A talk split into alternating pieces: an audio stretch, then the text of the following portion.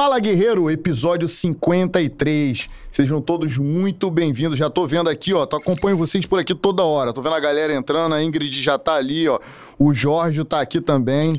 É... Sejam todos muito bem-vindos. Galera, como de praxe, queria pedir a vocês para deixarem já o like aqui nesse vídeo. Se você não está assistindo ao vivo, não tem problema, deixa o teu like aqui e já compartilha com um amigo. Se cada pessoa que nos assiste compartilhar com um amigo, nós tivemos média aí de 400 views. Né? Se cada pessoa compartilhar com um amigo, ou seja, é você e mais um, trazendo mais pessoas aqui para o nosso programa, dando essa moral, dizendo para o YouTube: ó, esse programa é relevante, esse programa conversa conosco.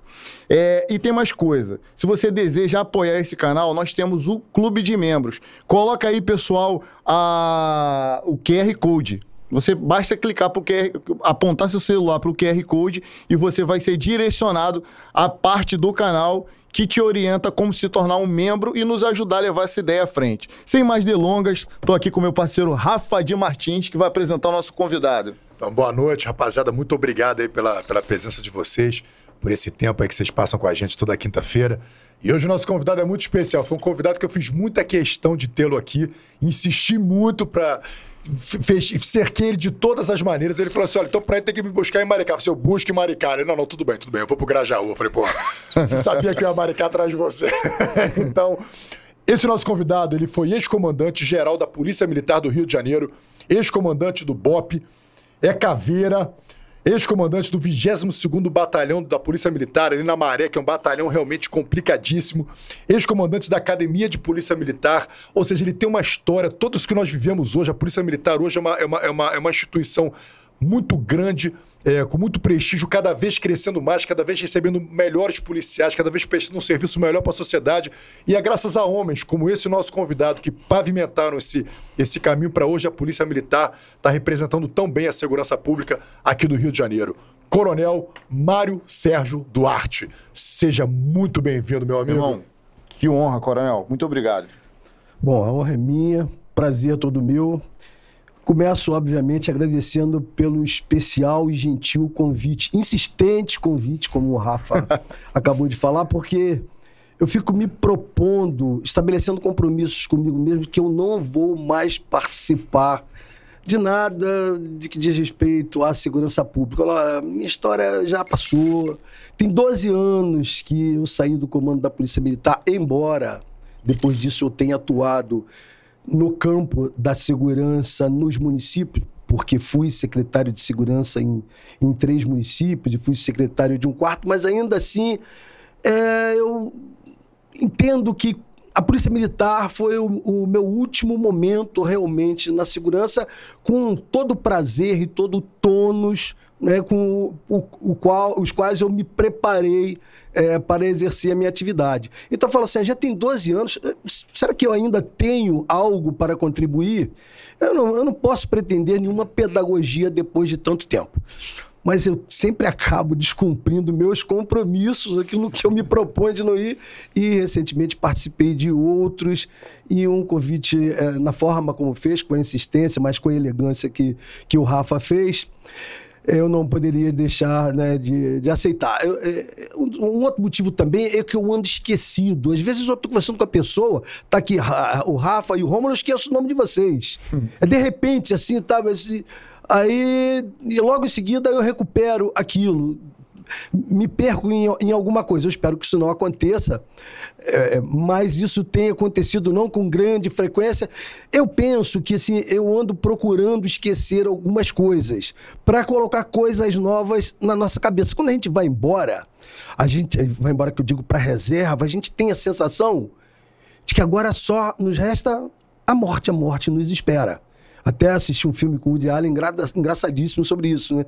Ele é um, di um, diretor de teatro, casado com uma psiquiatra, e a mulher dele fica tentando lev levá-lo para conhecer coisas novas, porque ele se aposenta com aquela sensação, agora só me resta morrer. Mas aí você pensa, eu, né, eu, enfim, eu fui para a reserva com 53 anos. A minha avó durou, viveu, graças a Deus, até 98. Meu avô, 92. Minha mãe já ia fazer 90, ainda tem muito tempo pela frente. Mas para você ocupar espaço na tua cabeça, você tem que tirar algumas outras. Bom, dito isso, quero cumprimentar algumas pessoas em especial os, o, o chefe do Estado-Maior da Polícia Militar, o coronel Carlos Eduardo Samenda da Costa, um grande soldado, um grande guerreiro, foi meu tenente, jovem tenente no Batalhão de Operações Especiais, meu aluno no curso. Eu era capitão à época, depois foi o chefe da minha segurança quando é, eu estive comandando a, a PM e hoje é o chefe do Estado-Maior fazendo um brilhante trabalho no comando do, do Coronel Marinho. Então, o meu primeiro abraço para ele. Quero mandar um abraço para o pessoal do 22º Batalhão. Ali, Rafa, Rômulo, ali eu aprendi a ser comandante. Você tem todas as experiências possíveis num batalhão de guerra como o 22. É um batalhão para gente com disposição para enfrentar, enfrentar e vencer dificuldades. Em pouco mais de um ano, eu tive 36 policiais baleados que sobreviveram, porque eu ainda tive outros 12 Sete não morreram em combate, mas os outros demais foram durante a execução do serviço, mas outros 12 mortos. Desses 36, vários não voltaram em razão de mutilações definitivas. Então, ali é o batalhão para você fazer uma polícia com a sensação constante de que, de repente, tudo pode acontecer. Então tem que ter disposição. Eu admiro muito a tropa daquele batalhão, os oficiais que trabalharam comigo e continuam, os outros que continuam lá. Meu abraço para eles. Claro que tenho que mandar também um abraço para os caveiras, né, meus companheiros lá do Batalhão de Operações Especiais. Eu servi lá de 90 a 97, depois saí e fui o seu comandante em 2006. O seu atual comandante, Coronel Irá, é, é, foi meu capitão quando eu comandei. Um grande abraço para eles. Um abraço também para um coronel que nesse momento não está em função, mas é um dos grandes nomes da Polícia Militar, que é o Coronel Luiz Otávio. Alguém para vir aqui, tá? É, o Coronel Luiz Otávio é um, um, oficial que talvez tenha sido que mais comandou unidades na PM nos últimos 30 anos. Então, meu abraço para todos esses. Encerrando, o meu abraço para o pessoal da saúde da PM. Meu abraço para nutricionistas, psicólogos, dentistas, enfermeiros, todos os seus auxiliares, técnicos e médicos. Essa polícia não seria né, o que é em termos de prestação de serviço se nós não tivéssemos um grande serviço de saúde. Então vai o meu grande abraço e meu agradecimento para os nossos irmãos. Chamávamos de irmãos de branco, mas agora até isso mudou porque essa turma da saúde está usando o uniforme azul já há algum tempo. Então vai aqui o meu abraço para o pessoal de saúde da Polícia Militar. Pô, bacana, Bom. bacana. Então depois de todos esses abraços, nós queremos vos presentear.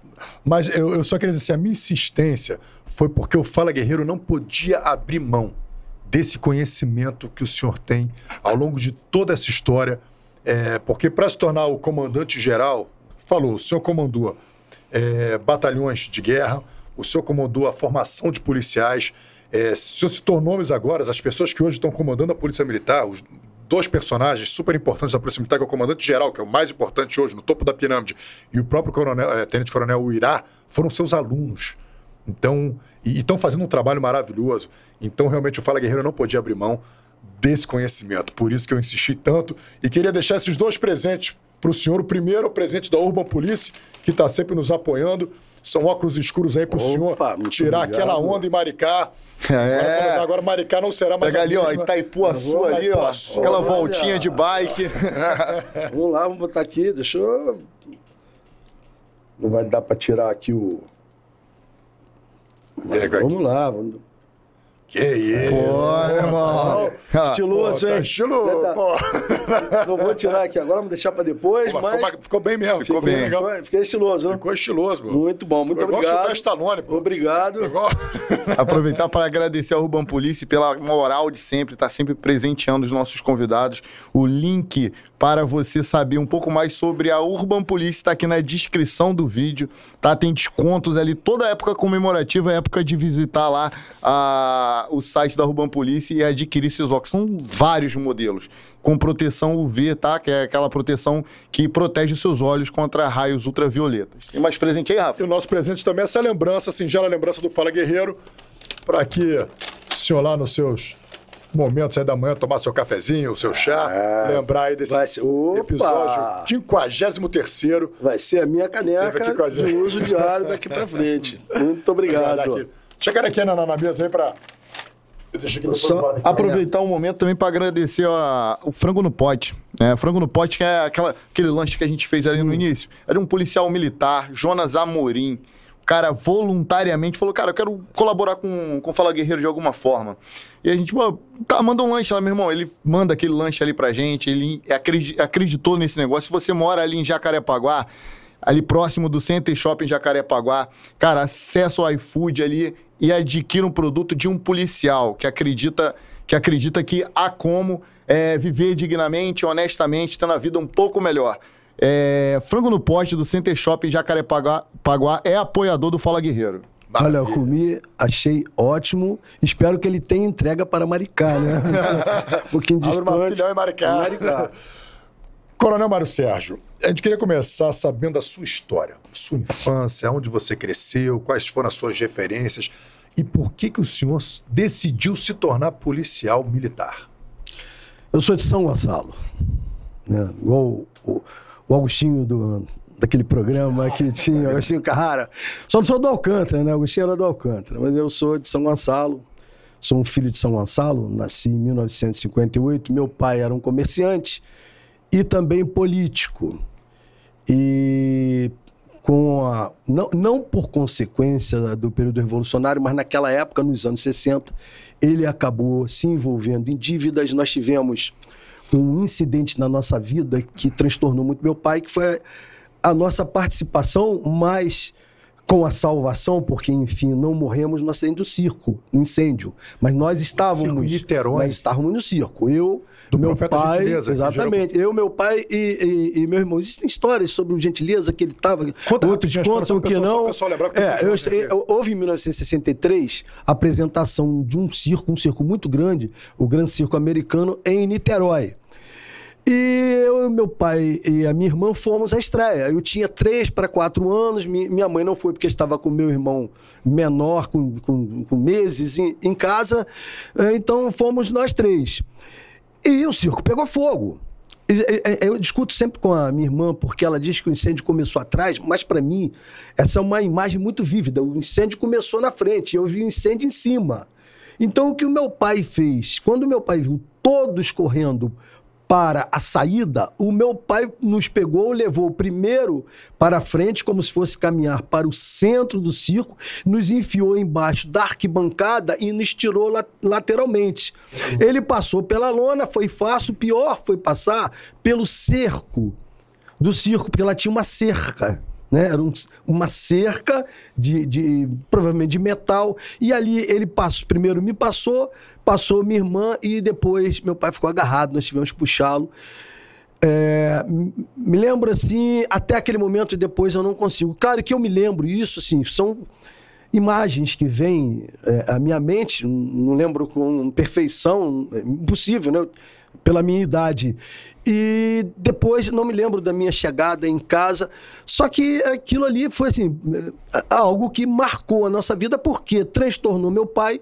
Meu pai acabou se metendo em dívidas porque o que ele tinha de refrigeração na loja, ele doou tudo para os sobreviventes, porque eles precisavam de geladeiras, precisavam de ventiladores, e meu pai acabou se perdendo nisso, se envolveu com política e depois uma desavença com o inimigo, ele acabou morto, ele foi morto, foi assassinado politicamente.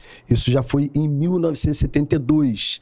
O incêndio foi em 63, 63 e depois houve, houve esse né, essa coisa fatídica com a morte do meu pai, da forma. Ficou desaparecido um tempo, o corpo dele foi achado depois, dentro do rio, com sinais de esganadura.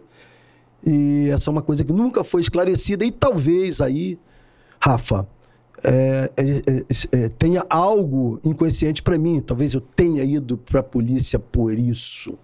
Eu não sei. É fato que eu sempre gostei muito da vida militar. Eu prestei serviço militar, eu sou oficial R2 de infantaria, servi no terceiro batalhão de infantaria, onde havia um núcleo de preparação de oficiais da reserva. E ali eu gostei da vida militar, não fui para o exército nem para outra força militar, mas acabei indo para a PM, porque um colega, eu, na- eu já estava na universidade nessa época, eu cursava física no- na Universidade Federal Fluminense, não gostava do curso, e o colega nos chamou para fazer, me chamou para fazer o curso. Eu passei, ele não passou. Posso fazer uma pergunta? Essa pergunta não estava na pauta, de um cunho muito emocional. Se o senhor fica super à vontade, mas é, o senhor foi vítima, de- acho que de- do pior crime que, que pode acontecer na história de uma pessoa, que é perder um, um- um- um pai, que é uma referência, de uma forma violenta. Quais são as lembranças e os sentimentos e, e o que você carregou? Co- Como, é a sensação de passar por uma situação Olha, in- incrivelmente, é, nós procurávamos pensar pouco sobre isso. Era uma estratégia familiar de não falar muito do caso. É, uma promessa eu fiz à minha mãe de não procurar vingança e eu mantive isso até o fim. É, nunca houve uma vingança porque nós sempre ouvimos falar sobre possíveis executores. Mas era uma coisa que a gente não conversava, não falava sobre é, o que aconteceu. Uma Mas, mas era, mas era, era um fato, né? Ele havia sido morto e nós convivemos. E assim, eh, de certa forma, meu pai ficou um pouco apagado até quando eu. Eu disse que eu não ia falar no livro, não, mas quando eu escrevi o meu segundo livro e ali. Na, na introdução do livro, eu faço uma homenagem ao meu pai, porque, enfim, eu só pude contar aquela história porque fiquei vivo no circo lá, Graças em a Deus. 1963, graças a ele, ele foi um grande herói. Né? Que boa memória, né? Que boa E memória. aí você. é. E uma, boa, uma boa memória do pai, né? É. Sim, e depois eu pude contar essa história para o Mauro Ventura, filho do Zeni, do Zeni Ventura, que o Mauro Ventura escreveu é, o, o, o espetáculo mais triste da Terra, um livro espetacular, emocionante. E eu sou uma das personagens Sobre ali, isso, né? sobre isso. Algumas pessoas vão lembrar que desse, desse episódio, é, esse episódio ele, ele traumatizou as pessoas na época, foi um episódio muito marcante, né? Que muitas crianças morreram, muita gente morreu. Sim. E aí surgiu o Profeta Gentileza, que entregava. Ele ficou, parece que o Profeta Gentileza. Eu não sei se ele estava lá, mas ele ficou muito comovido e parece que ele mudou de vida, começava a distribuir flores na. O Gentileza acabou ligado à história. Se ele estava no circo, se não estava no circo, tem estudos. Tem parente morto, não sei se ele tive algum alguém É, morto. assim, a- ele, ele é, é, inicialmente ele era alguém do ramo de transportes ou, ou de- do comércio, eu não sei bem. Mas seja como for, o Gentileza ficou ligado à história do circo. Ao falar em circo, a gente é, passou a associar o Gentileza, até porque ele andou muito na área do circo, onde hoje é, é uma unidade de saúde do, do Exército, uma policlínica. Inclusive, meus filhos pequenos, eu tenho, eu tenho filhos de 37 a 12 anos, né? São um total 12 de seis filhos. E os pequenininhos Você hoje. falou 12, eu falei, hoje, não, "Que não, não. isso?" Seis, 12 anos, 12 anos. 12 anos. E são, tem 12 anos. E eles sempre perguntam, quando a gente vai em Niterói, pai, onde era o circo? Onde era o circo? Eles têm aquela curiosidade de saber. Mas e aí, aí você, com, você decidiu se se tornar policial com que idade? Ou Olha, curso, assim, eu, eu, oficial? Foi uma coisa por eu, acaso? eu, eu havia, havia gostado muito da vida militar. Eu passei pelo, ter- Serviu. pelo terceiro de infantaria, que, aliás, é uma unidade que não existe mais. O terceiro saiu de São Gonçalo. Ele, ele ficava é, praticamente na divisa entre São Gonçalo e Niterói.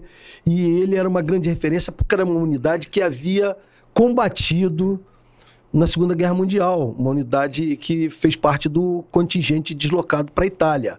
Tem os seus heróis, né? aqueles que morreram, morreram oficiais, morreram praças. E é uma unidade histórica. E a unidade saiu dali. Primeiro ela, ela foi extinta e depois eh, ela, ela foi recriada pelo Exército. Eu não sei onde esse batalhão está. Mas o Batalhão era o terceiro batalhão de infantaria. Primeiro ele começa como Regimento Araribóia. E depois ele passa a ser o batalhão Araribóia quando o exército faz uma reestruturação. E eu servi ali, eu falei, pô, isso aqui é o que eu quero para minha vida. Só que eu estava na universidade, eu fiquei naquela coisa, eu estava me preparando, eu não, eu não gostava do curso que eu fazia, mas ali eu já estava dando aula, inclusive para um pré-vestibular. Então, assim, foi muito difícil. Mas quando o colega chegou com a, a- a- a- o edital na mão, com a, com a inscrição mesmo, com a ficha de inscrição, pô, escreve aí, nós não escrevemos, eu passei e ele não, No concurso da PM. no concurso da PM. Como é que foi a entrada no curso da PM? Foi a mesma coisa? Foi tranquilo? Olha, foi era igual o quartel, era foi pior? a pior. Meu Deus do céu. Meu Deus do céu. Mu- Muito, muito pior. É, eu atribuía aquilo tudo, antes que o pessoal do Exército fique até aborrecido, a, um, a uma falta de profissionalismo de alguns. É, alguns excessos que eram cometidos na academia, eu, eu, dizia o seguinte: ah, isso não pode estar tá certo, não pode ser assim. Depois eu, eu fui é, é, naturalizando aquilo, entendendo o seguinte: olha só, com, no primeiro ano logo, nós perdemos um tenente. Olha, é, não, não assim que a vida do tenente possa valer mais do que a vida do, do praça, de jeito nenhum, né? São vidas humanas, são igualmente. Mas a repercussão para quem está se formando para ser tenente, aquilo foi um impacto tremendo, porque os oficiais já chegaram dizendo: aí, viram, vocês querem ser tenente? Vieram para cá, né? já semana tem um tenente morto. Então aquilo era assustador. Então o tenente Jerônimo, que foi morto em serviço, deu nome à nossa turma. Nós levamos o nome do, do tenente Jerônimo. E assim, foi. Aquilo era assustador. E o treinamento era. É, não vou dizer que era abusivo, mas era o treinamento visando realmente nossa capacitação para uma guerra real, né? uma guerra que. A terceira guerra mundial. Honda, guerra mundial. naquela época, em 1980 nós já tínhamos um grande número de mortos em serviço na Polícia Militar e também na folga. Isso aumentou muito depois, né, com a entrada dos fuzis no quadro da segurança, né, que pretendo falar sobre isso, né? imagino que seja do interesse, mas nós já tínhamos um, uma vitimização grande na Polícia Militar naquela época. Qual era, era, qual era a causa da vitimização daquela época? Oh, era confrontos é, é, mortes fora do serviço, que o policial sempre esteve envolvido com o chamado bico, numa expressão para dizer que ele vende sua força de trabalho né, para aquele que precisa de segurança. Naquela época era o que era o dono do, da padaria, o dono do comércio. Então, na folga, o PM sempre procurou vim, é, é, melhorar a sua, sua, sua, vida fazendo aquilo que o, o trabalhador honrado faz também, que é o bico. O trabalhador honrado, ele trabalha no seu trabalho formal e faz o bico, e o PM também. Mas o que, é que ele faz? Ele, quando vende sua força de trabalho, que é uma expressão bem à esquerda, embora eu seja um conservador, mas eu acho que ela, ela, ela especifica bem, é, ele vende com aquilo que ele sabe fazer, que é segurança. E tem a arma, a segurança. Hoje ele já não faz mais assim de forma ilegal, porque tem os programas da da, da própria polícia do próprio Estado. É o Segurança Presente, não, não. é o PROES, que me permitam a criação do meu comando. Oh, legal, PROES é uma criação legal. do meu comando. E tem também o RAIS, que é o Regime Adicional Isso. Serviço Policial, que também ajuda bastante. Naquela época, a guerra era mais. A, a, não, você não tinha as facções tão fortes como não. você não tinha. Então era a guerra do jogo do bicho. Não, não, não. Tipo era roubo a banco roubo em, em, residência, mas assim, o que mais vitimizava era roubo a estabelecimento comercial, roubo a banco, roubo a carro forte. Isso, assim, as, as armas que eram entendidas como é, armas de grande poder de fogo eram submetralhadoras que eles usavam. Os criminosos usavam submetralhadoras, espingardas, espingarda, quando eu digo principalmente a escopeta, né? espingardas calibre 12, mas é, a polícia usava INA, né, que a, aquela, aquela submetralhadora da indústria nacional de armamento que a gente chamava de isso não atira. INA era isso não atira. Atirava, mas dava tanto incidente de tiro e então as quadrilhas acabavam bem armadas. Então, nossa, então nossa preocupação era isso, roubo em residência. Isso era demais. Todo momento havia um cerco em residência, participei de alguns cercos, fizemos algumas prisões em residência. É, algumas até hoje são hilárias para mim. Uma com a pessoa que estava comigo não se recorda que prendeu o, o, o, outro, o outro cara dentro da casa. Eu prendi o que saiu por trás, eu estava em cima de uma laje, que é o Coronel Salema, né? Que foi deputado. O Salema não consegue Salema. lembrar, deu um apagão nele. Eu falei, cara, olha só, tu não atirou ninguém, você não matou ninguém, você prendeu. Você não lembra? Não, não lembro. Não consegue lembrar de jeito Como é que nenhum. Essa foi uma ocorrência em Niterói. É... A, a, rua, já, já não estou lembrando o nome agora, mas é o segmento da Marechal Deodoro. E ali fica é, em, em, é, uma região que não chega a ser exatamente favelizada, mas tem favelas próximas. E o pessoal dali foi fazer um roubo numa residência. Nós fomos chamados para lá. E estávamos eu e o Salema. Eu estava recém chegado do Batalhão de Operações Especiais. Era um roubo de residência e nós cercamos a casa Eles se entregaram. Mas só que eu fui para trás subi numa laje que era a garagem da, da casa. E o cara saiu de arma na mão. Sabe, mas é o seguinte, eu, eu, sempre fui pela legalidade. Não é porque eu tô aqui dando entrevista, não. As pessoas que me conhecem sabem disso. Se não houver jeito, né? se eu sentir que o cara vai atirar em mim, eu vou atirar nele. Então, mas, então eu gritei para ele, larga, larga, ele não tava me vendo, vai morrer. Bota no chão. Aí ele botou a arma no chão, eu gritei, opa, tem um aqui, a arma tá aqui. O pessoal veio, segurou, prendeu e nós levamos. Então essa foi uma, uma situação, um sucesso. É, e, o, e o Salema prendeu os que estavam pela frente, não era um, acho que havia ainda, mais dois. E deu um apagão, ele não consegue lembrar. Eu já encontrei outros policiais que lembram, ele não consegue lembrar. Ele. Eu não sei o que aconteceu com a cabeça dele, que ele cresceu completamente disso. É uma coisa de sucesso. Foi. Então, voltando agora para academia. Exatamente. Três anos de academia. Então... Passou pelo Exército, teve um treinamento militar ali no Exército, preteritamente, a Polícia Militar. Tinha. Fez academia de Polícia Militar. E lá decidi que eu ia entrar pro BOP.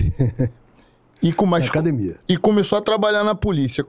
Qual batalhão e qual ocorrência já assim, já, pô, isso aqui ah, é diferente. Olha só. A minha primeira história é muito ruim. A minha primeira história poderia ter culminado com o fim da minha carreira. Não uma ocorrência com morte, mas uma ocorrência que foi é, que poderia terminar em tragédia.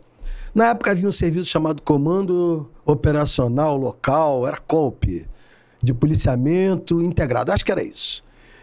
E o aspirante ele não é colocado para trabalhar logo é, nas ruas sozinho. Ele vai como coadjuvante do oficial mas depois de dois, três meses, ah, o aspirante está pronto, ele é lançado no serviço. Primeiro serviço meu, eu gostava da madrugada, né? Naquela época não tinha essa coisa de ficar indo à favela. O serviço era no asfalto.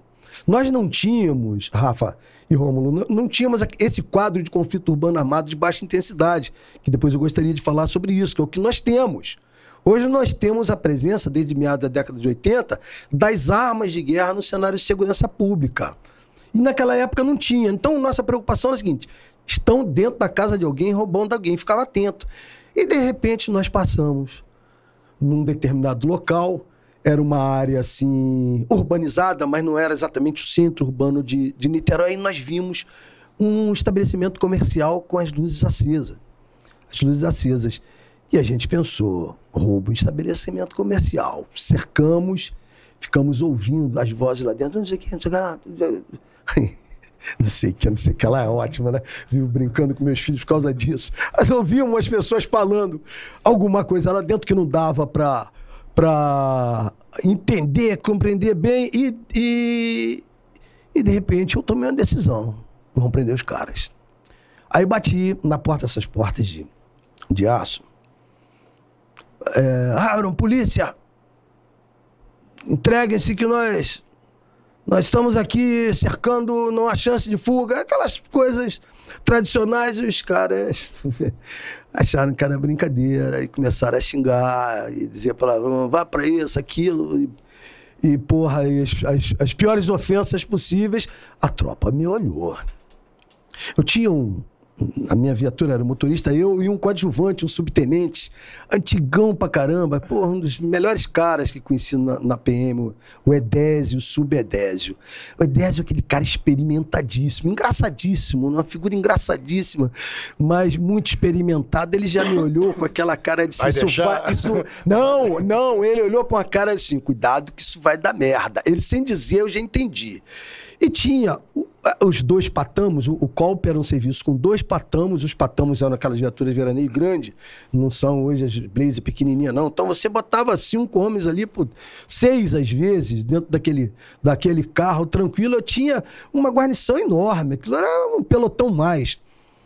E os, os dois carros comandados por cabo. Um cabo era o Cabo Barroso, e o outro, eu me lembro se era o Cabo Erdi, eu não me lembro mais quem era. O Erdi depois se tornou um excelente oficial que o Acho que era o sargento Erdi Cabarroso. Bom, e aí os caras continuaram xingando. Eu falei, agora liga a sirene, viado, e, é, o giroscópio. Aí os caras, pô, entenderam que era a polícia. E, cara, polícia deu merda, abre. Aí não, não abre não, não, não abre, abre, não abre. Alguém pegou e abriu. Rapaz, parecia um enxame de abelhas entrando.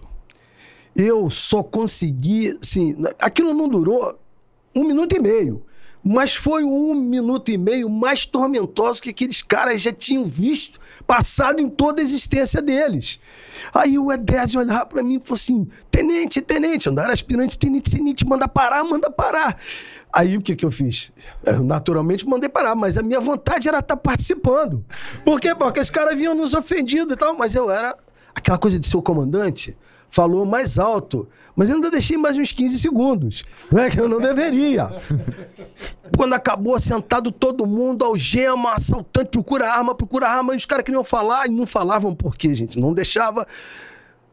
E depois, vamos, agora vamos ouvi-lo. Quem deu a parada? Quem tinha a chave? Vocês estão com chave? Os caras, sou eu, comandante? Eu sou o comandante, sim. Comandante, isso aqui é uma padaria, nós somos os padeiros, nós estamos fazendo pão. Porra, os caras estavam trabalhando. Os caras começam três horas da os manhã. Os caras começam. Aquilo na madrugada, os caras eram os padeiros. E eu, eu dei os nomes dos policiais, espero que estejam vivos, eles podem confirmar tudo isso.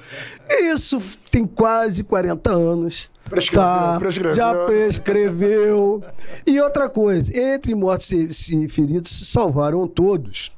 Né? E os, os, os, os familiares, porque juntou familiares na frente. Os familiares ainda revelaram coisas pra gente que a gente não sabia. É, falamos, você falou em pão de bicho. Eu disse que não podia funcionar bicho aí. Alguém falou. Aí, aí ela fala, ah, agora nós estamos à vontade, né, pô? Ah, eu falei, vocês não podia funcionar ponto de bicho, vocês ficam jogando baralho apostado. Aí, opa, então os caras estão na fração. De certa forma, passaram por alguma coisa, por consequência de algo que não, não sabíamos. Foi a primeira e última vez, porque aquilo foi uma experiência para sempre. É a velha história do. A gente não sabe por que tá batendo. sabe, Você sabe por que tá apanhando. Mas, assim, mas assim, foi um tremendo erro, mas foi um, um erro assim da inexperiência.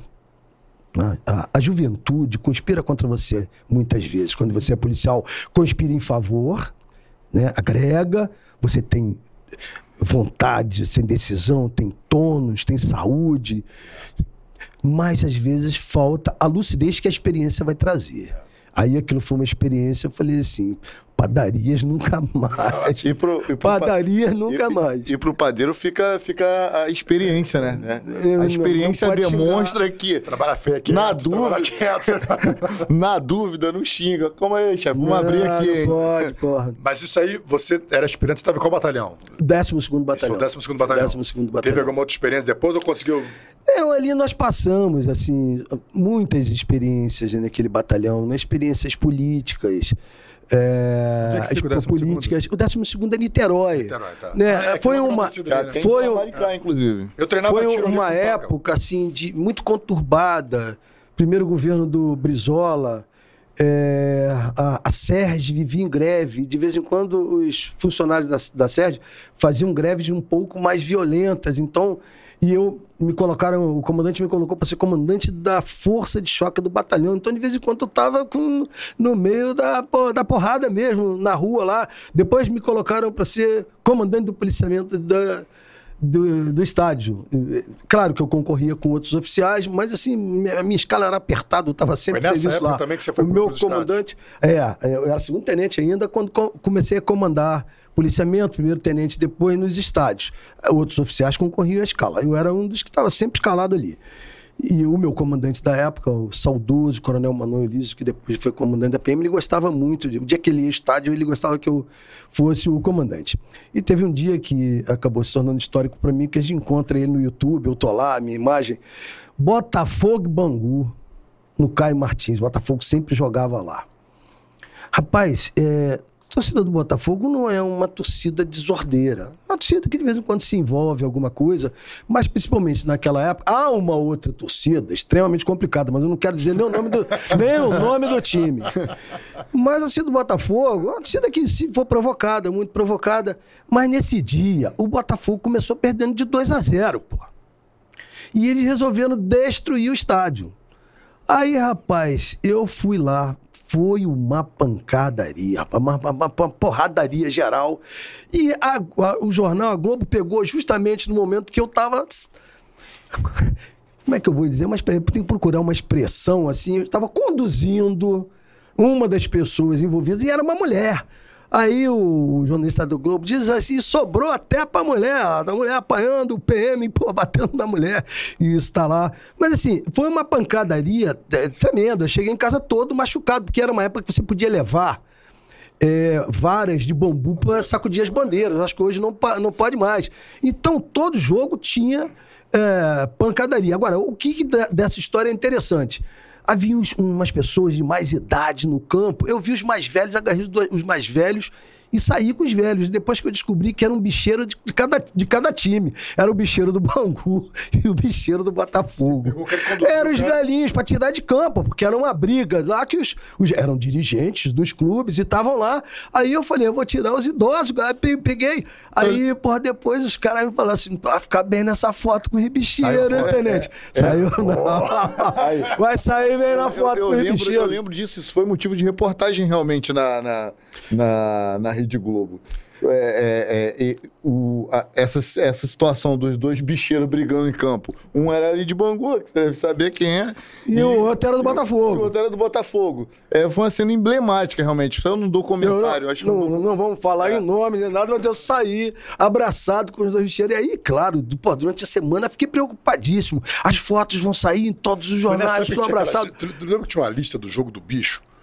Que, que saiu uma vez uma lista do jogo do bicho, mesmo aqui era gente pra cacete naquele. Rapaz, acho que até nosso nome tava lá, meu irmão. Porque era mesmo, era meu tanto nome. É. Não, se tu pesquisasse, bicho era um. Era tanto. Não, eu tinha 10 anos, mas era tanto nome que tinha no jogo do bicho.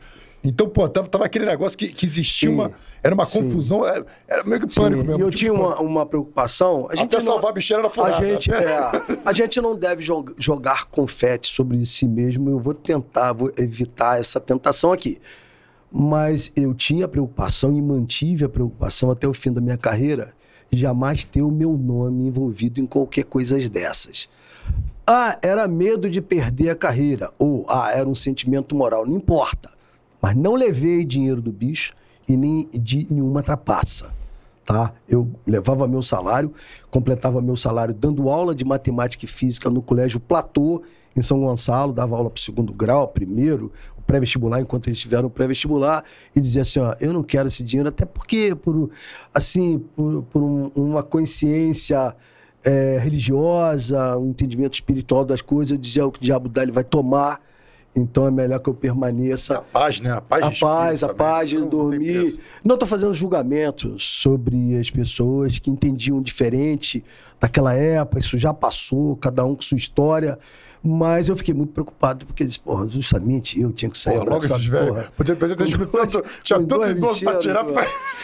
pois é, rapaz. Mas acho que não tinha mais, ninguém mais velho em Deixa campo. Eu te fazer, você que nessa época, isso foi o quê? Década de 80? Década de 80. É, policiamento dos estados. Então você lidava com esses distúrbios de, de multidão.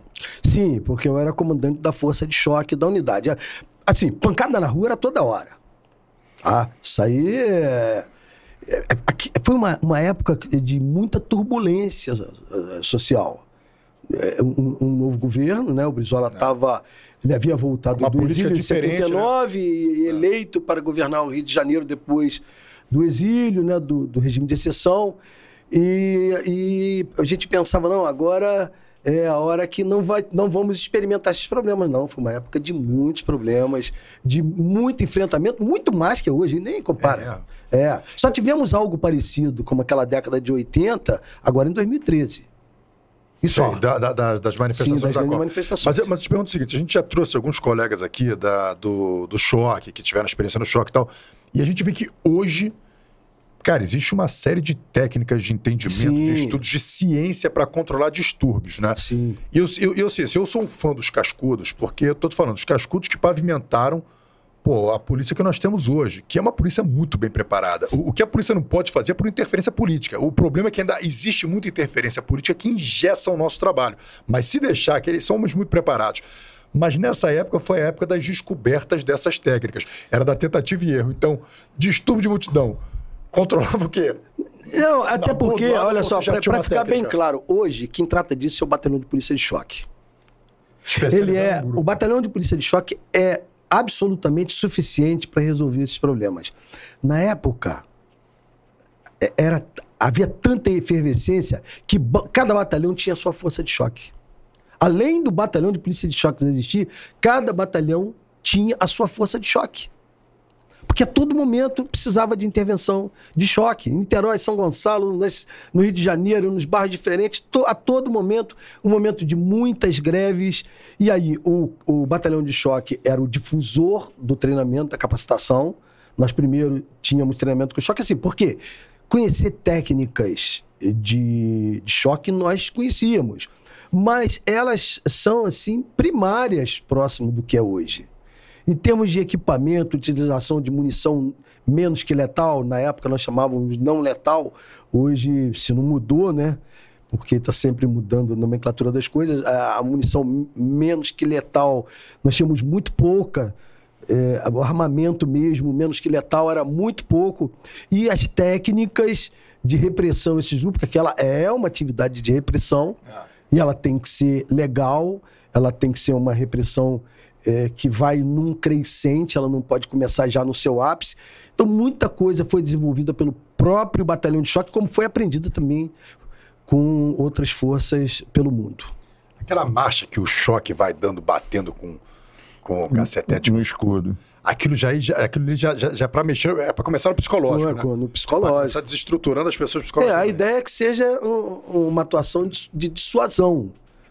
Vamos ver se é possível não haver o confronto. Você, in- inclusive, entra em contato com os manifestantes, tenta dissuadi-los de todas as formas, mas se você tem que desocupar um local, né, você vai é, utilizar aquilo que você aprendeu com os meios que você tem, que precisam ser necessários e suficientes. Mas uma coisa que eu lembro, assim, eu, eu- uma época da minha vida eu frequentava a torcida e gostava de ir pro Maracanã pra... E eu lembro que quando começava uma confusão, apareciam dois policiais militares e resolviam a parada. Eu já vi assim, dois policiais militares entrar na confusão com cacetete, meu irmão, e, e acalmar os ânimos de todo mundo. E às vezes eu pensava comigo, eu era novo, eu olhava e falava assim, rapaz, são só dois policiais. Cara, se a multidão se virar contra eles, eles não vão conseguir segurar a multidão. Mas eles chegavam com uma autoridade. Eles, eu não sei, assim, era, era uma coisa, era, uma- era um respeito que as pessoas tinham. Que eu acredito que hoje não é mais possível isso. Hoje em dia as pessoas não têm mais esse. Foi, foi, Não foi- tem respeito porque o ressentimento foi plantado no coração da população. Há um filósofo chamado Luiz Felipe Pondé, vocês pro- com certeza já ouviram Sim, falar. sim. Ele escreveu um livro assim, pequeno, simples, mas interessantíssimo, que fala é a era do ressentimento. Nós vivemos tempos de ressentimento, de grande ressentimento social e cultural. Nós temos hoje aí a, a chamada teoria crítica, que não é o marxismo cultural. Perdoe, eu tenho que falar um pouquinho de Sim, filosofia, claro, porque essas coisas têm claro. impacto em segurança É pública. A teoria crítica ela tem uma semelhança muito grande com o marxismo cultural. A gente vê alguns filósofos falarem de, mar, de marxismo cultural, onde nós temos teoria crítica. E essa teoria crítica, que ela é muito sedutora, porque ela chega com é, certos ingredientes que eles precisam ser enfrentados. O racismo precisa ser enfrentado. Né? A- a ques- as questões sexuais elas precisam ser enfrentadas como o direito do outro à sua própria sexualidade. Mas a teoria crítica ela chega lançando responsabilidade sobre todos de coisas que as pessoas não fizeram, porque a teoria crítica elimina o indivíduo. A teoria crítica, ela coloca o homem apenas como representante de uma classe. Se você é branco, você é opressor e fim de papo. Dívida histórica. É a, a chamada dívida histórica, ou, né, a herança que você tem, que na verdade é uma grande dívida que você é a tua herança cultural, que é uma grande dívida com os outros.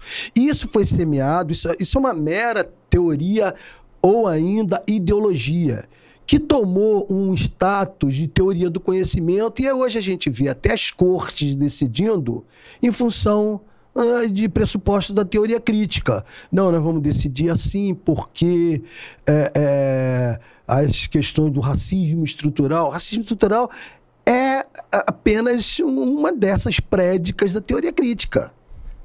E insisto, não é do marxismo cultural. Muita gente que pensa que o marxismo, o marxismo embarca, o marxismo cultural embarca nisso como companheiro de viagem. Mas na hipótese de um país socialista, as teses da teoria crítica vão ser todas jogadas né, para o alto. Então, ela. a- a- a todos os seus pressupostos de justiça social, que inclusive enveredou pelo campo da teologia. Hoje você tem os teólogos que falam em Deus de uma forma tradicional, que é o Deus da Bíblia, o Deus de Abraão, Isaac Jacó, e tem o Deus desses novos teólogos que agora estão se elegendo né, na- por partido de esquerda, que não é esse Deus espírito, não um Deus metafísico, mas Deus uma, uma ideia, uma construção humana, um Deus criatura da mente humana. Só que nada disso é explicado para a população. A população não entende bem disso, que estão falando de Deus. Mas eles não estão falando de um Deus que você vai orar para ele, porque do lado de lá não tem ninguém te ouvindo. Por isso tudo é colocado como experiência terrestre, né? Tudo tem que ser colocado de uma forma sedutora para as pessoas dizerem, ah, tem que ser pelos pobres. Tem que ser pelos pobres, sim.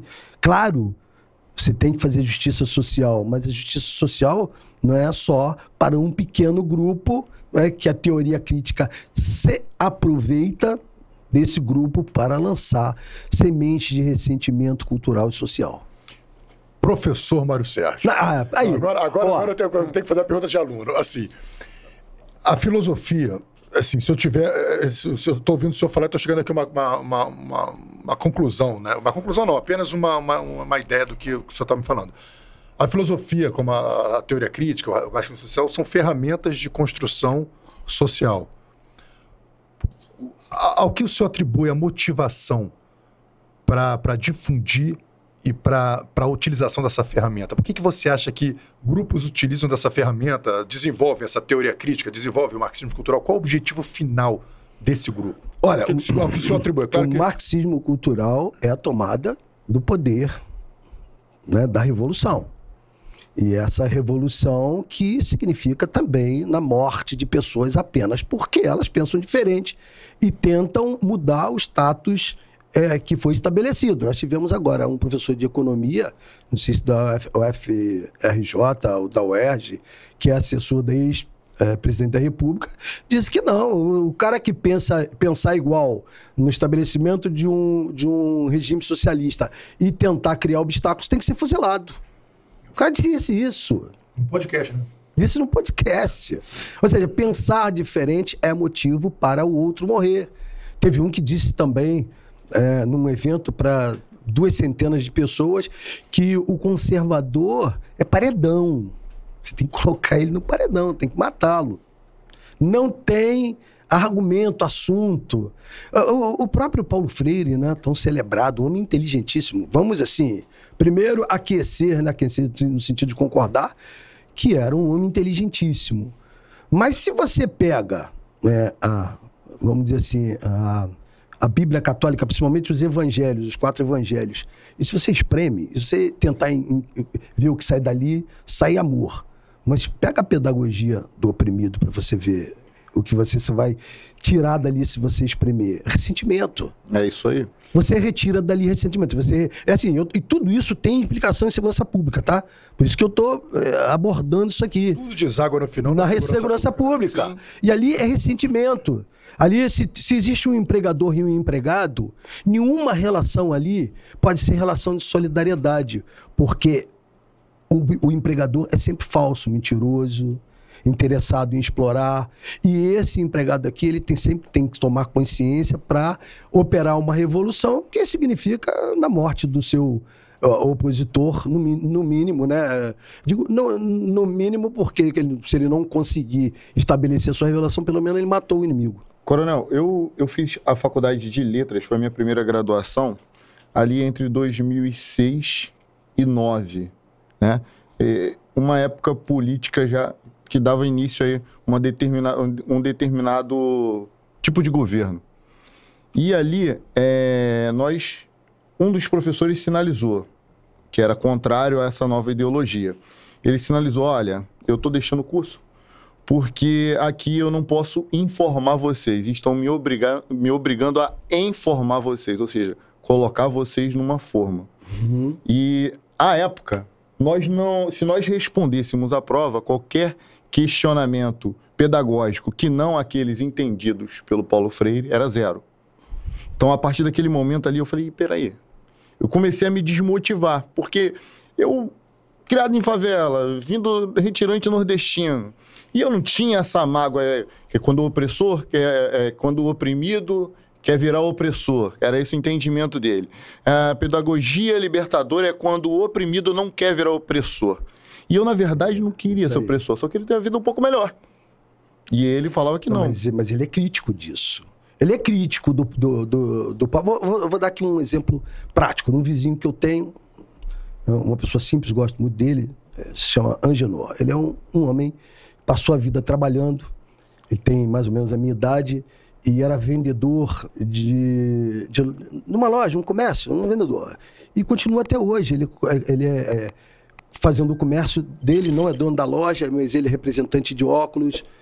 Lutou a vida inteira, muito, muito, muito, para que os filhos chegassem a algum lugar.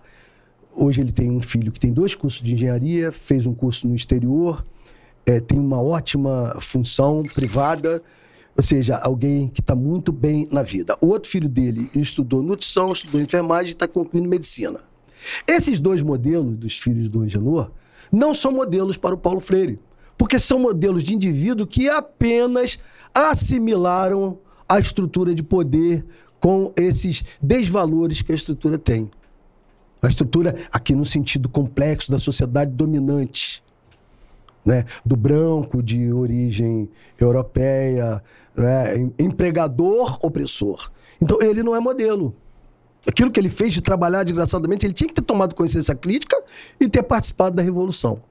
Então, essa é a pregação dele. Paulo Freire é um representante do marxismo cultural ou da teoria crítica? Olha, ele começa com o marxismo cultural porque ele fala em revolução e a revolução, embora ele nunca tenha esclarecido totalmente essa revolução, mas se extrai dele que ele pretendia uma revolução que mudaria o status sociopolítico econômico. A teoria crítica não está pensando, a teoria crítica está pensando em sexo, está é, pensando agora capacitismo, gordofobia, ou seja, o homem extremamente preconceituoso é o identitarismo. Né? É a identidade. Está pensando sobre isso, interseccionalidade, teoria crítica, ela vai semeando tudo isso aí por interesses particulares, entendimentos pessoais, é uma teoria não provada, né? e o que assusta, ela é apresentada como teoria do conhecimento e as pessoas, e até esses estratos sociais hum, mais importantes do poder do Brasil, a gente já vê falando né, esses conceitos da teoria crítica como se estivesse falando de, de algo é que foi testado, aprovado, aquilo que a gente chama de episteme, e não apenas um, um, a opinião dessas pessoas, que, que, que, colocada filosoficamente também, a gente chama de doxa, né? a opinião deles, que eles montaram uma, uma teoria que não está provada. E, a, e eles é, atacam aqui. Mas eles entendem como né? moralmente superior e não. politicamente econômico. Econômico aqui no sentido de utilitária. Uhum. Então, por consequência disso, eles é, é, vão avançando e a gente vê até algumas decisões falando em racismo estrutural, é. como se isso já fosse um postulado das ciências jurídicas. Isso, assim, só, só para você falar, o pessoal que está assistindo a gente, vocês entenderem o seguinte: a gente trouxe um professor isso que ele está falando é tão sério, é importante você pesquisar mais, porque isso é um assunto, isso é um podcast só para isso. É, é, é, importante vocês pesquisarem sobre marxismo cultural, teoria crítica, porque isso vai. É, as consequências dessas ideias vão terminar na, na segurança pública. Aonde? Nas decisões de tribunais superiores, nas políticas públicas voltadas para a segurança, é, nas nomeações de pessoas em cargos estratégicos que vão influenciar diretamente a nossa vida. Então, hoje, muitas coisas. O que você está vivendo hoje não foi um fenômeno que aconteceu imediatamente. Foram coisas construídas ao longo de algumas décadas e até séculos. Então, quando você busca esse conhecimento e tem esse entendimento, você consegue compreender o que está acontecendo ao seu redor e, e saber exatamente o que fazer para mudar e atingir a realidade que, que nós pretendemos, o que você pretenda realizar. Então, o, e eu falo, Fala Guerreiro Cast tem esse objetivo, assim, é, é dar nossa contribuição naquilo que a gente quer que seja transformado o país na matéria de segurança pública, né? Em relação a policiais, as relações políticas públicas, essas coisas. E essa, essa era justamente um é, era justamente nesse ponto que eu queria chegar. Hoje nós temos duas grandes universidades públicas aqui no Rio de Janeiro. E onde você chega, principalmente nas, nas universidades de humanas, nas faculdades de humanas, você percebe uma verdadeira anarquia. As paredes não têm qualquer respeito é, eles chamam de arte, mas são pichações com palavras de baixo calão, ofensas a políticos e etc. Eles chamam de liberdade. E quando a presença da polícia naquele local, é, a polícia praticamente expulsa, pedem o fim da polícia militar, etc., fim da polícia. É, tem uma cena que ficou, que viralizou na internet de um advogado chamando os policiais de cachorros. Vocês são cachorros do governo, em que os policiais chegam e se aproximam dele, ele tem que meio que ali se retrata. Então, de que forma o senhor acha que o marxismo cultural e a teoria crítica atingem a segurança pública? Olha, de várias maneiras, até por consequência é, da motivação, da emulação que faz dos jovens para entenderem a polícia como apenas uma estrutura de classe. É, para servir aos dominadores contra os dominados. A PM, a Polícia Civil, a Polícia Federal, elas acabam sendo apresentadas como um, um integrante ou como forças integrantes da superestrutura ideológica. Então, é, todo enfrentamento do aparato policial precisa ser feito porque está a serviço do opressor. Ora, se a gente não entender isso, e eu levei muito tempo para entender, porque a gente, a gente se dedica muito, e se dedica à população pobre. A gente se dedica a, a, todas as pessoas. Ah, mas observem que o número de, de mortos é, é muito maior entre pobres e negros do que entre brancos e pessoas de um extrato social, é, vamos dizer assim, privilegiado. Ora, olha só, esse extrato, extrato social privilegi, privilegiado comete crimes também. Só que eles têm uma formação cultural, intelectual e têm acesso a determinadas facilidades que o golpe é feito com o computador, o telefone, né, com a caneta. E o homem de pouca formação, é, informação, o homem bruto, acaba cometendo o crime bruto. Mas olha só, mas o que leva um, um, uma pessoa a acabar, é, é, é, culminar morta, não é a, o, aquilo que antecede a, em, em, em tudo a morte dele, ou seja, não são as condições que ele carrega em si de históricas, ou seja, a própria pobreza, a cor da pele, não, é o que ele leva na mão que é o fuzil. É a ação dele, o enfrentamento dele. Se ele tem um fuzil, ele é hostil e acabou. Se ele tem uma pistola, é hostil e acabou. Não interessa a cor dele. Ou você acha que as pessoas enxergam a cor na noite, uma dessas noites terríveis que a gente passa em confronto com criminosos, a cor de quem está do outro lado atirando. Você só vê o fogo saindo da, da, da boca do cano da, da arma. Como você vai né, é, é, é, fazer esse tipo de, de de ligação na hora. Não, esse aqui é negro, você tem que eliminar, o branco você vai proteger. Isso não existe. Como também não existe hum, preocupações também em relação se é um menor de idade quando o cara tá com um fuzil atirando na polícia. Só que isso tudo é subvertido. É. Na hora de apresentar o um número, você não apresenta com as informações né, que importam no que a gente chama de microdado. Ou seja, não particulariza a pessoa. Fulano é todos os fulanos com nomes, com a, a, as suas idades, com o que estava fazendo, com a facção a que pertence, com o fuzil que leva, você coloca como que um dado sociológico que são todos de extrato pobre, com família ganhando é. Polícia mata jovem. Então, a polícia mata jovem. A semântica é fundamental aí para você criminalizar a polícia e diz assim: a polícia criminaliza a pobreza. Não, o crime já está definido nos códigos. Uh. Polícia anteriormente. Mata polícia é, mata jovem negro. negro. Você tem que dizer. De... Mas assim, e o que o cara. Dá, peraí, olha só, antes do jovem negro, ou jovem pardo, ou jovem branco favelado, o que esse jovem fez para que ele tenha enfrentado, para que ele tenha sido morto vamos dizer dessa forma bem clara, naquele momento. Ali tinha um fuzil, ele tinha uma pistola, ele tinha uma granada. Esse é o problema. Normalmente, quem defende o, o Major Novo foi muito feliz numa colocação que ele fez aqui. que normalmente quem defende essa, essa, essa corrente ideológica costuma dizer assim: homens de preto, principalmente em relação ao BOP, na, na época que vestia preto, homens de preto matando preto.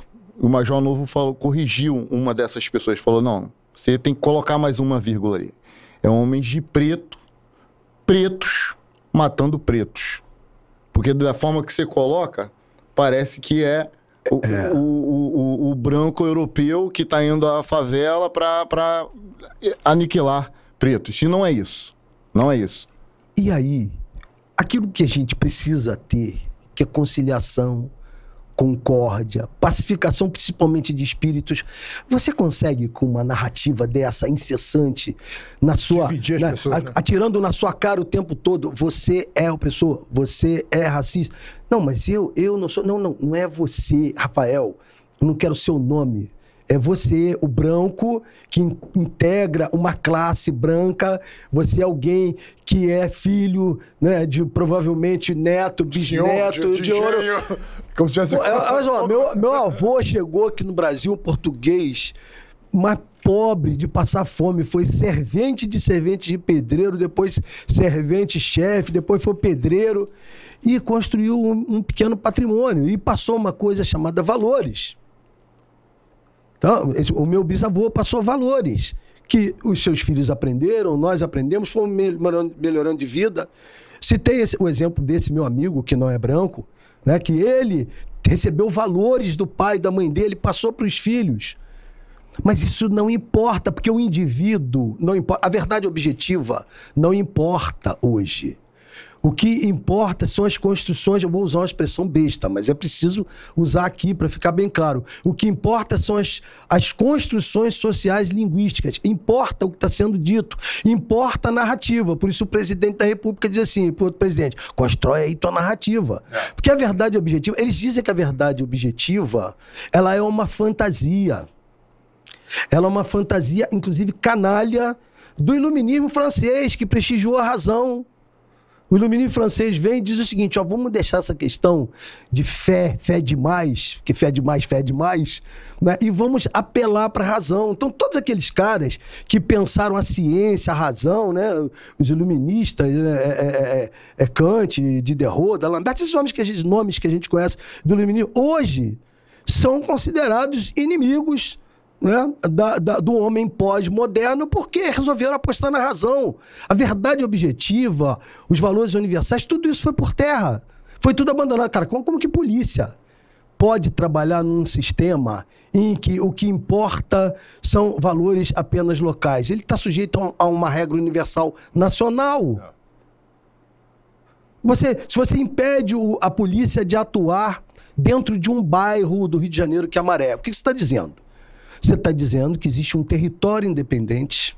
E o Visaco, vocês trouxeram o Visaco aqui, né? O Visaco, para mim, é o cara que mais entende. Quando eu soube que o Visaco veio aqui. Você que tá ouvindo a gente, eu, um abraço, eu, Visaco. Eu falei assim, cara, o sarrafo tá lá em cima. Alexandre Abraão, o sarrafo subiu. Cajueiro, o sarrafo tá aí. Pô, vem cá, quem mais? O Rodrigo, Rodrigo Oliveira. Eu falei, cara, o que, que eu vou fazer lá, pô? O que, que eu vou fazer lá, né? Porque trouxeram feira, as juízas que trouxeram. Mas, assim, é, o, a pessoa que, que eu acho que mais conhece disso, que é o Zacra, ele, ele sabe bem disso, ele estudou é, em outros países essa questão grave da fragmentação da soberania nacional, quando você da, da, perde territórios dentro do próprio país, você começa a ter uma fragmentação é. da soberania.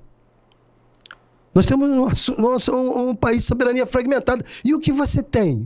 Hoje você tem isso. Você tem territórios onde existe uma estrutura de poder armada com armas de guerra que determina como a governança do Estado, e aqui eu digo no Estado do, dos entes públicos, do, do, município, do Estado, da União, vai funcionar. Não.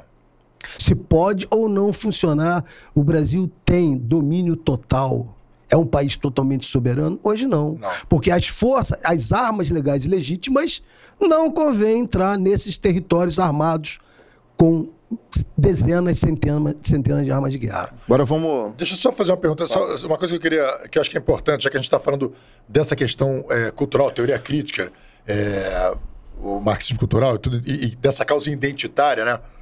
O senhor, foram quantos anos servindo a Polícia Militar? 32. 32 anos de Polícia Militar, entrou como oficial aos quantos anos? Ah, eu entrei para a PM, estava com 21, tinha 21 passado pelo idade, Exército. E aí comandou diversos batalhões, comandou inclusive a Academia de Oficiais. Fui comandante. Então, já que nós estamos falando de causa identitária, para aqueles que, enfim, um dia escutar a gente e defende essa causa identitária, né, do... qual é o perfil do policial militar? Do, policial, da- da- do jovem que busca uma carreira na Polícia Militar. Qual é o perfil? É, é o jovem lá de. É o jovem branco de Copacabana, do Leblon? Ou é o jovem das camadas mais humildes? Isso não me preocupa absolutamente Não, é- nada. é assim, É, você tá eu vou, assim, eu eu tô- vou, eu tô eu sim, tô claro. chegar. Não, eu tô, eu sei, eu tô, eu entendi sua pergunta e, e eu quero dar uma resposta que o perfil que interessa é das pessoas que têm propostas de honestidade. Os, os 11 mandamentos do BOP são excelentes para isso. Aquilo é um perfil profissiográfico do do policial militar, agressividade controlada, controle emocional, disciplina consciente, espírito de corpo, flexibilidade, honestidade, iniciativa, lealdade, liderança, perseverança e versatilidade. Então, são valores que o policial militar tem que estar. A honestidade está lá. Agressividade, mas uma agressividade controlada. Se ele não for agressivo na hora que precisa, pô, ele vai ser sobrepujado pelo agressor. Alguém com uma faca vai matar o outro e não vai, não vai fazer nada. Não vai agir como o Márcio Alves agiu lá na Taça de Silveira, que é uma história que eu nem gosto de falar muito, daquelas 12 crianças que for- foram mortas lá na Escola Taça da Silveira. Ele foi um dos meus piores momentos, porque eu tive. Logo eu saí, eu estava saindo de casa quando ouvi e fui para lá. Então peguei ainda a coisa quente, os corpos das crianças no local. Aquilo foi uma das maiores tragédias. Comandar a PM, principalmente naquela época, hoje não. Hoje a mídia está mais interessada nas questões no- o foco é lá em cima, em Brasília, né? Mas naquela época, o foco era a segurança pública do Rio de Janeiro. Então, tudo que acontecia aqui era colocado no, ah, nos holofotes. Então, se vivia, era uma crise após a outra. Eu ficava pensando, qual crise eu vou, ser, eu vou cair? Em que crise eu vou sair? Qual vai ser a próxima? Será que a próxima derradeira era, era sempre assim? E aquela ali não tinha nada a ver com a gente. Graças a Deus, o policial ainda conseguiu evitar outras mortes que foi a chegada da dupla, né? Do Márcio Alves e do colega dele, da, da- que estava no, no volante, eu esqueci o nome dele aqui.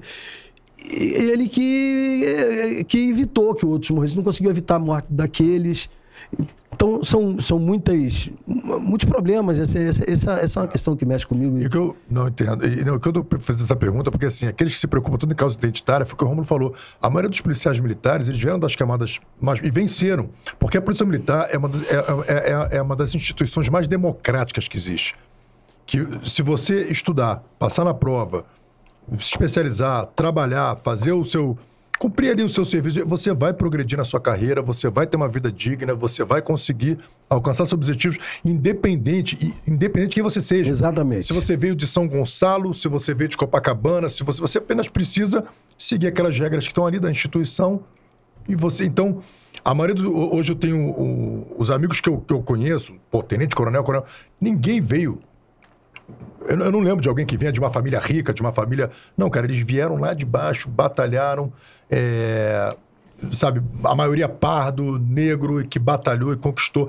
E uma coisa que o, que o, o Major Novo falou: a, a Polícia Militar foi a instituição que mais teve comandantes e chefes negros. Sim. Só que, só que, ele, só que o chefe foi negro não porque ele é negro. Não, foi pela, competência. E dele, entrou na polícia pela competência. competência, exatamente. você olha pra minha turma assim, se você pegar uma foto da minha turma, você vai dizer assim, até porque o, o moreno virou negro, todo mundo virou negro sociologicamente, filosoficamente não funciona assim. Né? Du- Duas raças que se misturam não dá uma raça especificamente. Sociologicamente vai dar porque eles vão usar indicadores, existem propósitos para que a sociologia aponte aquilo dessa forma. A teoria crítica invadiu a sociologia, está muito presente lá. O acadêmico virou ativista da teoria crítica, o acadêmico de sociologia principalmente. Mas você olha para a academia, minha turma, você diz assim, ó, a maioria é negra. E ali as pessoas entraram pelo seu próprio esforço. Tá? O primeiro aluno da turma era um aluno negro é, infelizmente, ele morreu muito jovem ainda, tenente, não foi em serviço, mas foi assassinado. E a história que nós temos é que foi em função da polícia e, e muitos outros extremamente competentes que estiveram no, no- no topo da hierarquia da, da corporação e vários comandantes negros escolhidos pela competência. Dizer que Nazaré Cerqueira foi escolhido porque era negro, pelo amor de Deus, aquele homem é- era uma sumidade. Eu até tinha discordâncias por ele, ele era muito, muito à esquerda para o meu gosto tá?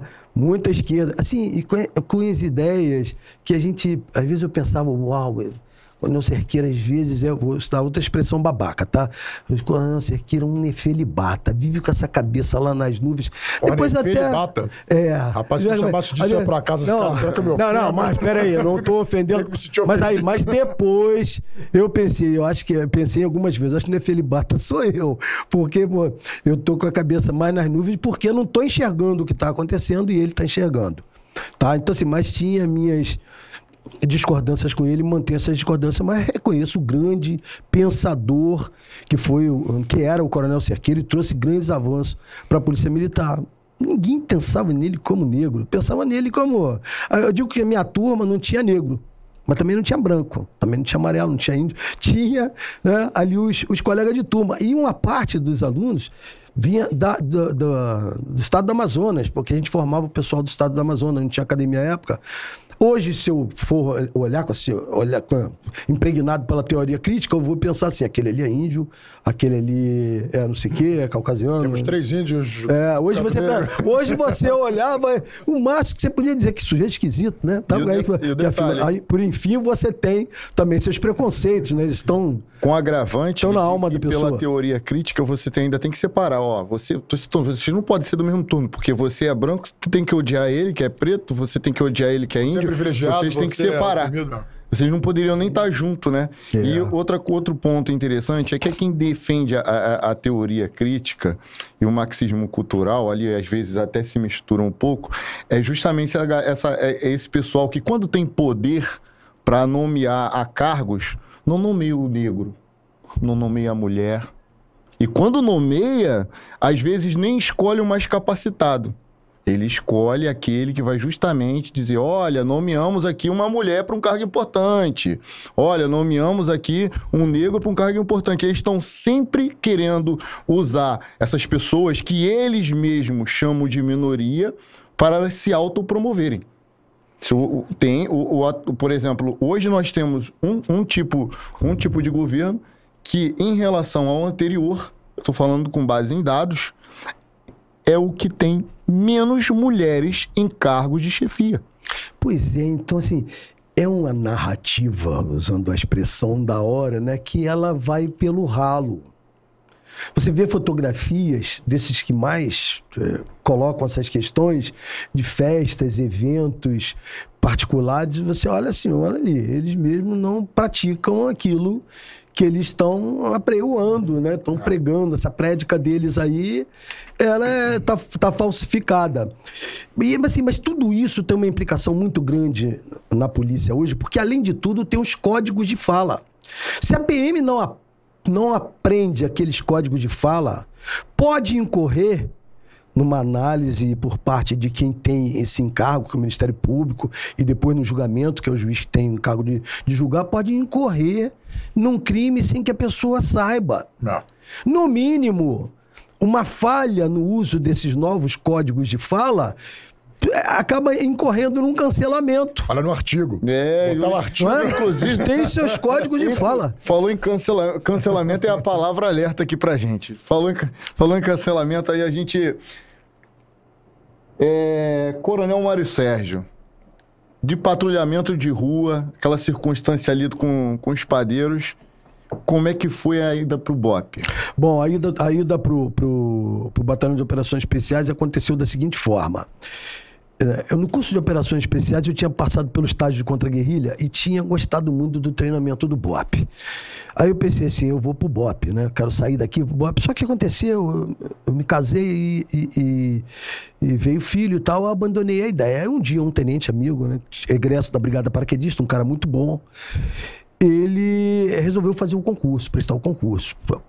E, e assim, falou, Mário, vamos treinar junto? Você tem uma condição física excelente, eu, eu tô bem, mas vamos treinar junto. Você não precisa fazer a prova, não. Eu faço. Eu falei assim, não, vamos treinar. De repente eu faço a prova também. E nós começamos a treinar juntos. Só que ele era motociclista e faltando um mês para a prova, ele cai da motocicleta e quebra o pé. Aí eu vou fazer o exame sozinho e passo. Aí ele, ele falou, agora tira o curso para nós dois. Aí eu fui e tirei o curso. Depois que você tira o curso, você quer servir na unidade. Ah, aí eu fui. foi a experiência aí eu, curso? Ah, o curso é aquela desgraça que você viu no. o curso é aquela desgraça de qualquer curso. Com essa característica de comandos, de operações especiais. Curso bom é curso ruim? Olha, essa é uma boa ideia. curso bom é curso ruim. É claro que tem gorduras que hoje já foram retiradas. Às vezes há conduta. Não, são Bebe tem. Não, não, não. Tem, tem coisas, tem coisas desnecessárias, coisas onde entra muito. É, é, eu vou usar outra, outra expressão é, que, mais conveniente aqui, das idiosincrasias da pessoa e não do treinamento dela. Ou seja, é ego. É, é do ego, ego da, assim, daquilo que ele acha que é a verdade, da, do, do, seu entendimento particular da coisa, ele vai ali e quer fazer com o aluno. Às vezes, ele, às vezes é para ele ser duro com o aluno, ele, ele vai muito além, ele tortura. E isso precisa ter responsabilização de quem faz, e já teve em alguns casos, quando aconteceu. Mas o curso de hoje, embora muito duro, ele é muito mais técnico que quando era alguns anos atrás. Tá? Não é assim, ah, não é transformar o curso em Nutella, é, eu digo vou sustentar isso que eu vou falar agora aqui. Você, nós temos aí, a, a expressão não é minha, a impressão é que nós temos uma geração floco de neve. Tá? A expressão não é minha.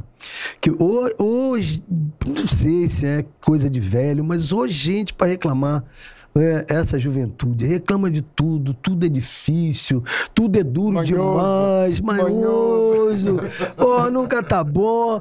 É, a nossa, nossa geração, geração dos anos 60, 70, nós tivemos muito mais dificuldades e os tempos difíceis formam homens mais duros, homens e mulheres. Eu estou falando homens, eu estou falando homens e mulheres mais é, prontos para vencer dificuldades. E, mas assim, mas isso não impede implica em manter coisas que hoje nós entendemos como gordura, já foram retiradas e o custo está cada vez mais técnico, mas assim, técnico, mas a desgraça vai ser sempre, sabe por quê? Existe uma coisa chamada frio. E o frio muitas vezes é o maior inimigo. Existe uma coisa chamada sede, e a sede é muito mais, muitas vezes o maior inimigo. Tem altura tem. É, eu estou botando as dificuldades que você vai se deparar o tempo todo fome. no curso. É, tem a fome, tem os, os meios onde você está, às vezes, tipo, meio meu é, é estar na terra, mas você coloca na terra no meio onde não tem absolutamente nada e você tem que caminhar tanto. Aí coloca, não, eu sou bom de, de água, aí o cara vai, vai para a água, passa tanto tempo na água que ele não quer mais ver água, não quer ver mais, não quer ver mais nada na frente dele. Então o curso é extremamente difícil, tem que ser assim.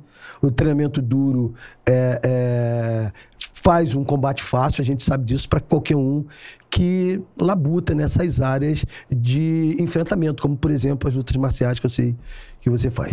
Então o senhor se formou caveira. É, me... Quando terminou a caveira, tomou aquele... Me formei... Aquele, botou lá o brevê no peito, formei, como é que você sai como caveira? A sensação, você, assim, ó, você, terminou o curso, qual a sensação Olha, você, você sai, você sai acelerado, demais. O ideal é que por um mês, pelo menos um mês, o, o homem de, de, recém-formado não operasse. Eu sei, ah, mas, mas isso é um chute. Mas assim, é como se fosse um período de férias. Entra todo mundo de férias. Vai para casa, só volta depois, que você sai acelerado demais. Você no curso, você passa por momentos de fantasia que você confunde com a realidade. Nós, por exemplo, no meu curso, uma das nossas missões era explodir é, uma determinada área. não tinha explosivo nenhum. Eram umas caixinhas com bombril que a gente levava dentro. É treinamento, é simulacro. Tá? Você aprende tanto explodir como você também não explodir. Ah, mas explodir é importante? Sim, nós tivemos uma ação no, no, no complexo do Alemão, em que um, atirador do tráfico matou um policial do BOP. E de uma posição barricada, de uma casa-mata. Não tinha como o policial passar lá uma hora, duas horas, três horas, dando uma retada, porque ele seria alvo. Então foi feito né, a preparação de uma carga, a carga foi estreada, escorvada, colocada no local e houve uma detonação. Então você tem que saber fazer detonação com carga explosiva. Mas sempre com legalidade e legitimidade e adequada à necessidade.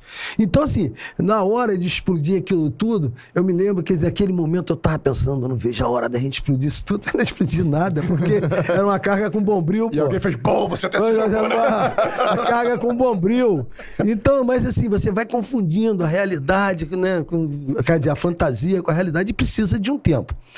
Não sei se é feito assim, se é dado, se todos entram de férias, mas o ideal é um período. Deixa na portaria, deixa em é, algum lugar, algum lugar que você fica tranquilo. É porque você quer eu ficar fazendo. Eu ouvi dizer que acho que o curso de operações especiais do Exército, depois, ou, ou o Comanf, se não me engano, um desses dois cursos, após o curso de formação, o, o, o combatente passa por uma ressocialização. É, Pô, peraí, para exatamente para desacelerar. É uma boa, é uma boa, é uma boa expressão.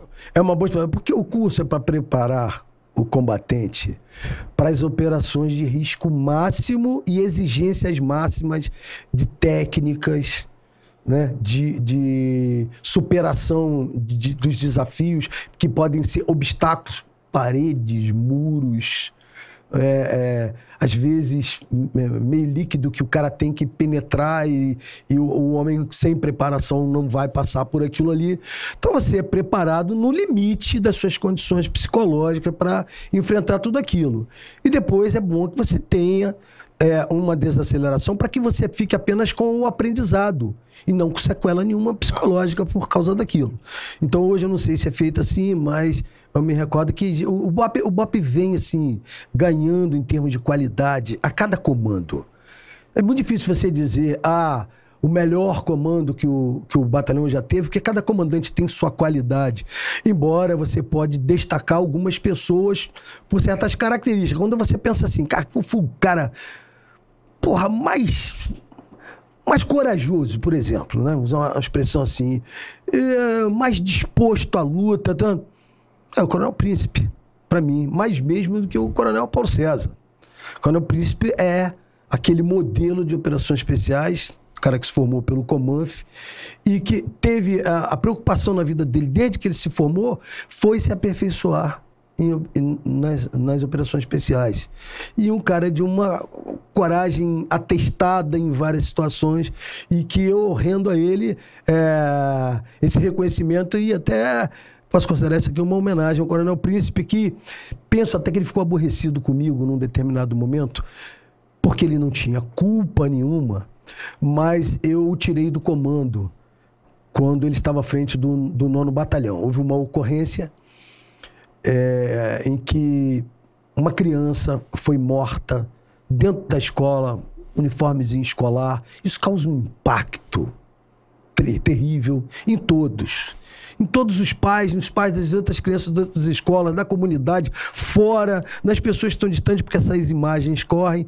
E você exige sempre do comandante aquilo que nós chamamos de accountability, ou seja, é você fazer uma prestação de contas. Essa palavra tem significado de prestação de contas. O comandante não é culpado pelo que o soldado dele fez. Mas o comandante recebe os louros das boas ações do soldado. Às vezes o soldado nem recebe. As pessoas ligam para o comandante. Parabéns, comandante, pela ação do teu batalhão.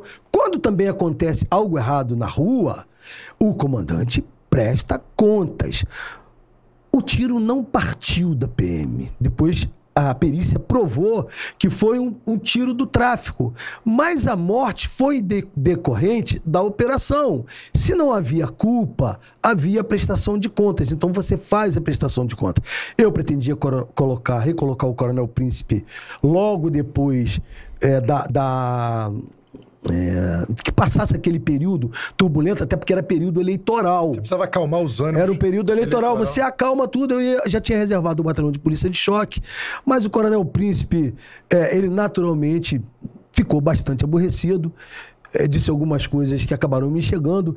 E, e assim, e o Coronel Príncipe tiver que falar para mim, falar para qualquer um, ele é essa pessoa que vai fazer mesmo, tá? Mas isso não, eu não defeito, eu entendo isso como uma qualidade dele também. Só que a gente também se, aí sim, a gente se, se responsabiliza por coisas que a gente vai além e diz assim, ó, o, o limite era esse aqui. Se eu passei, tem, a pessoa tem que ser responsabilizada por isso. Isso diminuiu o coronel, o, diminuiu o coronel, o príncipe em alguma coisa?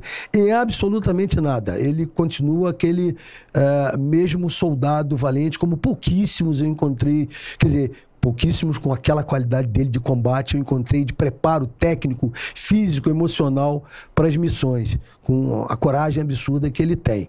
E é um, um grande nome, Fernando Príncipe Martins. Ele vai estar aqui com a gente daqui a duas semanas. Sem ser quinta-feira que vem a próxima, o Coronel Príncipe vai estar aqui e com certeza com o coração mais amolecido depois dessa manifestação. Ah, mas ele sabe disso. Ele, De carinho. É, Normalmente. Normalmente esse, esse pessoal mais sanguíneo, eu falo isso por, eu falo por mim, eu sou um cara muito sanguíneo. Então na, na hora de perdoar também a gente também é, a gente desacelera legal. Sanguíneo é sangue quente, não é sanguinário não, tá? Não, não, não. Não, mas eu- é deixa eu dizer. Semântica é. Olha só. Admite, ele é sanguinário. Eu, eu- eu usei expressões coragem, determinação, lealdade aos próprios princípios. Né? Isso é uma coisa socrática. Sócrates preferiu morrer do que abrir mão dos, princ- dos princípios dele. Tô falando do filósofo Sócrates, né? não, não falando. Não do jogador, falei- não do tá falando do- do jogador. filósofo, não do falando do jogador. filósofo. princípio. Pesquisar, É, é, entre do abrir filósofo. mão dos próprios princípios, não é? E- sobreviver, ele falou, não, não abre mão dos princípios e preferiu morrer. Tomou a cicuta dele lá e morreu. E o príncipe é essa pessoa, fiel aos próprios princípios dele. O- Rafa. só, só uma coisa aqui que o, o, o Irá, eu tinha mandado uma, uma mensagem, tinha mandado a entrevista pro Irá, e ele mandou uma mensagem pra mim pelo WhatsApp. Ele falou assim: que aula, meu amigo. Aí depois ele mandou uma mensagem pra mim: tenha certeza que eu quero ir muito pra cá, né? Tá convidado, ó. eu- Eu tô igual o, o Irá, vou ficar em cima de você até. Aí ele falou assim: manda um abraço pro meu comandante. Ele foi meu comandante quando eu era capitão. Uma grande inspiração pra todos nós. É, o- do Irá pro Eu professor. agradeço o Irá. O Irá está fazendo ainda uma. Eu vou usar uma, uma palavra eh, muito, muito do gosto da esquerda, a palavra revolução, mas mais, mais no sentido copernicano. Mas isso aí eu não vou te ficar, não. Copernicano. Ele está fazendo uma, uma revolução eh, no BOP em termos de, de ainda levar a unidade para o ápice em termos de qualidade técnica. Tá? O, o Irá é um oficial extremamente técnico e assim, cada vez que eu vou ao BOP com um novo co- comandante, eu já não reconheço, né? Porque ele tá diferente para melhor, diferente para melhor. Cada comandante que passou por lá. E, o- e o Irá tem feito tanta coisa lá, todo dia tem uma, uma é uma novidade. Só que são novidades que a gente também não pode falar para o público externo, que são coisas para dentro da corporação que precisam ficar internamente. Mas não são coisas inconfessáveis. São coisas sigilosas porque de respeito a técnicas, inovações, que a gente não pode dizer. Essa, essa nova uniformização já foi uma, uma, uma evolução, porque o, o uniforme preto tem uma, é, digamos assim, é um patrimônio é, tom- é tombado, né? Sim. Mas a opção por esse uniforme, Tecnicamente. tecnicamente, é um, é um- foi uma decisão bastante ousada, né? De você mudar Sim. a uniformização de um, de um, de um batalhão tradicional, os homens de preto, né? Para essa uniformização que tecnicamente você vê que a camuflagem realmente, a gente tem colegas da Core que já conversaram comigo, cara, os caras não veem a gente. A gente vai chegando perto, eles não veem. É, nós- Eu já cheguei de chegar do lado, o cara, eu, eu vim caminhando pra, na direção da, da boca de fumo, os caras lá batendo papo e tal, e não vendo o, como, o É, combatente esse, se pra- esse padrão descontínuo, né? Do, do uniforme, de- de- chama de padrão, acho que é descontínuo, que hoje é chamado. É, era, era assim, na época, planos do BOP, quando eu era comandante-geral, da gente mudar. Eu, eu tinha planos que não consegui concretizar, saí antes. Saí antes não porque eh, não existia um tempo para ficar no comando do Batalhão de Operações, da- da- no, no comando da PM, no comando do Batalhão de Operações Especiais, em comando nenhum.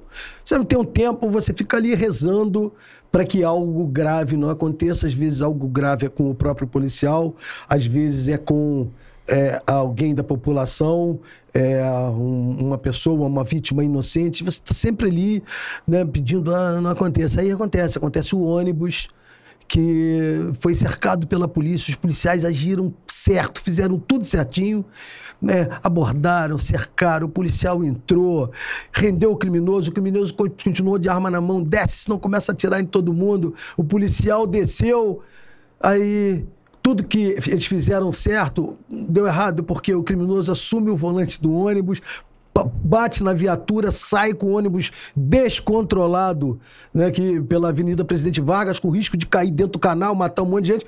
Aí o que, é que os policiais fazem? Tudo errado. Atiram no ônibus, atiram nos pneus. Inclusive, acerta pessoas, acho que não houve gravidade, mas aí finalmente o ônibus para. Ou seja, tudo que fizeram certo deu errado. Tudo que fizeram errado acabou gerando um resultado positivo. São os paradoxos. Você se, de, de, de, depara, se depara com contradições o tempo inteiro. Então você fica o tempo todo rezando para não acontecer. Mas logo, logo, logo, nas primeiras semanas, a tragédia do seu helicóptero derrubado, três policiais mortos. Três policiais mortos, um macacos, quatro. Né? É, e três gravemente feridos um muito gravemente o sargento, os pilotos feridos, feridos não apenas pela queda, mas pelo fogo e por disparos no Morro do Macaco, dos Macacos. Acontece lá a tragédia da Taça da Silveira, a morte da menina Lana, a morte do menino Wesley. Cada, cada situação dessa, a questão do, do, do menino Juan, a morte do, do filho da, da, da Cissa Guimarães. Então, assim, a morte do rapaz do Afroreg. Uma coisa atrás da outra que você, a todo momento, tem que fazer a sua accountability. É o seguinte, isso eu fazia, tá? Raramente eu passava a bola para alguém assumir aquilo que dizia respeito ao comando como instituição. Eu falava com a mídia. Eu não me furtava de, de dizer as coisas dizer assim, olha, erramos, pô. Erramos. Erramos, temos que dizer. Pior é ficar com desculpas e noutras eu dizer, erramos aqui, acertamos ali. Esse, carro do ônibus, esse caso do ônibus foi um, um, um caso bem emblemático, porque nós acertamos em tudo, o cara venceu os acertos. Aí nós fizemos uma coisa errada e a gente parou o ônibus. Mas também com reflexo negativo, porque teve gente atingida. Então, são essas coisas. Elas vão acontecendo durante o meu comando, aconteceram todo o tempo. Aconteceram pequenas coisas e grandes coisas, como o caso da, da tomada do alemão. Né, que é um, um capítulo à parte no meu comando, né? O, a operação do alemão. A gente vai chegar, vamos chegar vamos lá no chegar. comandante Rafael, gente, vamos, eu queria, isso, acho que tu ia falar a mesma coisa que eu, ver se é, vai chamar o chat. Não, eu ia perguntar como é que foi o começo do BOP. O... Então, vamos aproveitar que já são no nosso horário tradicional do chat sim, e aproveitar sim. a deixa do, do Coronel Eirá. Nós temos 241 pessoas nos acompanhando ao vivo agora. Tá, Pessoal, muito obrigado. Queria pedir a vocês para deixar o like. Né? Percebo que tem 241 pessoas, mas tem menos like do que pessoas nos acompanhando. Esse like é muito importante para entregar. Isso meio que obriga o YouTube a entregar esse conteúdo como sendo relevante. É, Igor, então vamos, vamos começar a puxar os comentários aí. Puxa primeiro, tem um, tem um superchat aqui, um único superchat, vamos puxar esse. E na sequência os membros, tá? É... Nossa, ficou maneiro esse layout novo, hein? Obrigado. Ficou maneiro. É... Ma... Mauro Cafezak... Cafezakis. É isso, Mauro? Me corrija se eu estiver errado.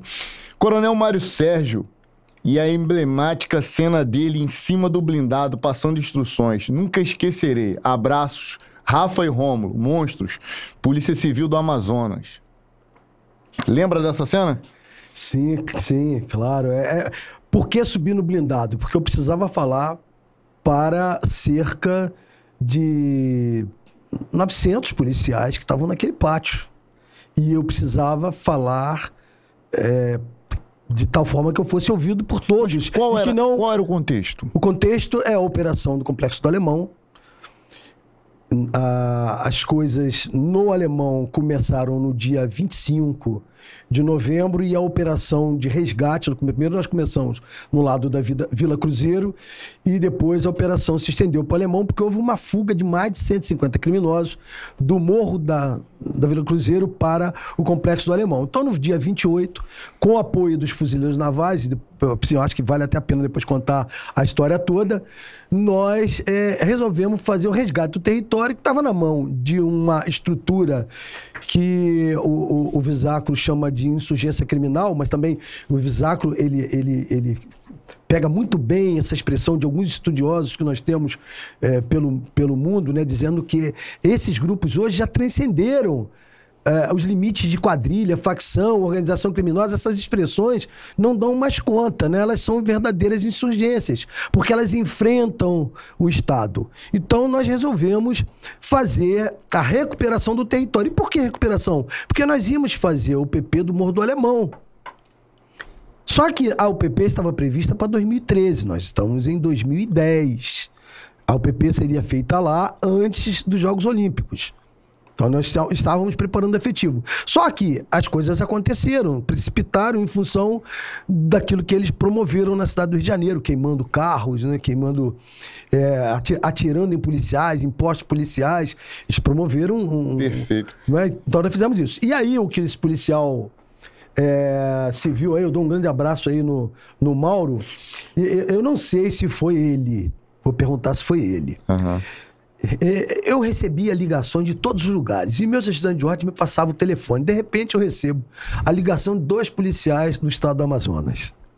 Aí disseram o seguinte: eu quero falar com o comandante geral. Aí o, meu ajudante de ordem falou assim: dois policiais da Amazonas querendo falar com o senhor. Eu falei, não, passa o telefone pra mim. Os caras falaram assim, coronel, o senhor quer que a gente vá para aí agora? senhor quer que a gente a vá para aí? Eu não sei, foi o Mauro. Foi você, Mauro? Aí eu agradeci, eu falei assim, o que que eu tenho que fazer? Pagar passagem pro cara? amigo, eu não vou dizer, não, mas teve gente na tropa do BOP que eu conhecia, que eu bati os olhos assim quando olhei, Polícia Federal. Eu olhei no meio da tropa do BOP, na hora da entrada, tinha dois policiais federais. Os caras vieram, acho que não sei, estava em Brasília, despencaram de lá para cá, né? Nem permissão eles tinham. Não, não, não adianta, eu vou morrer, não, não vou dizer o nome deles. Mas eles estavam lá no meio.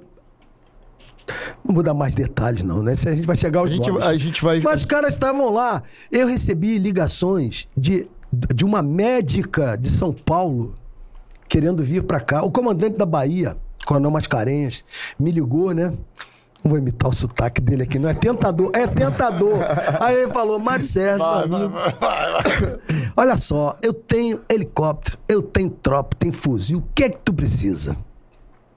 Aí eu falei, Mascarenhas, meu amigo, olha só, a gente está aqui com um exército, a brigada paraquedista, mas a gente não sabe o que vai acontecer. Você deixa tudo pronto. Se for preciso, eu sinalizo, eu despenco daqui para ir agora. Só vou deixar avisado manhã, só vou avisar amanhã é. que eu tô indo. Coronel Mascarenhas, comandante da Polícia Militar da Bahia. Bom, Ligou o Coronel Camilo da Polícia de São Paulo, a mesma coisa. Mário Sérgio, o que é que tu precisa?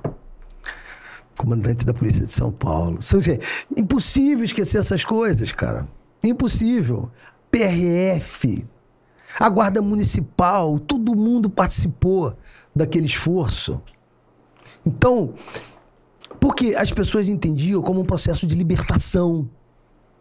Ali sim, libertação daquela coisa despótica do tráfico, com suas armas de guerra, é, é, escravizando a população, física e espiritualmente, porque as pessoas fazem adesão à ideologia do tráfico. Existe uma ideologia, Rafa, Não. viu, Rômulo? Eu chamo de ideologia de facção.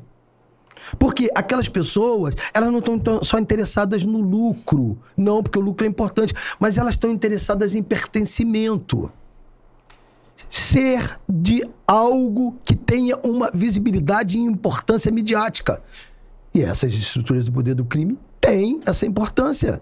É. Nelas, né? O, o, o, criminoso, o traficante, diferente do miliciano, agora não, com a nova novo formato da milícia, coisa diferente, mas diferente do miliciano, ele sempre fez questão do nome dele aparecer. O miliciano não. O miliciano ele queria ficar escondido. Ele queria a legalidade, né? Para as coisas é, vamos dizer assim, de propriedade, aí falo de propriedade daquilo que ele usufrui, o carro, no nome dele, o apartamento, no nome dele, ou no nome de alguém de interesse dele. Mas o, o traficante, muito jovem, muito está pouco preocupado com isso. Não precisa de carteira, de motorista, nada disso. O carro é roubado. Então, assim, tem é, diferenças de interesses desses grupos, diferenças é, muito lógicas, até em razão do formato, né? As milícias, elas nascem como é, originárias da ordem. É, eu tenho um amigo que ele diz que é o substrato da ordem, é o camelô da ordem, o produ- produto, Segurança do, pública, o produto pa- pirateado da, da, da ordem, da segurança pública. Né? E o tráfico, ele, ele é o lumpen proletariado, outra expressão besta, mas importante também pra gente. Porque é uma, uma expressão da esquerda que nem o marxismo, o marxismo clássico, né, se interessava. O lumpen não interessa pra gente, interessa o trabalhador.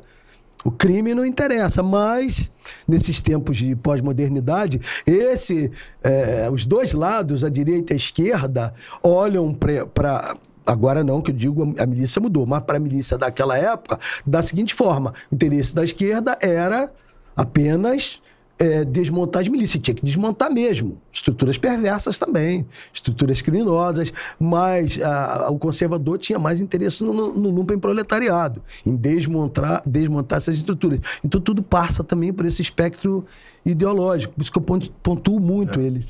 Interessante. Só uma coisa que o senhor falou uma hora ali, eu, eu cheguei a me emocionar primeiro momento, porque você vê assim essa mobilização das pessoas se disponibilizando a sair dos seus estados para ajudar naquela ação que era tão emblemática, que era, uma, que era, que era na verdade, combater o coração do, do, do narcotráfico no Rio de Janeiro e, de uma certa forma, no Brasil, porque eles não, eles, eles não, não era só o Rio de Janeiro, eles se expandiam tentáculos para outros lados. Ali, ali era o quartel-general de, do- de uma das maiores facções que existem, a maior no Rio de Janeiro, uma das maiores do Brasil.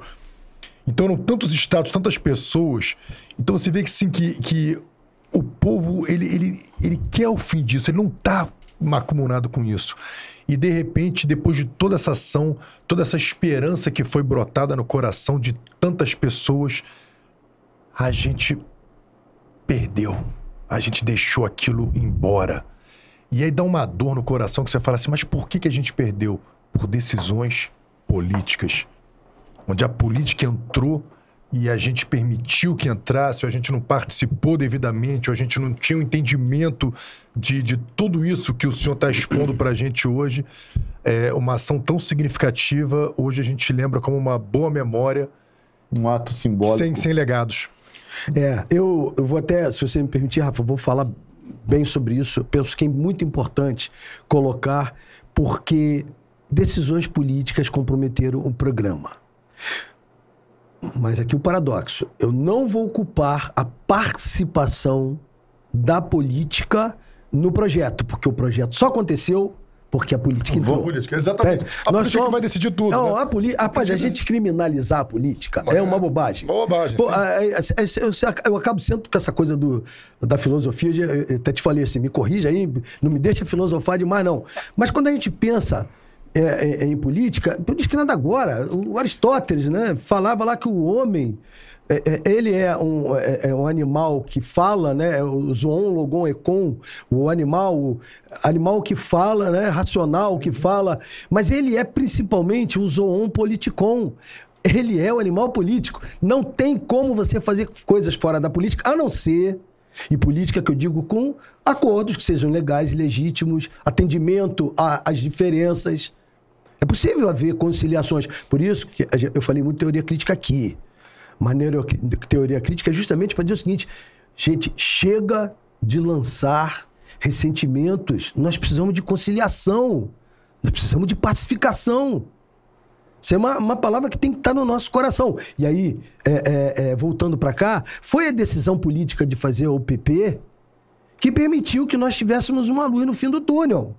Só que depois se perdeu, porque a ideia principal era fazer o PP nas cidades-estado do crime, as principais, aquelas grandes fortalezas. Você faria ali e controlaria bem ah, o asfalto. Quais eram essas cidades do crime, né? É lembra? assim, é, a- a- a- algumas nós fizemos. É, fizemos o alemão, a Rocinha, parte da maré, que iria, iria ser feita. Iria ser feita uma em Niterói, aí já por um- um- uma questão também de Estado, porque era a, a mais forte de lá. Eram cinco. A maré. o alemão, a, a Rocinha, Niterói, agora está me faltando uma outra aqui, a quinta daqui a pouco eh, eu lembro. Então, assim, a ideia era fazer em cinco, porque nós casaríamos com o PRONASSE, o Programa Nacional de Segurança com Cidadania, que já era um projeto de segurança, mas um projeto mais teórico e tal, com participação, uma participação mais sociológica do que policial e, e, e, militar também. Eu digo militar porque depois acabou tendo a participação dos militares das Forças Armadas. Vamos voltar para os comentários. A gente, pra, a gente vai falar, ah, é. a gente vai falar pormenorizado de, de tudo isso que ele está falando, a implementação das UPPs, deu certo, deu errado, qual a opinião dele.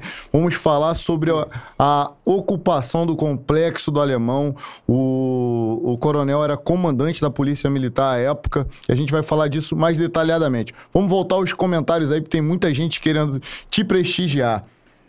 Excelente escolha, vocês são mil. Bianca Félix. Grande Bianca, nossa, nossa apoiadora, nossa quase sócio. Sócia, né? Ela tá com a gente aqui. Pô, olha, olha só, Bianca ela faz as artes do Artigan Félix. Olha essa bandejinha aqui que ela fez pra gente. Ela faz com madeira, resina, munição, estojo, né? De, de munição, muito legal. E nos deu um presente aí, ó. Isso que a gente vai abrir no final do episódio. É, porque tem um, a gente vai criar um ritual novo aqui ao final do episódio. Novo ritual sagrado promovido pela Arte Gun Félix. Entra aí depois no, no, no, no Instagram. Obrigado, Bia. Fica com Deus. Gil Armado, jornalista Gil Armado, grande Gil.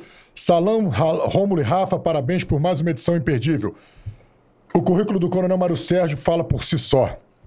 É verdade, meu amigo. Fica com Deus. Obrigado aí. Tá botando o. Tá. Toda vez que você se atrasa por algum motivo, o espírito de quinta série que habita dentro de mim canta. Começa, começa. Valeu, Ingrid, obrigado.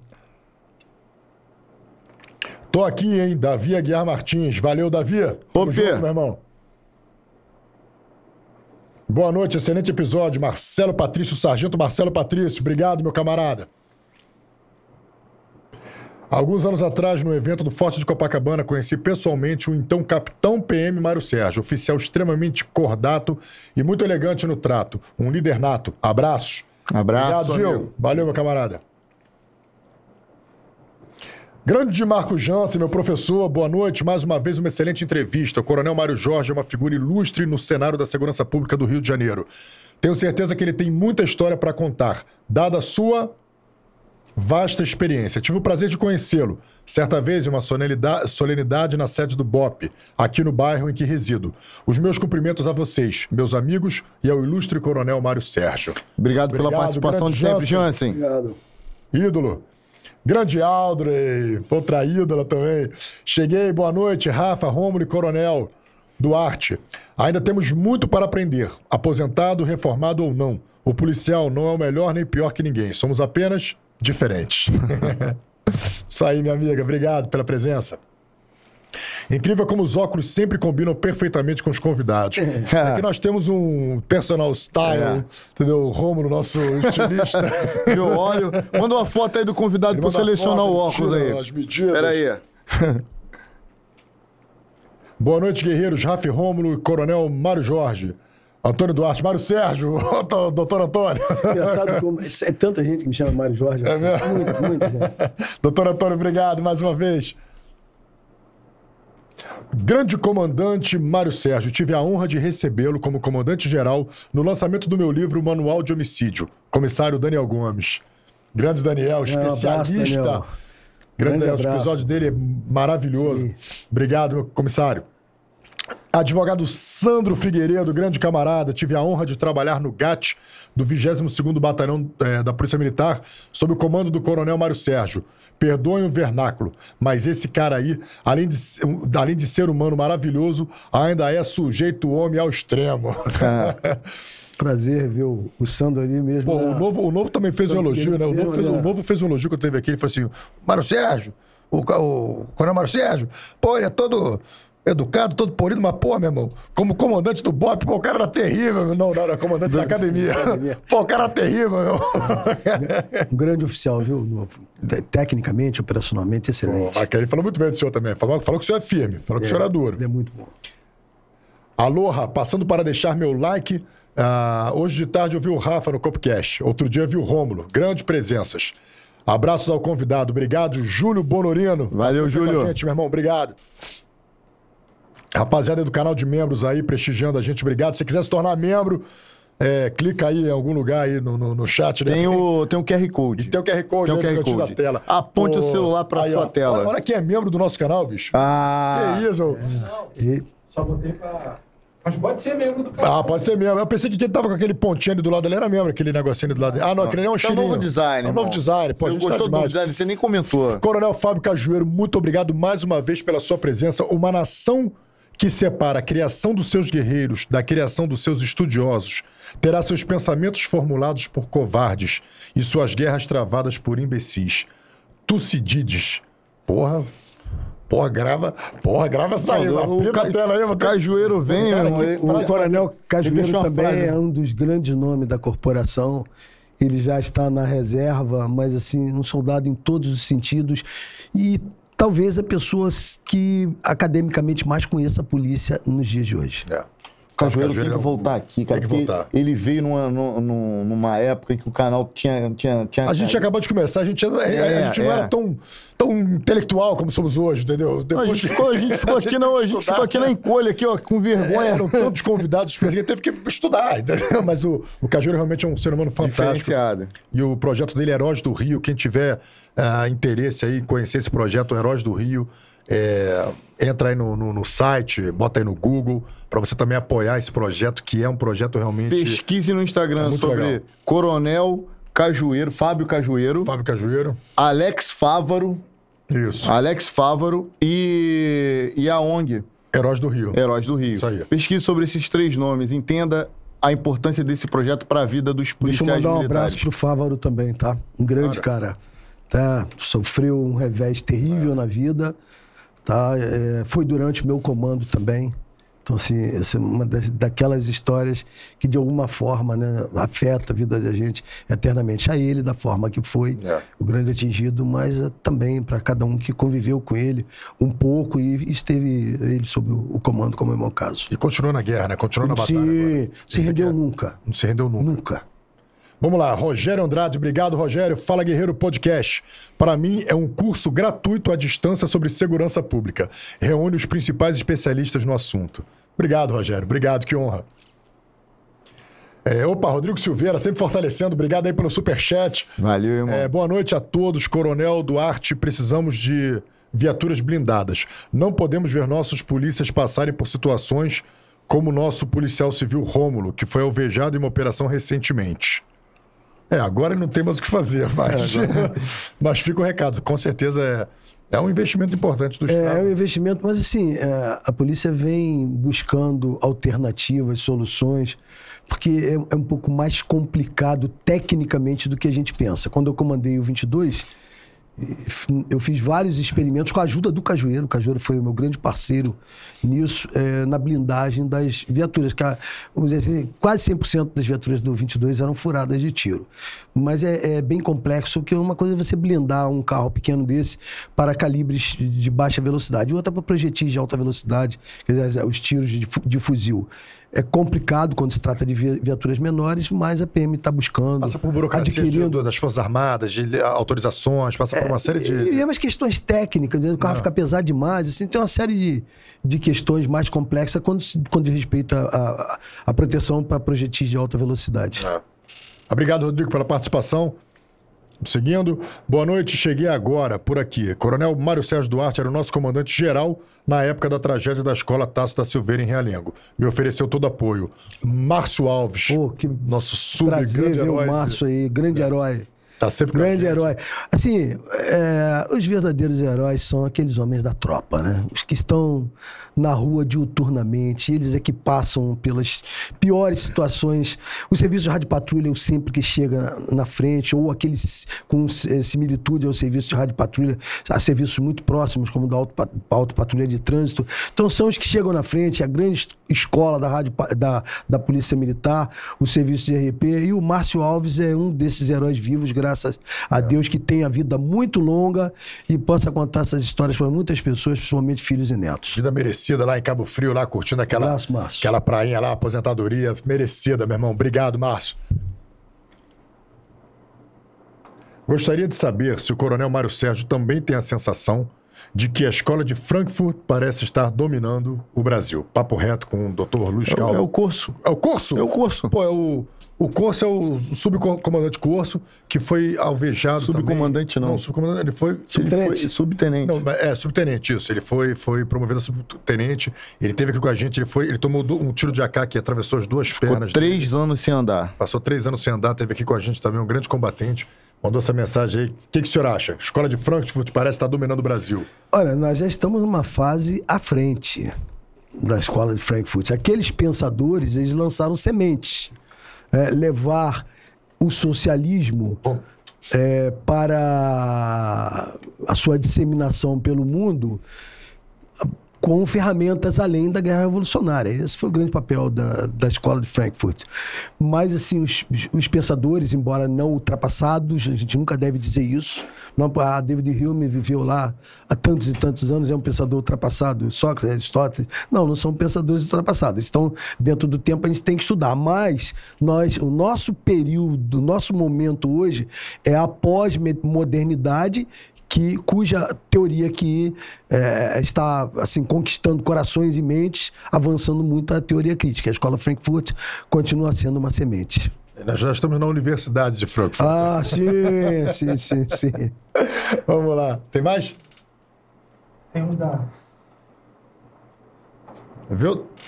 Ah, estou curiosa com essa surpresa. Ah, tá. Manda, bota da Fernanda Nota, que é uma grande amiga. Ela, ela pô, uma pessoa que me, tem me ajudado muito aqui no, no Fala Guerreiro, né? Tá aí, Fernanda, aí, Fernanda Nota, grande amiga Fernanda, ela é delegada de polícia. E ela tem me ajudado no sentido de que ela, ela foi a pessoa que fez o contato com o Coronel Visacro, né? Que me apresentou a ele. E, e ela me mandou uma, uma biblioteca de livros que ela, ela é delegada, ela foi para a Escola Superior de Guerra, fez o, o curso lá, né? Se formou lá na, na, na escola. E me mandou uma biblioteca de livros justamente é, que fala diversas, que aborda a nossa temática, né?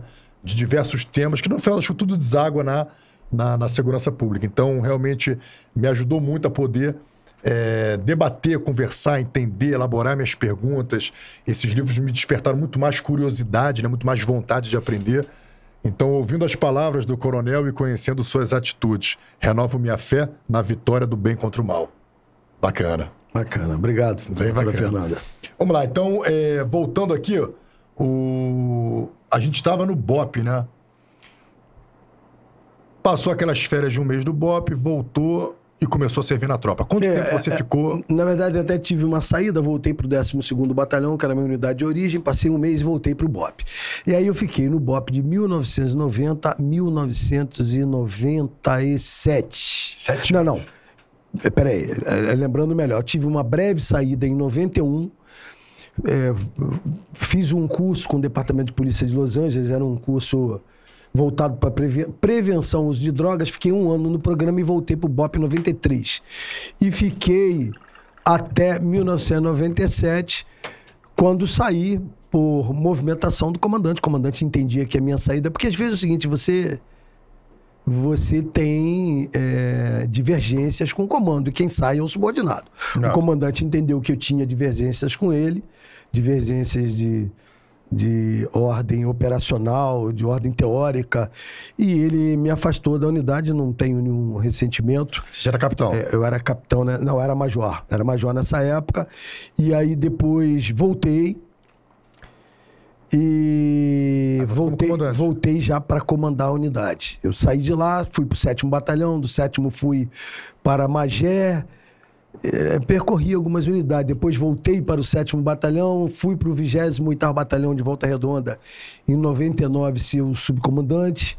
Fiquei lá um tempo, aí fui para inteligência, fui diretor de operações de inteligências, de inteligência. Tem até uma ação eh, bem interessante que talvez eu seja uma dessas últimas pessoas a ter combatido a- guerrilha no Brasil. Que Mas, guerrilha assim, que guerrilha? guerrilha? Olha, não foi Caparaó, tá? Na, na- década de 60, não foi a guerrilha do Araguaia, a década de 70, eu era adolescente, é que é? mas... Ah, não foi a Palmares, não foi a Palmares. Mas em 2001, 2001 houve um, um, um ataque, um destacamento de polícia. eh, No, na época era um distrito, eh, de, acho que de Macaé, hoje é um município de Carapebus. Atacaram uma, uma força com similitude de força armada, com pessoal com, com roupa camuflada, entrou, atirou nos policiais, tomou as armas e escreveu uma sigla. É FSLN ou F-A-R-L-N. Eu sei que a gente entendia como Força Revolucionária de Libertação Nacional, alguma coisa assim. E assim, é, eu de cara, eu era diretor de, de inteligência da Subsecretaria de Inteligência, eu de cara fiz uma leitura política. Os caras estavam com uniforme camuflado, chegaram marchando, informação em coluna.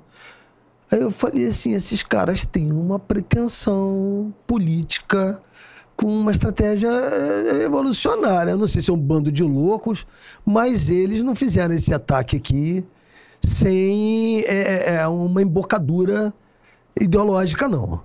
Aí fiquei, fiquei pensando, até que nós começamos a eu, fui, eu saí do Rio de Janeiro, fui para lá, recebi ordem do meu, do meu diretor, né, o, o coronel Humberto, Humberto fui para lá e levei comigo o meu, meu auxiliar, que é o atual chefe do Estado-Maior, que é o coronel Sarmento. Ele era capitão, eu major, e fomos... Que não lembra fomos... das operações. Não, não, não, não, quem não lembra é o Salema. Ah, o Salema. O Salema, não, o Sarmento lembra bem disso.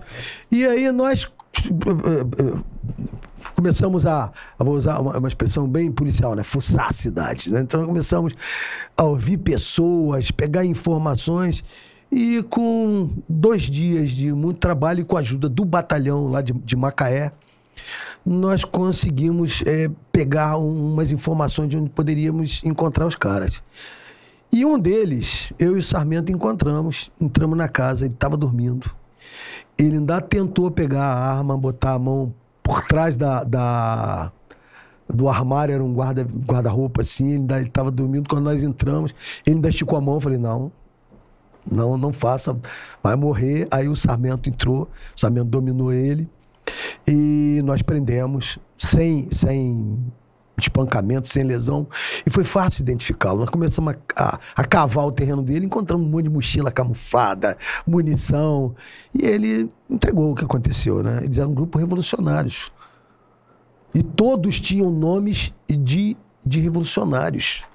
Eram nomes é, russos, um troço interessante. Mas todo mundo daqui, tudo carioca, gente lá da área, gente do Mas Rio. O líder, isso foi em 2001. Em 2001. Sem quantos na internet. E o líder era um taxista no Rio de Janeiro. O, aí nós levamos para a delegacia que o, o Álvaro Lins era o, era o delegado. Trouxemos, né? Descemos de Carapebus para cá. O Álvaro Lins foi o responsável pelo flagrante. Mas era um grupo guerrilheiro. Não era um grupo de criminosos comuns. Eles tinham uma estratégia de, de lançar a guerrilha no Brasil assaltar o banco, assaltaria o DPO, assaltaria o banco. Só que ele não contava com a reação de um policial. O policial reagiu, tiveram que balear o policial. O policial que reagiu, reagiu, chegando ao DPO, viu aquela situação. Já estava acontecendo. Então eu digo assim, eu tive uma participação Maneiro, no, no, combate à guerrilha. Nossa, né? no, no, na manutenção da democracia. Na manutenção da democracia. na manutenção da democracia. Cara, que doideira. E o. Voltando aqui, você Aí você saiu e voltou. Ah, não, eu fiquei curioso com esse, com esse assunto aqui. Você, você disse que fez um curso de prevenção ao uso de drogas em Los Angeles. Não, eu fiz com o Departamento de Polícia de Los Angeles aqui no Brasil. Aqui no Brasil. O curso Foi. era sobre o quê? Era, era um curso de prevenção às drogas. A PM tem inclusive um programa chamado ProERD, mas esse programa de orientação de prevenção ao uso de drogas. Ah. É, é, eu até esqueci exatamente o que, o que né, o significado da sigla, né, que eu digo que é um bem esquecido. Mas o nome americano era mais simples, era DARE, de atrever-se, né? Drug, significa Drug Abuse Education, que é a educação para a prevenção ao, ao uso de drogas, né, de drogas abusivas. E nós fizemos, transformamos o Programa Educacional de Resistência às Drogas, pronto, é o PROERD. Eu fiquei um ano no programa, um programa muito bom, maneiro, feito, mas eu tinha algumas discordâncias, eu achava que aquilo não fica, devia ficar por conta só da polícia militar. Nós tínhamos que capacitar gente de outras agências é, com similitude de polícia, como a Guarda Municipal, para poder fazer o programa lá. E eu acabei vencido, saí do programa e voltei para É. voltei o BOP. Já era outro comandante, Era o falecido Coronel Rangel, que morreu num assalto. O, Coronel Rangel foi assassinado num assalto. Um oficial espetacular também. E me levou para eh, para a- a- o BOP de volta. Eu, lamentavelmente, não pude comparecer ao sepultamento do Rangel. Isso é uma das coisas assim que a gente tem, né? A gente lamenta até o sepultamento que Não. não, foi. Não. Eu não pude ir ao sepultamento do Rangel. E, sim, foram muitas mortes. Eu fui a tantas. Eu perdi gente muito próxima. Que se- coisa- segurança da. eh, Meu segurança morreu na folga. O, ca- o Enio, que era meu motorista no BOP. O Enio, motor, o Enio def- morreu basicamente defendendo. eh, o, o comando, né? Porque ele era o motorista do Coronel Pinheiro Neto, comandante do BOP, que me sucedeu num assalto. Ele pegou uma posição preocupado com o coronel que tinha descido para, para pegar, deixar a filha na escola. Aí o, o, o, a- o marginal chegou por trás dele, atirou e matou. Aquela morte foi muito dura para mim, porque o Enio era um grande amigo. Uma pergunta assim, que eu tenho assim, sobre, sobre essa questão da, da droga, né? O Proex. A gente conhecia porque eu participei de um programa semelhante na Polícia Civil, que era Lá era o Proerd, o Proerd é Proerd, um- Proerd, isso, Proerd. Eu, eu participei de um programa semelhante ao, ao Pro- à Proerd, né? Na Polícia Civil, que era o Papo de Responsa, Sim. com o Beto Chaves, né? Fiquei um ano com ele. E, e assim, o, o que eu achava assim, a grande efetividade do, do- desse programa, tanto do, do- de ambos os programas né, da, da Polícia Civil Militar, é que a gente chegava no lugar ali, né, com, com, com a nossa, com o nosso fardamento, né, com o nosso, nosso, aquela roupa, o ethos do guerreiro, né, e aquilo ali realmente, a- o jovem, a gente trabalhava sempre com o jovem, a gente não queria, assim, concorrer com a polícia, então a polícia, pegava, a polícia militar pegava uma faixa etária até uma determinada idade, a gente pegava a partir daquela idade para cima. Então a gente trabalhava com 15, 14, 15 para cima, né? E assim, a mensagem realmente era passada e você via que eles, eles, eles criavam uma admiração, uma curiosidade pela, pela nossa presença, falando desses temas, né? Da, pertinentes a- aos dramas da juventude, às fragilidades da juventude. Mas eu concordo com o senhor. é, ficava naquele discurso do policial que jogava uma semente, porém aquela semente depois não era regada e talvez isso seria função de outros, outros órgãos entrarem para fazer aquela semente agora virar uma árvore, né? Então isso realmente eu acho que é, o trabalho é muito legal, mas ele precisa de uma continuidade. E aí eu entro nesse tema, né? a gente tem esse tema das drogas, do... O que, que, que o senhor acha da política de combate a drogas no Brasil? Bem, primeiro assim, é, é, eu preciso, para explicar isso, eu tenho que dizer que eu sou contra a descrim... Hoje, hoje chamam descriminalização, que é até um, uma palavra inventada, né? Descriminação é a expressão eh, an- anteriormente utilizada. Vamos dizer assim, aquela que é mais acertada, mas a gente fala em descriminalização. É, eu sou contra isso, sou contra a legalização, sou contra qualquer facilitação ao uso das drogas. Se as drogas hoje, com a limitação da lei, e muita gente deixa de usar porque é proibido, porque pode ser atingido pela lei, eu mesmo fui um jovem que fui tentado várias vezes pensar, não, eu, eu- eu não posso me envolver nisso, porque eu não quero ter um carimbo de fichado, né? Era a expressão que a gente usava. Mas talvez tenha sido o único motivo pelo qual eu não tenha experimentado maconha. E junto comigo tem muita gente que pensa assim. Mas se você disser, não, olha só, agora você pode experimentar se quiser. As pessoas vão experimentar. Existe um argumento aí de que as pessoas fazem porque é proibido. Não. Ninguém faz porque é proibido. Ninguém acelera. É claro que as coisas proibidas até são tentadoras. A gente sabe disso. As coisas. Mas, assim, mas essa lógica é frágil demais. A inconveniência legal, ela é freio sim. Senão a gente faz o seguinte: a gente, para outros crimes, também descriminaliza, porque ninguém vai ter a tentação mais de matar alguém ou de roubar. Ah, porque é proibido roubar, a lei não permite, é proibido matar. não é- É isso que faz as pessoas se tornarem homicidas. Né? Olha, é, é contrariar né, os grandes pensadores da criminologia, né? Desde de, de, de Lombroso, Ferri, Garófalo. Os caras não dizem isso, não. Nenhum deles está falando isso, não. Falando de outras coisas. É, mas então eu sou contra a legalização, descriminalização, porque a primeira barreira é a lei, e as pessoas não querem ter problema com a lei.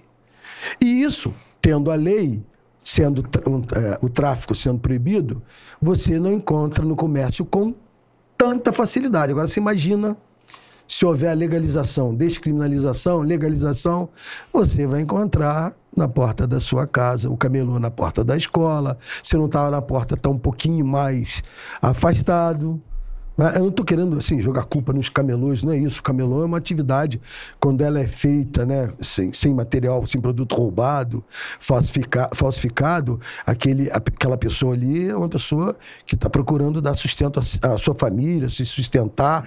Eu entendo. é, absolutamente necessário e, e é, é um- é um papel virtuoso o trabalho informal. Só contra quando o cara ele comercializa coisa errada. E aí ele vai se tornar o vendedor da droga, isso vai estar abundante no mercado. Os grandes carregamentos de droga vão ser assaltados pelos fuzis que estão nas favelas, porque vão descer.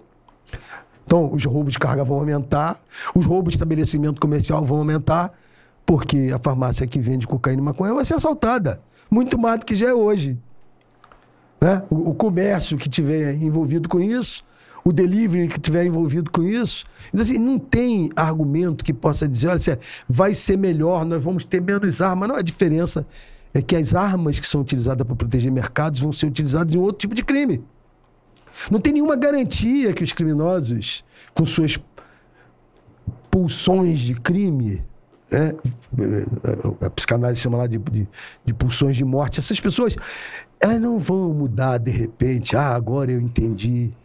Né? Agora eu vou ser um comercializante, eu vou ser um, um comerciante legal de cocaína, de heroína. Não, para, para, vai. Não é por aí. Não acredito que isso vai acontecer. O que vai é que nós vamos inundar, nós vamos ter ainda uma quantidade muito maior, nós vamos ter pessoas mais dependentes, dilapidando o patrimônio da família. Quando ele diz, não, isso é um problema do cara, de como? O cara dilapida a- a- a- o patrimônio da família, ele gasta, ele rouba o próprio pai, a mãe, os irmãos. Ele não, não vai só ele para miséria, ele leva muita gente. Ah, todo mundo fica dependente? Não. Mas não tem que pensar, ah, porque todo mundo não fica dependente, então nós vamos desprezar os outros dependentes, nós vamos tratar como uma ação é, é, é, de saúde apenas. Ah, vai ver os países que fizeram essa opção. Eu estava na Holanda e parei na frente de um coffee shop, que é o lugar onde você pode consumir maconha lá à vontade, lá dentro. Bolinho e é, é, chá, café com maconha. Não entrei, fiquei do lado de fora. Mas eu nem tinha entrado e já tinha o, o vendedor de cocaína me oferecendo do lado de fora. Porque o cara já sai né, com a, a- a censura dele né, reduzida, porque ele usou lá dentro, já está mais menos preocupado com questões morais, éticas, legais. O cara oferece cocaína, ah, vou tentar isso também. Então, aquela política lá não está dando certo lá não, como dizem. O, o- foi o país que mais me assustou, foi a Holanda. Número de dependentes químicos pelas ruas. É, o pessoal, é, eu vejo assim, existe uma glamorização nesse sentido. Hoje, hoje a, a política de drogas, assim, o- o- a minha observação sobre isso é que a gente existe uma, digamos assim, uma concordância, né, pelo menos teórica, de que o tráfico de drogas deve ser reprimido. Porém, a questão do usuário, o usuário deve ser tratado de uma outra forma, uma forma mais é, compreensiva, uma forma mais um problema de saúde pública, não um problema de polícia. Então, não, o tráfico é problema de polícia. O usuário é um problema de saúde pública. Você acha que esse, essa divisão dessas responsabilidades é por aí ou ambos se retroalimentam e devem ser É, tratados da claro. mesma forma? Olha, esse retroalimento. É, de forma bem, bem sintética. É porque, na minha humilde opinião, assim, ou é tudo ou nada. Entendeu? Ou você ataca toda a cadeia é, Tem- do tem que comércio, atacar- tem que atacar ou você não ataca ninguém. Então, pô, então Tem- libera tudo. Agora, eu, eu só falo assim, é, o usuário tem que ter, tem que ter uma... Tem Agora, a responsabilização, sim, porque faz parte. criminal. Da- Sim, Criminal. também sou, também sou a favor. Ah, mas você é a favor do encarceramento? É, é, quem, quem, quem usuário de droga ficou encarcerado nesse Brasil nos últimos 30, 40 anos? Porque, porque foi flagrado usando, ficou encarcerado. Nem mega traficante tá ficando, né? Agora, hoje nem mega traficante. Não, mas, já- mas usuário, vamos lá, o cara, me, me diz alguém aí, fulano foi condenado e passou três anos na cadeia porque estava fumando maconha em 1997. Pô, me prova. Me prova que ele passou por causa disso. Ah, pode uma pessoa que foi encontrada, que já estava respondendo a outros delitos, aquilo agravou. Mas por isso, não. Agora, se ele não é responsabilizado quando né, as drogas a gente sabe que vão trazer é, é, problemas não apenas para ele, e o grande discurso é que ele é o responsável, o problema dele não é. Você não sabe o tipo de equipamento um cara desse opera para você legalizar o uso para ele né, e não ter que, que responsabilizado pelo mau uso da ferramenta de trabalho dele com, com desastres e desgraças para outras pessoas. Isso é um dos aspectos. Né? Então, o usuário tem que ser também responsabilizado. Temos que pensar muito sobre a forma de responsabilização. Agora, dizer que não, a pessoa sabe que está errado. É. é. porque, assim, tem até um, um, um, rapaz que comentou aqui, né? Que ele colocar, ele colocou, que é o Diego, no comentário do Diego, botou assim: eu tenho que discordar. Aí entra a liberdade individual de qualquer um fazer o que quiser com a sua saúde. O comércio de drogas se igualaria o comércio de bebidas e cigarros. Exatamente. Exatamente. Assim, eu, é. eu, vejo uma razão em parte. O comércio de bebidas e cigarros, no caso da. Ah, não, a gente vai melhorar, vai, vai combater o tráfico de drogas. Não. Bebida e cigarro hoje, o mercado é extremamente rentável. O mercado negro de bebida e cigarro Sim. é extremamente rentável. A questão das drogas, inclusive da. É, você cria ao longo, pra, no, no, no, no longo prazo uma, uma desestabilização social porque, apesar de você estar dando o direito do indivíduo, no, no final das contas, aquele indivíduo pertence a um coletivo. Sim. E você deteriorar, degradar a, a, a, capacidade cognitiva, a saúde daquele indivíduo, você vai causar um caos social. Você vai prejudicar a Sim. saúde daquele cara. Então, dali, só assim, uma coisa bem, bem simplória, uma explicação bem simplória. Você liberando a droga e atingindo a saúde desse cara, seja saúde psíquica ou orgânica, você já tá, é mais uma pessoa que está no hospital ocupando a vaga de um, uma pessoa que tem um problema cardíaco, um idoso, um doente, uma pessoa doente congênita, né? Enfim. Então, você tem, você tem diversos problemas. E tem um livro que a própria minha amiga Fernanda me deu, que é o Cocaína Vermelha, que mostra que a droga é, ela foi usada, ela é usada como arma química para deteriorar sociedades. Então, se a gente vê o exemplo da, você falou da Holanda que te assustou, vejo o exemplo hoje da Califórnia, que eu morei na Califórnia, que foi o primeiro estado a liberar as drogas. Hoje ela está numa degradação Sim. social eu tenho visto sem precedente. Então é só você pesquisar sobre isso. Mas uma coisa que eu acho que a gente falha grandiosamente, talvez por questões ideológicas que impedem que isso aconteça, é nessa questão da informação. Num determinado momento, o, o governo brasileiro resolveu é, tratar o tabagismo com seriedade. Começou a fazer campanhas de informação sobre os males do tabagismo.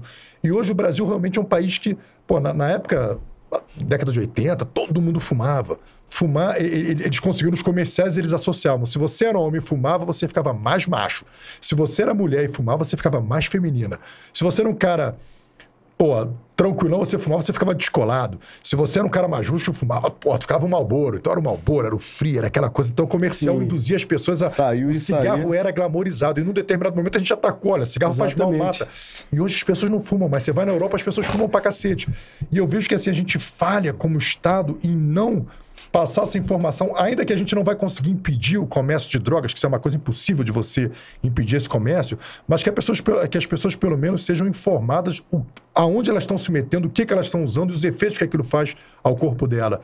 Então, eu achei uma falha, assim, imperdoável de, de diversos governos que passaram. A gente não vê um comercial na televisão já teve um, um, tempo atrás, falando, por que fumar maconha? Meu, olha só, maconha causa isso, isso, isso, isso, isso. Porra, cocaína causa isso, isso, isso, isso, isso. Pelo contrário, a gente não ocupa esse espaço, a gente acaba permitindo que usuários que querem a legalização para poder ter fumar e usar suas drogas em paz sejam os propagadores é, dessa informação, que acabam glamorizando, acabam dizendo narrativas, né? Ah, não, isso é uma coisa milenar dos índios, é espiritual, é isso, é aquilo, e não é. O, o comentarista, a gente tem que ter todo respeito pela opinião dele, mas eu reitero que é, o, a pessoa que usa drogas ele corre o risco de causar não apenas prejuízos para ele, direito é dele, mas é em tese porque ele traz problemas para o Estado e começa dentro da própria família, né? Ele se torna um grande problema família. Nós conhecemos tantas histórias de pessoas poderosas que perderam muito, alguns perderam tudo por consequência do, da, do comportamento dos filhos com as drogas. Então, quando, claro, existem determinadas classes onde a gente vê que o uso da droga ela até traz eh, prejuízo, mas parece que culturalmente é, ela, ela pertence àquele mundo ali. Né? Por exemplo, quando a gente fala em classe artística, eu sou um apaixonado pelo rock, né? Mas eu acho, que- eu acho que um dos problemas de eu não ter tentado mais avançar Ser né, roqueiro, com- ser roqueiro. roqueiro, porque assim, é, é inexorável você ver lá o pessoal do mundo rock. é, são muitos, muitos usuários de, de, de drogas. Aí quando chegam né, na idade madura, alguns até fazem meia-culpa, dizem, pô, quase, quase morri, nós quase acabamos como grupo, quase, quase acabamos como pessoa. Porque assim, o reflexo não é só para a pessoa, não é só para o corpo, não é só o psiquismo dela, mas tem um alcance muito maior. E essa, essa foi a questão que você falou. Teve um- um- uma outra que acho importante pontuar.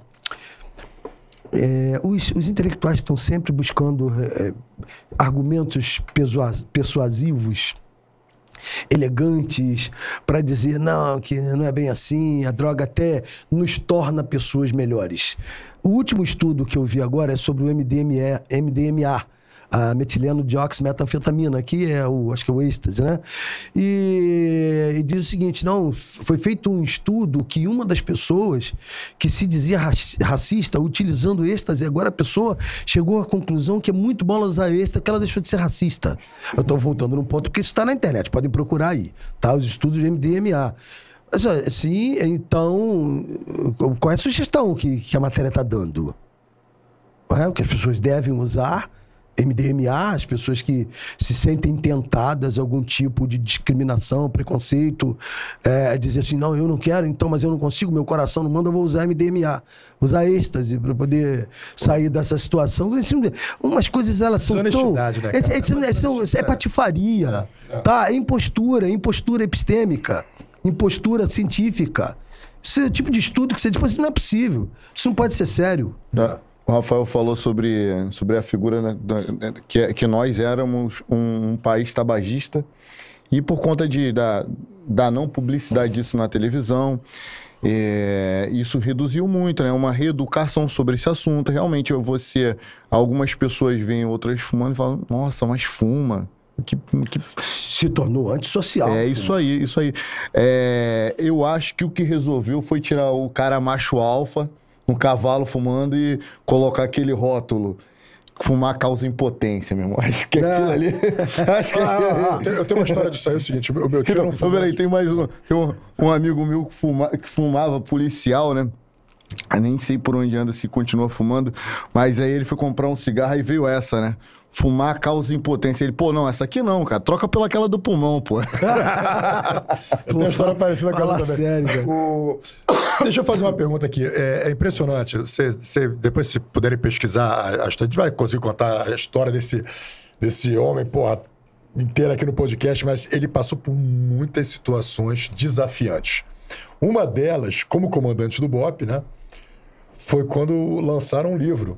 Elite da Tropa, que jogaram o BOP para jogaram a tropa, né, para uma situação de e, e logo na sequência, você você era comandante só no livro ou no filme também? Não, no filme eu já estava na Secretaria de Segurança. Sim, mas eu quero que você, assim, me conta Não, o livro- foi o livro- o impacto do livro, a sua opinião sobre o livro e sobre o filme. Tropa Não, 1 o, livro, 2. o livro é o seguinte, é, é um assinte contra a unidade, tá? Porque assim, pegam um livro, pegam o BOP, contam um monte de histórias que a gente fica tentando é, lembrar que, que diabo é aquilo ali, onde foi, quando aconteceu. Se aconteceu, foi tão escondido por quem fez, que até, eh, na época, até falei, eu acho que quem está contando é quem participou. Eu devo ter participado daquilo tudo ali. dar uma empurrada no, no- na turma. Não, mas porra, não, não. Assim, o cara tá contando esse dia. O senhor fez parte daquele história. grupo, de, daquele grupo de, de oficiais que ingressaram com ações para evitar que o, que o Não. filme fosse lançado? Não, não, mas aí eu sou- também sou contra isso. O livro tem que circular, o filme tem que circular. Eu Ficou sou... puto, mas ficou puto. Não, mas você pode ficar. Mas não, mas não pode. É igual a relação com a mídia. Mídia, né? Não me lembro quem disse, mas me parece foi um daqueles jornalistas do Pasquim. Ele falou assim: mídia oposição. Mídia oposição, o resto é secos e molhados. Ele usou essa, essa expressão. Mas que mídia ele está falando ali? é- era a mídia numa época que a gente vivia um regime de exceção. Eu não gosto da palavra ditadura, eu não gosto é, de ficar jogando na costa- nas costas dos militares que eles fizeram mal pro Brasil. Eu sou conservador, não posso estar falando disso. Mas a gente não admitir que houve um regime de exceção, aí também é covardia da nossa parte. Nós temos ah, ah, regime de força, não podia escolher o presidente, né? havia alguma democracia, mas era uma democracia sob- muito sob controle, então a palavra democracia já, já fica forte. Então, né, assim, Não é nem para um lado nem para o outro. Mas o regime de exceção é uma, uma, uma outra é, então eu sou favorável à liberdade de imprensa, liberdade de opinião, essa coisa de ficar tutelando o pensamento do outro. Cara, você dizer o que é verdade, eu sei o que é verdade, isso é uma pretensão muito grande. É. né? Só, só, você pode só dizer verdade aquilo que é fato objetivo. Mas dentro de, de espectros de subjetividade, você fica dizendo que é a verdade, tutelar a verdade, tutelar a opinião, isso é uma coisa ex- extremamente é, preocupante e nós temos que estar sempre atentos a isso. Formadores, principalmente os formadores de, de opinião, os, os intelectuais. Então eu não era com, eu era absolutamente contra tá? É, entrar na justiça, eu não quis fazer parte disso. Mas os oficiais do, do, do BOP, eles eh, quiseram me emparedar na época. Eu entendi, até porque todos sempre muito jovens, né? Tal juventude, né? A juventude faz, pessoal, ah, pô, fizeram. Agora, e até porque também o livro, embora tivesse participação de dois oficiais nossos, o livro tinha os Eduardo Soares. Os Eduardo Soares é aquele acadêmico, pensador.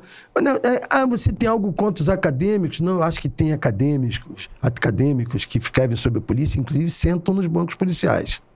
Continuam de esquerda, tem uma, uma visão que eu não concordo, mas são mais leais. Como, por exemplo, a Jaqueline Muniz.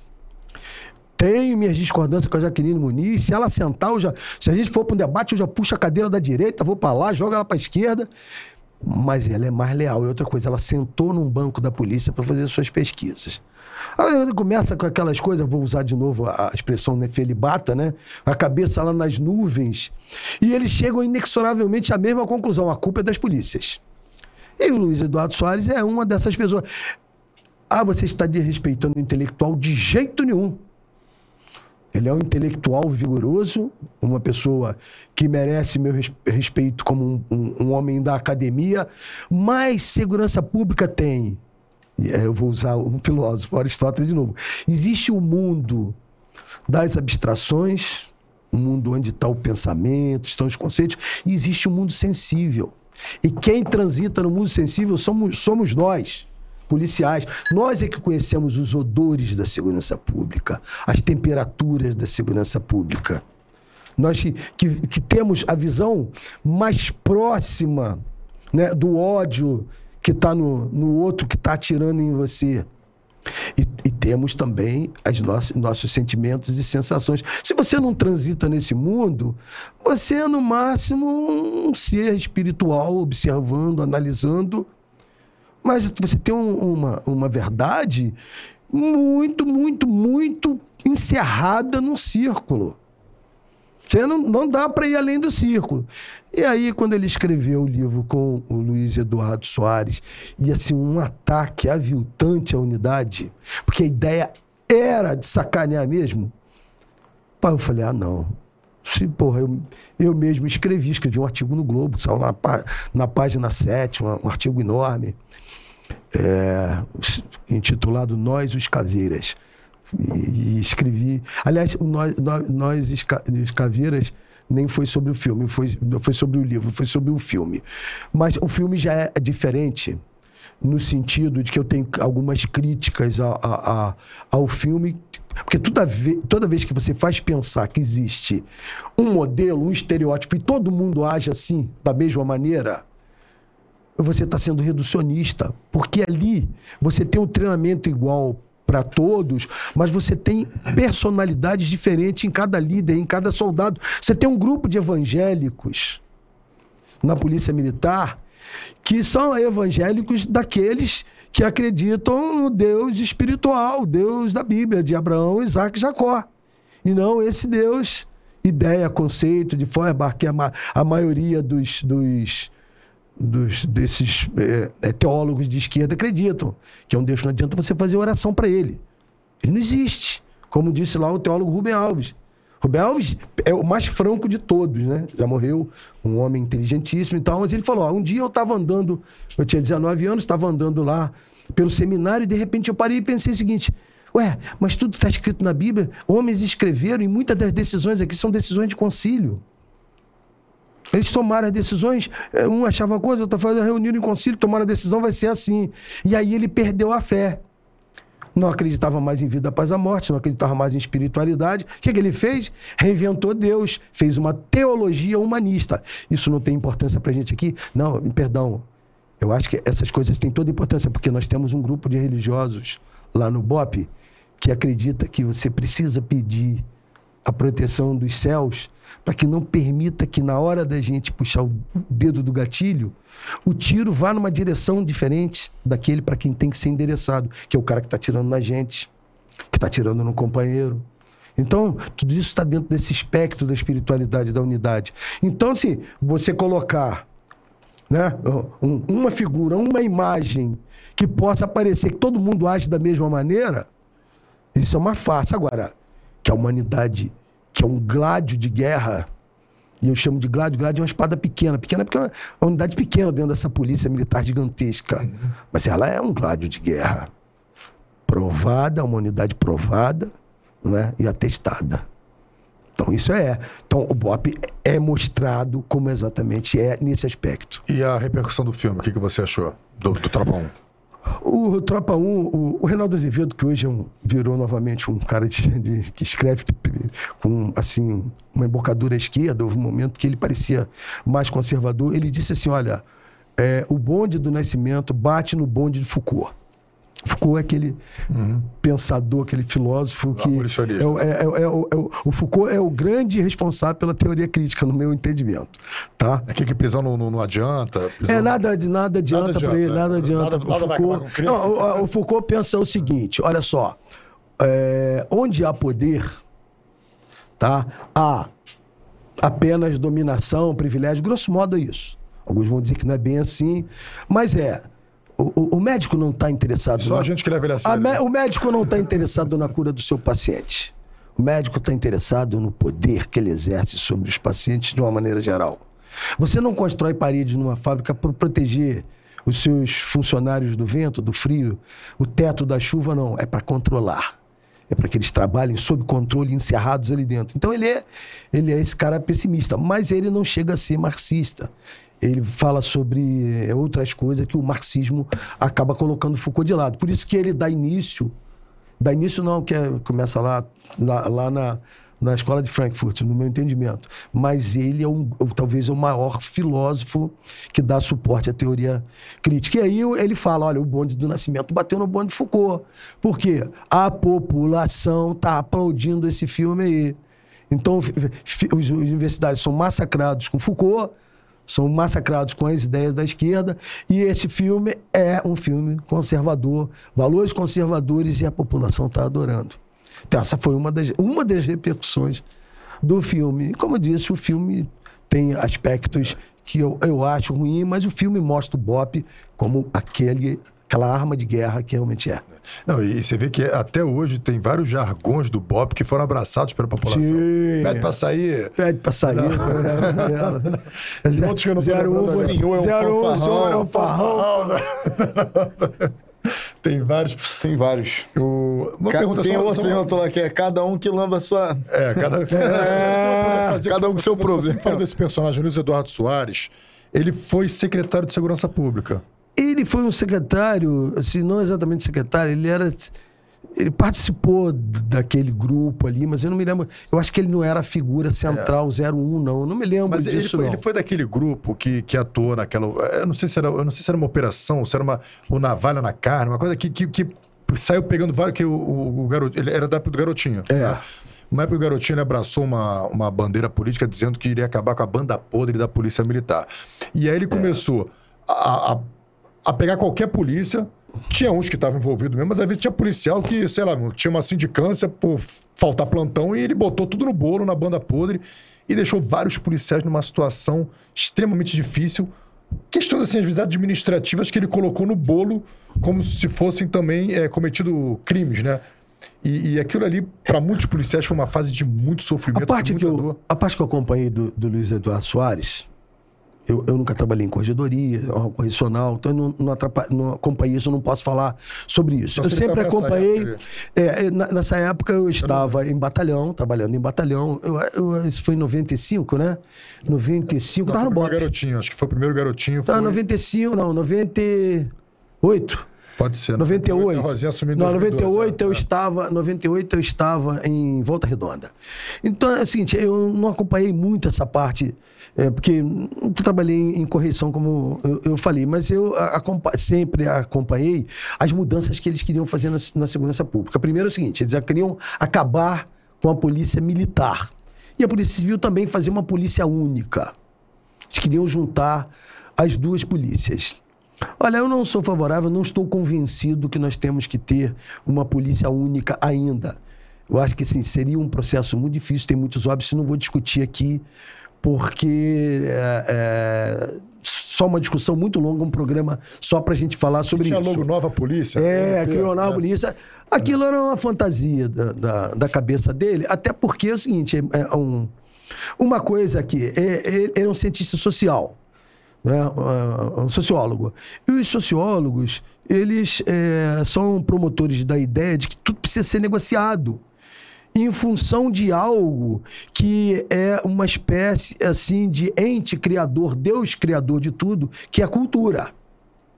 Então, todas as respostas para qualquer coisa a gente tem que buscar na cultura e não em fenômenos biológicos, por exemplo. Então ele tentou modificar as corporações, fazer uma, sim, fazer uma negociação com elas, analisando as culturas de cada uma. Nós vamos criar uma nova polícia e pronto, acabou. E ele foi um dos formuladores da criação de um órgão que eu presidi, o Instituto de Segurança Pública, que era um, um ente com objetivos iniciais de lançar uma semente ideológica nas duas corporações. Tanto que lá o artigo 1 fala em formular a política de segurança. Aí você vai lendo, né? opa, opa, opa, o Instituto de Segurança é o responsável por, por impor uma ideologia nova, né? impor sem negociação com as corporações. E eles naufragaram naquela tentativa. Deveriam, pela própria ciência que defendem, né? que praticam, no sentido de que são né, os, os, os, os homens da, da, da, cátedra, da, da, da- cátedra das disciplinas, perceber que eles iriam naufragar, mas não foram suficientes. É, o grupo era um grupo intelectualmente muito forte. Nós tínhamos a professora ah, Bárbara, a própria Jaqueline Muniz, é, aquela que foi diretora do DESIP, também que esqueci o, o nome aqui agora, mas também uma intelectual extremamente vigorosa. Ela, sim, ainda com uma experiência é, de, de, de lidar com o mundo do crime, porque foi diretora do antigo eh, Departamento do Sistema Penitenciário. Só não me lembro se ela, ela era exatamente do grupo ou se ela colaborava com o grupo. Mas era um grupo de intelectuais fortes, que estudava, um grupo que estudava segurança pública, mas ninguém com experiências sensíveis de segurança pública. As suas abstrações não foram suficientes para fazer as mudanças. Perfeito. Depois do, do governo do governo Garotinho Rosinha veio o Cabral. Veio a Rosinha Garotinho Cabral, isso. Cabral. Cabral é um Mas político. nós tivemos a, a Benedita também aí um pouco seis tempo. meses. é, Foram um seis meses que o garotinho veio, tentou a presidência, né? É. A Rosi, aí ele, a Benedita veio pra Rosinha dar E continuidade. Ela era, ainda era chapa Garotinho. Logo depois veio a chapa. É, mas depois ela disputou, tentou disputar o governo junto com a, com a Rosinha, né? Mas aí a Rosinha levou. Aí veio o Cabral. Aí veio o Cabral.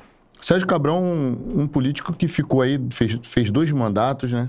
Sa- saiu, entrou, entrou o Pezão. Enfim, fez um, fez um governo aí em que ele convencia na oratória, né? Um cara de, um, de uma oratória impecável. Enfim, é, cometeu uma série de condutas e acabou condenado a mais de 400 anos de prisão. Hoje foi libertado e volta a falar em segurança pública. Vira e mexe está tentando seduzir os policiais com, com discursos, é, recitando o hino da polícia militar, até cantando, é, demonstrando certo apreço à polícia, à polícia militar e à polícia civil, apontando como fez no seu debate com, com a doutora Denise Frossar, em que ele desafiava ela a falar sobre segurança, né, em que ele, ele desafiava ela a falar sobre vários, várias circunstâncias no Rio de Janeiro e ela não, não conseguia render aquele, o debate sobre aqueles assuntos. Ele, então vamos, vamos falar sobre segurança. Foi aí que ele ganhou meu, meu voto à época. Isso foi o primeiro mandato dele. Então, quando eu vi que ele dominava o assunto de segurança pública, que era o, o que eu pretendia fazer da minha vida, eu falei, pô, esse cara aí, no argumento, ele convence. O Sérgio Cabral, o senhor que viveu, foi, foi comandante na gestão, na, no, no, no, no, mandato, durante o mandato do Sérgio Cabral. Sérgio Cabral foi bom para a segurança pública? Olha, é, é, é muito difícil para mim é, falar do governador Cabral. Por quê?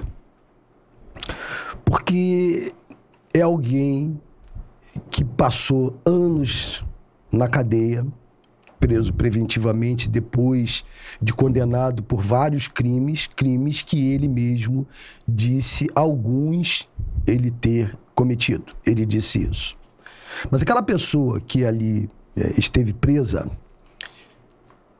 e que não me compete colocar, né, eu gosto muito dessa ideia, um grão de areia de peso a mais nos ombros dele, porque isso compete à justiça, foi o governador que me escolheu para ser comandante da polícia. Eu comandei a polícia após a saída de um, um, um, outro coronel também extremamente digno, que foi o coronel Pita, que sucedeu outro coronel extremamente digno, que é o coronel Biratã, mas que não apresentava os resultados que o Cabral, o Sérgio Cabral, o governador Sérgio Cabral queria. Ele tinha planos, projetos e ele entendeu que aqueles não estavam conseguindo e junto com o secretário Mariano fizeram as mudanças.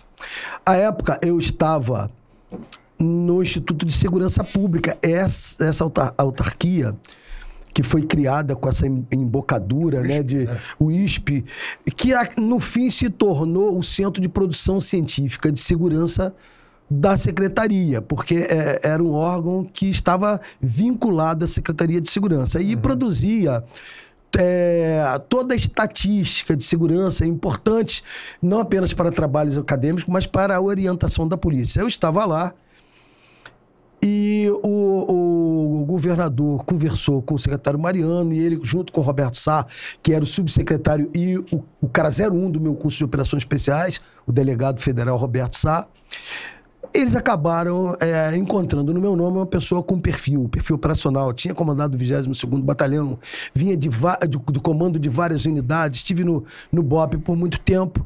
E nós tínhamos um problema, problema de gargalo de entrada de policiais. Você colocava 4 mil vagas e no final só 2.600 aprovados no, no fim das contas. E eu vinha estudando a polícia há algum tempo e, e entendia que nós tínhamos pontos de, de estrangulamento desnecessários. Por exemplo, a altura 1,68m. Aquilo causava um corte enorme, da altura de 1,65m para 1,68m você tinha é, um, um, número enorme de pessoas é, cortadas. E assim, eu apresentei o projeto, governador, se a gente fizer isso, nós temos matemática no concurso da Polícia Militar, progressões aritméticas, é, matrizes e determinantes, cálculo vetorial. Para que, que isso no concurso para soldado? Vamos tirar a matemática e vamos colocar a política de, de segurança pública dentro do concurso. Porque as apostilas estão todas lá de graça. O cara vai estudar pelas apostilas da, da própria Secretaria Nacional de Segurança, que já está lá há anos. Aquilo a gente vai estudar e a gente pede noções de direito trânsito, noções de é. trânsito, né? aquilo que é vai comum à polícia, porque ele vai trabalhar. E isso foi bom. Nós, a, a retirada da matemática. Bom, quando eu apresentei esse projeto para ele, ele realmente chegou à conclusão: pô, esse cara aqui talvez seja a pessoa ideal e me colocou lá. E assim, basicamente, todas as coisas que eu trabalhei com ele, para que nós tivéssemos direito, para que nós pudéssemos melhorar a nossa, nossa situação, ele me deu. Basicamente todas as coisas. Primeiro eu cheguei com um projeto de uma gratificação de 350 reais. O soldado ganhava mil reais. Olha quantos por cento o soldado Não. iria receber. Era um programa parecido com o que tinha na Senasp. O cara tinha que estar tá apto Ele não podia estar né, com restrições de saúde e ele tinha que fazer um curso breve, era acho que de duas ou três semanas, não me lembro quanto tempo, e ele passava a ganhar mais 350 reais. E o dinheiro, a PM praticamente já tinha um orçamento, o governo do estado ia entrar com um reforço. Pô, ele pegou assim, no início ele, claro, é, não quis dar de imediato, até porque o secretário de planejamento era contrário a tudo. Era papel do secretário de planejamento. Até uma pessoa que eu gosto muito, Sérgio Rui. Mas no fim ele deu, rapaz, aqueles 350 reais para o soldado. Foi, você, nós tínhamos mais de 2 mil afastados de saúde, aquilo caiu de uma tal maneira. Voltou todo mundo para ti, ficou todo mundo curado, bom. Um milagre da todo cura. mundo curado. Ficou todo mundo curado. Um troço incrível, porque é, foi apetitoso. Nós temos mais é. 350 reais, ganha mil, mais 350 reais. E as coisas que eu ia pedindo ao governador, teve uma situação. Eu estava em, em, Eu tinha ido fazer uma visita à polícia, uma polícia americana aqui, não estou lembrando. Não, não foi Nova York, não. Eu estava lá com o Mariano Beltrame e com o Alan, Alan Turnovski. Uhum. Nós fomos visitar lá a polícia. Houve até uma coisa muito interessante. Eu entrei na academia de, de polícia dos caras e eu estava com a caveira. Os, os caras, bop, bop, apontaram pra minha caveira, rapaz, os americanos, cara. Eles tinham assistido o filme Tropa de Elite, cara. Um troço interessante, né? Eu, bop, o, o bop. E só que o Alan tinha me avisado, Mário, vai sair um aumento pra gente. E é um, um aumento, porra, muito bom. Se tu ficar na tua e não chiar antes, deixar o aumento vir, depois tu negocia com o governador para se ser estendido para PM. Aí eu falei: ah, a Polícia Civil vai receber. Ele falou: assim, não, só os delegados. Só os delegados é que vão receber. Isso não é uma ideia exatamente aqui da minha cabeça, foi um troço que foi construído. Eu não me lembro de toda a nossa conversa. Eu falei, tá bom, se tem essas coisas, você deixa o cara aí. Pô, cara, quando está chegando é, é, de Chicago, polícia de Chicago, chegando de Chicago, a polícia civil recebe aumento de, sei lá, acho que era 70%, 80%, tudo assim. Os delegados, ah, liguei pro governador, falei, governador, preciso conversar com o senhor. Aí ele falou assim, já sei, botei o bode na sala, né? Aí ele falou, usou essa expressão comigo. Falei, o senhor botou o bode na sala. Aí ele falou, vem todo mundo pra cá amanhã. Aí eu falei, pô, amanhã é sábado, jogo do Brasil. É, é, inclusive, antes eu tinha falado com o Mariano Beltrame. O Mariano Beltrame ligou para ele e ele mandou que eu ligasse de volta. Mas antes eu falei com o Mariano Beltrame. Aí nós fomos pro sábado lá, jogo do Brasil. Começamos a negociação de salário de manhã. Eu, o coronel Milagres, mais uns, uns tenentes coronéis, meus assessores lá técnicos, coronel Álvaro. Ah, rapaz, mas aquele dia foi o dia que eu estiquei a corda com ele. Porque eu falei, eu não vou sair daqui sem um aumento de jeito nenhum. Teve, ah, tem hora que eu estiquei tanta corda, tanta corda, que ele bateu na mesa. Chega, Mário, você está esticando muita corda. Aí eu falei assim, eu falei pra ele, como governador, aí o, Mariano falou assim pra ele, o Mário já falou que ou o senhor dá o aumento ou ele não fica. Aí eu falei, porra, eu falei isso pro Mariano, não era pra ele falar Olha isso pro você, governador. Porque, tem coisa, porque, de fato, se ele não desse aumento, eu não teria mais condições morais. É. Mas eu também não ia bancar o Brabão, é, vou sair. Eu ia chegar para ele, governador, com todo respeito, não posso mais ficar. Eu ia dizer isso pra ele. Mas esse aumento que você buscava aí, era pra tropa. Aí, aí eu queria pra todo mundo. Aí ele falou, não, pros coronéis, majores, tenentes coronéis. Eu falei, de jeito nenhum, pra todo mundo. Aí ele me deu um aumento pingadinho. Foi praticamente o aumento da Polícia Civil, 10% a menos. Aí ele falou assim: Sérgio Rui, nós vamos ter que dar para todo mundo. A gente, bombeiro, agora é todo mundo. Entrou todo mundo. Porra. Aí, aquele polícia, né, o Chau. o Chau. O Chau falou sobre isso. O pessoal da, da, da Polícia Civil me ligou. Os caras, pô, o Mário Sérgio foi um cara é, é, é, vitorioso nisso aí, porque essa briga foi dele. Conseguiu, todo mundo levou, bombeiro, todo mundo levou aquele aumento. E depois, o aumento, que era um aumento muito estendido no tempo, eles mesmo é, é, acabaram, o próprio governo teve a iniciativa de reduzir o prazo. Aí o, o prazo foi. Nós ficamos abaixo do delegado cerca de 10%, mas o prazo foi diminuído. Agora, só que eles cometeram um erro, eles pegaram os 350, nunca deviam ter feito isso né? E já, já era mais, já tinham aumentado e jogaram dentro do salário. Aí isso acabou sendo engolido e foi ruim. É. Não, e, e, inclusive, Ah, é- teve episódio do senhor lá com os bombeiros também, naquele episódio dos Ah, bombeiros. aquele o aquele, tava aquele foi- episódio foi terrível. triste, né? Mas deixa eu só falar uma, uma- questão assim. Vários projetos que a gente tinha, que quando eu saí, eh, eles foram pro ralo, ninguém falou mais. O governador tinha me prometido, na época não dava um valor em torno de 36 milhões, ele, ele tinha se comprometido comigo de, me, de, de eu de mudar o rancho todo da Polícia Militar. Nós íamos eh, colocar um rancho de uma tal maneira que ia ser um cardápio único, feito numa cozinha central da PM, com caminhões frigoríficos para distribuir por toda a Polícia Militar, as 60 e poucas unidades da PM, e todos comeriam o mesmo cardápio. Comida congelada, você descongela em, em- em equipamentos especiais e do soldado ao coronel todo mundo ia comer. Então nós apresentamos para eles. Eu me lembro da cara do Sérgio Rui. Sérgio Rui baixava a cabeça assim: eu não tenho esse dinheiro. A, a- a gente estava por cima naquela época com as nossas operações, ações, e aí o governador: não, não, eu quero, vai isso aí. Aí o, o fim também né, da- das bombas de gasolina nos quartéis o que nós apresentamos o projeto, a gente recupera tanto de efetivo, mas tem um custo. Aí ele olhou, bota isso aí também. E sim, e vinha o, o governador Cabral. A questão do alemão, você vai falando alemão aí depois, daqui a pouco. Aí eu falo da, da- de como o Cabral decidiu, o governador Cabral decidiu a questão do alemão, porque vai precisar falar. Porque é o seguinte: o secretário Mariano estava presente, né? Estávamos eu, Roberto Sá, Mariano, Alain. A decisão foi dele, porra. É. Foi ele que tomou a decisão, vai e faz. Foi assim. Então, assim, como retirar isso do governador Cabral?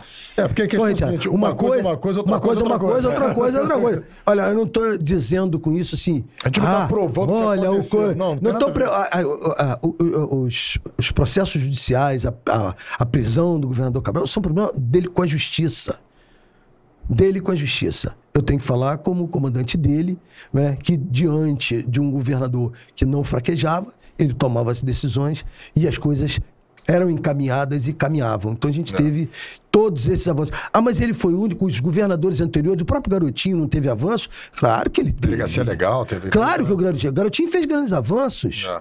Não tenha dúvida. Outros anteriores, assim, é que a preocupação era, era mais falar do que fazer. Uhum. Mas nós tivemos é, avanço, um garotinho, principalmente na Polícia Civil, tá? e, e tivemos muito mais avanços ainda Não. com o governador Cabral. Tá? Ent- Mas isso não dá para tirar dele. Agora, as outras coisas. Não tem a tá? ver com a gente. A gente tá falando do que, As que a gente trabalhou, que a coisas, gente assim, viveu. Eu, eu não, não- não- não sou do, da- da- do, do tribunal que julga, eu não sou o promotor que acusa, então eu tenho que falar apenas aquilo que eu vivi, experimentei e como as coisas aconteceram. Eu queria. Não dá pra aproveitar o gancho e entrar no. Não, eu vou entrar, vou entrar. Só, só para que é o seguinte, como eu levantei a bola lá dos bombeiros, eu não vou. Vamos tocar nessa. Assim, eu não- acho que acho que A questão dos bombeiros? Posso falar nisso? Eu queria falar, sabe, porque tem que ter coisas mais. O, o nosso Não, mas, não, mas eu posso legal. falar sobre isso, se quiser, porque também é muito caro para mim, porque o meu filho é capitão do Corpo de Bombeiros. Tá, então E- vamos lá. e meu filho era cadete. passo no- no- no- Bom, aquilo aconteceu da seguinte forma: nós estávamos vivendo aquele momento ainda. Da né, negociação. de- de- não, a negociação já, já, já tinha feito? Não lembro, acho que não. Foi 2010. Mas né, assim, nós estamos vivendo ainda uma questão salarial. Mas o Corpo de Bombeiros tinha um líder carismático, que tem meu respeito. Tem o meu respeito pela coragem, que é o Daciolo. Era um cabo do Corpo de Bombeiros, que era um líder carismático. Ele lembrava o Antônio Conselheiro. Deus está, no- é, é o Senhor dos nossos exércitos. Não é por nós, nós não queremos, é Deus quem quer isso. Então, assim, ele teologizava o discurso dele, colocava Deus à frente de tudo, não é? e agregava aquela gente tu- toda. Porra, na, na, na, na- tropa do, do, do Daciolo, Cabo, no dia que houve aquele evento que nós tentamos evitar a noite inteira, mas que aconteceu, infelizmente, que eu lamento até hoje. o evento pro pessoal, Eu vou explicar, vou, vou- vou explicar é, o evento, mas é, o, o, o Daciolo teve sob comando dele até oficiais. Na hora que, que, que, que houve a prisão, você olhava assim e via. Da, Daciolo me apresentou a tropa em forma. Cabo Daciolo, apresento. Havia sargentos, havia subtenentes, tinha um oficial até da PM. No meio deles. A questão era legítima. A questão é extremamente legítima e necessária, a questão salarial. O problema está no meio, porque a sedição é crime. Né? O, o, o, o, a tomada de um, um quartel é crime. Você não pode fazer isso. Ali havia equipamentos que precisavam estar nas ruas, aquelas escadas gigantescas, a- as, as ambulâncias com equipamento de UTI neonatal. Então aquilo tudo precisava ser liberado. E a gente negociou a noite toda, mas havia uma infiltração política no movimento. Eu encontrei uma deputada do PSOL lá dentro, chamei a deputada, falei, deputada, não dá para a senhora ficar aqui. A senhora está nos atrapalhando. Mas não, ela estava ali alimentando aquilo tudo. Tá? E, e, e, assim, eu posso anunciar, porque é verdade, foi a deputada Janira Rocha. Ela estava lá e eu conversei, deputada, saia, por favor. Ah, não, ela não saiu e eu não podia tirá-la força. Então ela permaneceu até o fim alime- alimentando tudo. E aí aconteceu o que jamais poderia ter acontecido. Que é você chegar num ponto que não tem jeito, a inflexão. Alguns dizem, né, a gente escuta as histórias aí que o governador foi ocupado. Não, olha só. A questão foi é, uma intransigência onde religião foi misturada. Eu não gosto de religião misturada da política, tá? Não gosto. Eu sou um crítico daquele tema Brasil acima de tudo e Deus acima de todos. Que aí você teologiza a política. Política pertence a César. Você tem que dar César o que é de César, tem que dar a Deus. que é- Suas convicções íntimas de religiosidade, isso é uma coisa. Agora, você trazer para a política é outra. Eu nunca fechei com aquela história. E ali onde eh, a re- a religião se misturou com a política, houve aquela, aquilo que para mim foi uma tragédia. Aqui, o final daquilo tudo ali foi uma tragédia. Meu filho tinha que receber o espadinho do Corpo de Bombeiros. E eu o tempo todo pensando nisso, isso não pode acabar desse jeito, não pode acabar, mas não teve jeito. Seu filho onde? Estava no quartel? Tava, É, tava- E aí, os bombeiros tomaram, sitiaram o comandante deles, o coronel Pedro. Eles, eles sitiaram, o Pedro ligou para mim, eu estava em Petrópolis. Mário, Mário, olha só, cercaram o quartel, eu estou sitiado. Aí eu falei, Valdir, comandante do choque, vá para lá. Um coronel full, leve sua tropa, não permita a invasão. Eles invadiram, quebraram o braço do coronel, do coronel Valdir. Aí eles invadiram, tomaram o quartel. Negociei a noite toda, quando eu estava amanhecendo. Eu falei, agora não tem jeito, eu vou tomar o quartel de volta. Que precisa devolver tudo isso para a população. Esse serviço para a população. E aí houve aquela prisão. Não é? É, é, eu fiquei noites sem dormir, Foram pensando. presos? Ah, mas é mais de 200, 300 talvez. Passei noites e noites sem dormir com aquilo. Porque eu pensava, porra, eu tô prendendo os maiores heróis do Estado. Bombeiros são heróis, acabou, pronto, ponto. Às, vezes a gente vê assim, ah, eles trabalham um pouco, tá, vê quando acontecem as desgraças. Se não são eles que estão lá salvando, né, prevenindo. É o preço que você Bom, paga na liderança, Po- né? Pois é. Nenhum passo daremos atrás. Eles usavam essa expressão. A canção deles, é, para mim, é a mais bela que tem. Diante do incêndio dantesco, nem um passo daremos atrás. Eu falei, porra, eu tô prendendo esses caras. Então, essas das coisas que, assim, que eu quero esquecer e eu não posso. Não posso, porque você também pergunta. Outras pessoas perguntam, todo mundo quer saber. Talvez que eu leia, olha, meu filho, eu tenho tanto orgulho dele, eu penso, pô, aquilo aconteceu. Não era para acontecer, mas não vou ficar chorando né, sobre o leite derramado, porque aconteceu algo que não deveria acontecer. Bombeiros são heróis, eu os vejo assim, né, e, e não tenho mais como voltar atrás para de repente dar uma, uma hora a mais, duas horas a mais. Talvez não resolvesse. não resolve- Talvez não resolvesse nada, né? É, o negócio ali era. É, foi uma situação que. E é engraçado porque você vê que a população estava com eles, né? Então, Não, a como- população primeiro estava contra. A população estava contra. Eles. No momento que eu fiz aquilo, a população est- estocolmizou, como a gente diz com essa expressão, né? Da síndrome de Estocolmo. A população estocolmizou, pô, são seus heróis. Nós prendemos, Como entramos assim, com é? gás, jogamos. Como assim, porra? Os caras entraram com gás e alguém desavisadamente deu tiro real. Porra, ali é rota de avião, mas atiramos pra cima. Quem foi? É, ninguém sabe quem foi, mas, porra, foi um tiro real. Ali é rota de avião. Um, nossos erros, né? E o que você falou que ali, e, e no meio dessa confusão, só para voltar àquele, àquele ponto que a gente falou, a importância né, daquele tema que a gente estava conversando filosófico lá no, no começo, ali dentro tinha um, um agente propagador da teoria crítica e de outras teorias que causam justamente a divisão, jogando o, o, o corpo de bombeiros contra não o Estado, mas contra a sua, a sua atribuição de salvar, de preservar, ou seja, qualquer problema que tivesse naquela região, as pessoas iriam morrer, porque aqueles que juraram salvá-las foram é, incentivadas Sim. a agirem contra uma demanda justa, porém Da ficaram cegas, ficaram Sim. cegas pela dimensão que aquela atitude Exatamente. teria que tomar. Então, Exatamente. então, é, é, é aquilo no final das contas, a gente fala da teoria crítica, então você vê a teoria crítica entrou ali dentro. É. Da divisão. A- ali, ali eu ainda diria que, é, embora não sei o quanto ela tem. Tá na pauta dela essas questões de sexo, é, raça.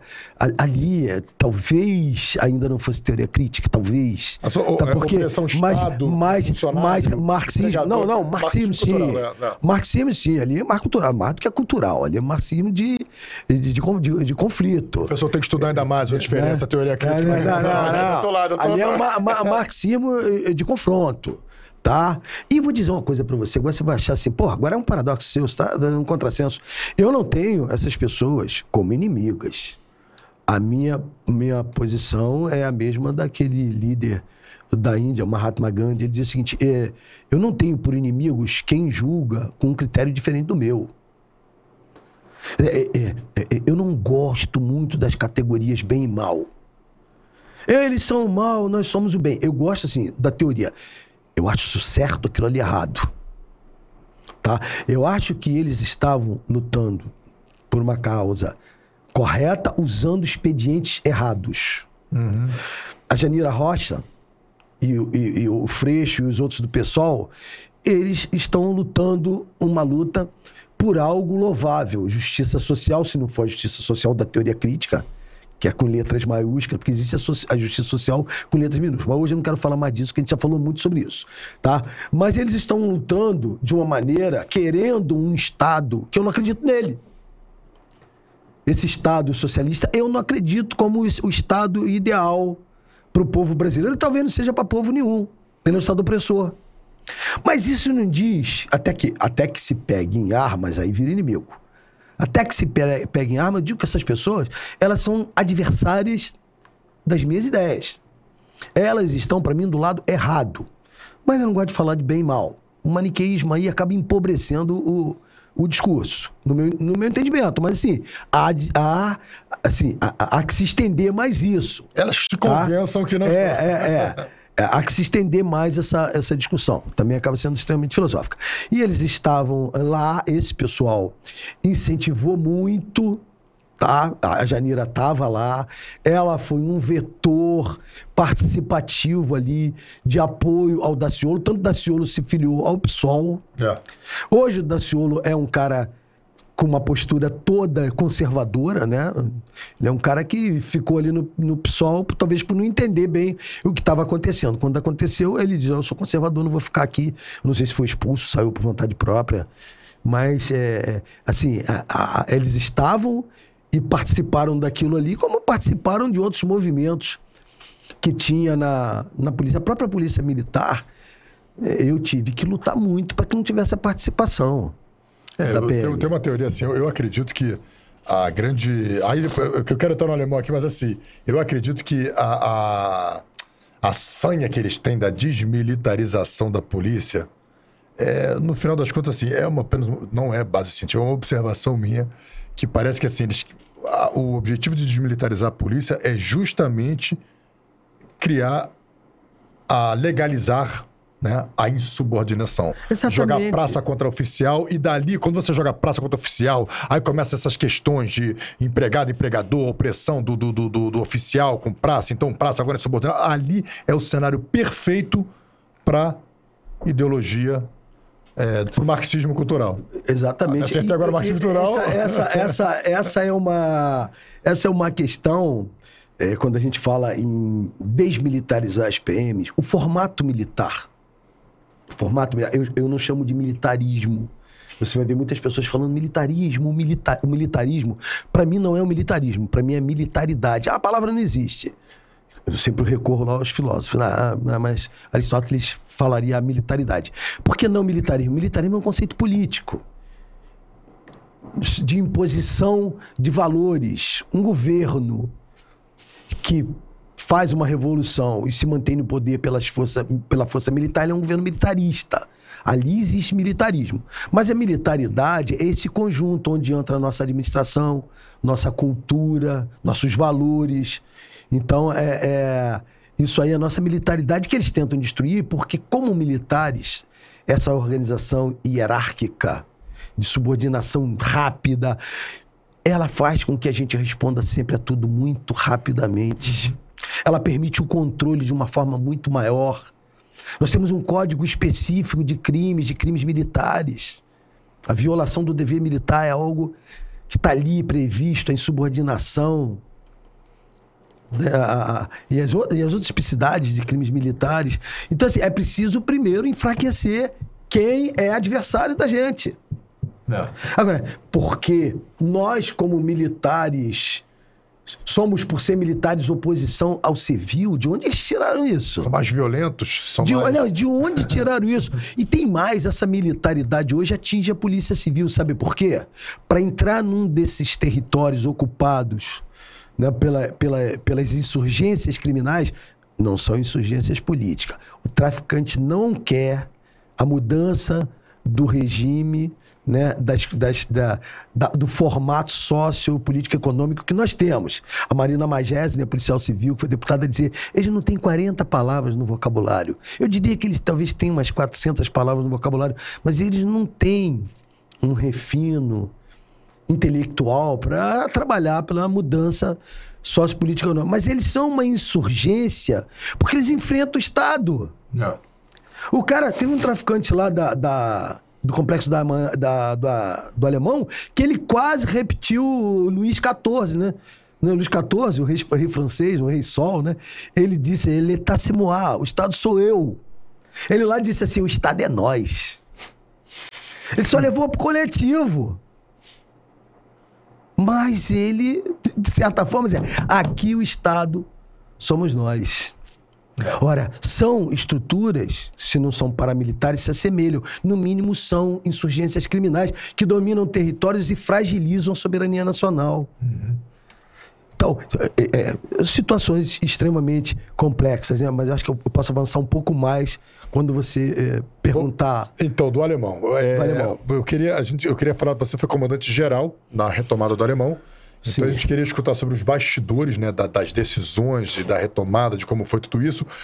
E, na sequência, assim, você já segue também que o senhor acabou escrevendo um livro, né? Você acabou escrevendo um livro, Liberdade Tem, para o... tem, tem um lenço de papel aí? Vê se tem. Eu Tem- consigo, eu Eu consigo. consigo. Aqui, Eu sou soldado, qualquer coisa para limpar minha cara. Já foi, já foi pegar. O... E aí, depois dessa experiência, você escreveu o livro Liberdade para o Alemão, o resgate de Canudos. Aí, como eu sou um apaixonado por história, é, Canudos ainda é um tema que, para mim, eu, eu... Como assim, as minhas referências de Canudos são referências é, da escola, né? Eu, eu aprendi, assim, nas minhas aulas de, de, de- como inspetor de polícia, investigador criminal, de que não devemos acreditar em tudo que nos falam, porque todas as versões vêm contaminadas por juízos de valores. Então, gostaria de ouvir mais um estudioso de Canudos e por que esse paralelo, entender por que, que você fez esse paralelo. Então, primeiro, os bastidores, a criação do livro e por que esse paralelo com a guerra, com o resgate de Canudos. É, bom, primeiro é o seguinte, vamos, vou começar pelo fim, porque o resgate de Canudos. É, eu sempre sonhei, tive pesadelos com Canudos. Por quê? Na minha, não sei. Eu via os combates, eu falo, fico arrepiado. Eu via os combates, eu via o fogo, os incêndios, e eu não tinha lido ainda Euclides da Cunha. Aliás, tem duas obras que todos, todo, todo ser humano deveria ler, no meu entendimento. O brasileiro deveria ler Os Sertões. Meu primeiro trabalho acadêmico foi sobre os sertões. Todo mundo deveria ler Os Sertões. E todo ser humano deveria ler Os Miseráveis, do Vitor Hugo. Então, assim, são duas obras que eu aconselho. São obras que me perseguem. Se você for falar assim, pô, fala aí da- das personagens aí do livro, só, vamos falar sobre os Mise- os miseráveis. Eu vou, eu vou falar do Jean Valjean, a Cosette, o Thénardier, todos- que são personagens que me perseguem. E ah, os sertões, eu sonhava com aquelas guerras, aqueles equipamentos, armas que eu não conhecia. Quando houve a, o- a guerra do alemão, a coisa começa da seguinte forma: o, o, o tráfico resolve incendiar a cidade. Né? Eles vinham de ações primeiro nos túneis. Eu fiz uma, uma série de mudanças de, de comando de batalhão. Eu precisei colocar oficiais mais duros para comandar as unidades. É, embora a gente tivesse assim pensando assim, agora não podemos botar oficiais com perfil menos duro, porque estamos fazendo a pacificação, a gente não precisa tanta dureza mais. Mas quando eles começaram a in- incendiar os carros nos túneis, eu fiz uma mudança de, de comandos, botei comandantes com perfil mais de, mais guerra, de combate mesmo, e um mês depois, pouco mais que isso, eles começaram a incendiar tudo. Cento e tantos carros. Eu me lembro que o governador me perguntou, é por isso que eu digo assim, o governador sempre presente, sempre. Ah, e aí eu, o secretário Mariano, Roberto Sá, que era o, o- o pensador da Secretaria de Segurança Pública, o secretário Mariano era o cara que fazia cara feia, como ele mesmo dizia, né? tomava decisões. Mas os homens que pensavam mesmo, o grande pensador dali era o delegado Roberto Sá. E aí nós fomos para lá, ele nos chamou, foi eu, o Alain, ele, ele perguntou para mim assim, Mário, você é a polícia ostensiva, tá na rua, quanto tempo você precisa para controlar esses incêndios? Falei, eu preciso de 15 dias. Ele, porra, Mário, 15 dias? Não é muito tempo não. Eu falei assim, estão atacando. Nós estamos com uma semana, já tem 100 carros queimados. Tá, então como, como vai ser isso? Eu preciso de mais 15 dias. Só que enquanto a gente está conversando, acho que até a gente já tinha almoçado, o Álvaro, que era meu chefe de Estado-Maior, me ligou. Comandante, olha só, é, os, os, os caras do, da Vila Cruzeiro estão dando tiro e se exibindo aqui pra televisão, pra todo mundo, chamando a gente pra guerra. O Álvaro é um soldado, era, não é? Tá em casa, mas valente pra caramba. Pô, um cara de operações especiais, até mais antigo do que eu. Né? Egresso da cavalaria, aquele espírito de cavalaria, né? Que a gente diz que é rápido e mal feito só pra provocar eles. Né? Então, é o espírito da cavalaria é, de, de, de, de- guerra mesmo. E ele falou assim, porra, deixa, eu- deixa eu tomar o, o- a Vila Cruzeiro. Me autoriza aí. Cara, a, a gente tava pensando em qualquer lugar, menos alemão, Vila Cruzeiro. Porque que, ali era, eu usei essa expressão, cidade-estado, né? O lugar mais fortificado, os caras com mais disposição para guerra. Aí eu falei, tá, Álvaro. Aí então, eu não sei se eu quis parecer mais do que eu era. Eu não sei que sentimento me tomou, porque eu não devia ter dito assim, vai, faz, toma. Mas eu fui impulsionar, não sei se as almas falaram comigo. Vai, toma, porra. Olha, verdadeiramente, eu não sei o que me motivou. Mas eu disse, vai, executa. Mas, mas aí, imediatamente, o outro lado falou assim: é, tem certeza disso? Enquanto eu estou pensando, o governador, você, "Ah, Mário, o que, que tu autorizou aí? Eu falei assim: olha só, governador, eu autorizei o Álvaro tomar a Vila Cruzeiro. Mas não vai ser sem sangue. E provavelmente dos nossos também. Porque é um local que eles estão muito armados, muito fortificados. E eu não tenho blindado novo. Se eu não me deu, me deu blindado novo, eu catuquei ele, né? Eu tô com aqueles blindados. Não, ele perguntou: e os seus blindados? Eu falei: tudo cacareco. Tudo carro velho, que o senhor vai comprar carros novos, mas a gente ainda não comprou, né? Que a gente. Aliás, eu não acusei ele de senhor, não. Eu falei, a gente não tem recurso ainda, não comprou. Aí ele virou para assim: eu vou pedir blindados ao Exército. Vou ligar pro ministro. O ministro da Defesa era um cara grande, eu não me lembro mais o nome dele. Vou ligar pro ministro tal, eu vou pedir. Aí, Jobim, é o Nelson Jobim. Aí eu pensei o seguinte: olha só, não vai sair nada porque é extremamente complexo isso. Pediu. é, é, o é, mesmo que peça o ministro, o Exército precisa de tempo para preparação operacional, e eu preciso disso para amanhã. Preciso disso para amanhã. Aí, "Não, você vai ver como é que eu vou resolver isso. Aí ele na minha frente ligou pro ministro. Aí a gente foi almoçar. e- Cara, eu não acreditava. Voltei pro quartel, porque eu pedi blindados, né? Eu pedi isso, blindados. Ajuda das Forças Federais com blindados. Eu cheguei no quartel, falei com o meu ajudante de ordem, acho que era o Major Derlei, Tenente Coronel, não, Tenente Coronel Derlei, já era Tenente Coronel, eu falei, Derlei, eu só atendo secretário de Segurança, Roberto Sá, governador e minha mulher, mais ninguém. Cara, eu não quero atender ninguém agora, eu preciso me alimentar. Aí tá o Derlei, daqui a pouco tá o Derlei com o telefone na mão, cristalizado. Eu falei, é o governador? Ele, é o secretário de segurança? Não. É Roberto Sá? Não. Aí, é minha mulher? Não. Eu falei, quem é que tá me ligando? É um almirante. Eu falei, almirante? É um almirante que tá me ligando? Tem certeza? É, mas é ele, nós da ordem? Não, é um almirante. Falei, me dá esse telefone. Falei, por não, excelência, quem tá falando? Ô, Mário Sérgio, almirante. Eu não lembro se foi o almirante Leitão, um dos almirantes lá. Pô, é o seguinte, olha só. Nós vamos ceder os blindados pra vocês. É, eu quero que você, sete horas da manhã, esteja com o Bop lá no quartel, ali na, na Augusto Luiz. Falei isso, porra, eu vou ter que dizer o palavrão que eu, que eu pensei na hora e disse. Eu falei, essa porra, essa, isso é sacanagem. Perdão, tá? Os ouvi, o, o pessoal que tá acompanhando que eu tô evitando. Eu tô evitando isso, mas não dá. Falei, isso não pode ser verdade. Cara, tudo é tão difícil. Como é que os fuzileiros estão dizendo para eu apresentar o BOP sete horas da manhã no quartel deles? Só tem o seguinte, nós estamos no exercício a não sei quantos quilômetros, estavam a 200, 300 quilômetros. Os blindados estão, não sei... É, duas horas da manhã nós estamos chegando. Duas horas da manhã nós vamos estar ali no quartel. Aí eu falei assim, essa eu quero ver. Essa eu quero ver. Peguei a minha viatura, Milagres, embarca aí. Pegamos um comboio, fui, rodei a cidade quando deu duas horas da manhã. Cinco minutos antes, parei em frente ao quartel de fuzileiros navais. Eu quero ver, rapaz, daqui a pouco eu comecei a escutar aquele barulho, aqueles caminhões de prancha, transportando os M113, chegando. Falei assim, ah, de sumos. Porra, os caras vão. Os caras cumpriram. Os fuzileiros vão estar com a gente, cara. Manhã cedo o Bob tava lá treinando. Aí eles perguntaram: vocês têm gente que opera os blindados? Eu falei: aí eu, eu não estava lá. O Milagres acompanhou com o Coronel Paulo Henrique, o pessoal do BOP. Aí a gente falou: não, a gente precisa do seu operador e de mais uma pessoa que entenda do blindado. Aí ele botou um operador e, e, e um, não sei se observador, alguém dali. Ensinou toda a estratégia de dentro do blindado. O blindado é só para transportar até um certo ponto né? Até a partir dali, você tem que desembarcar aí na infantaria, como a gente costuma dizer.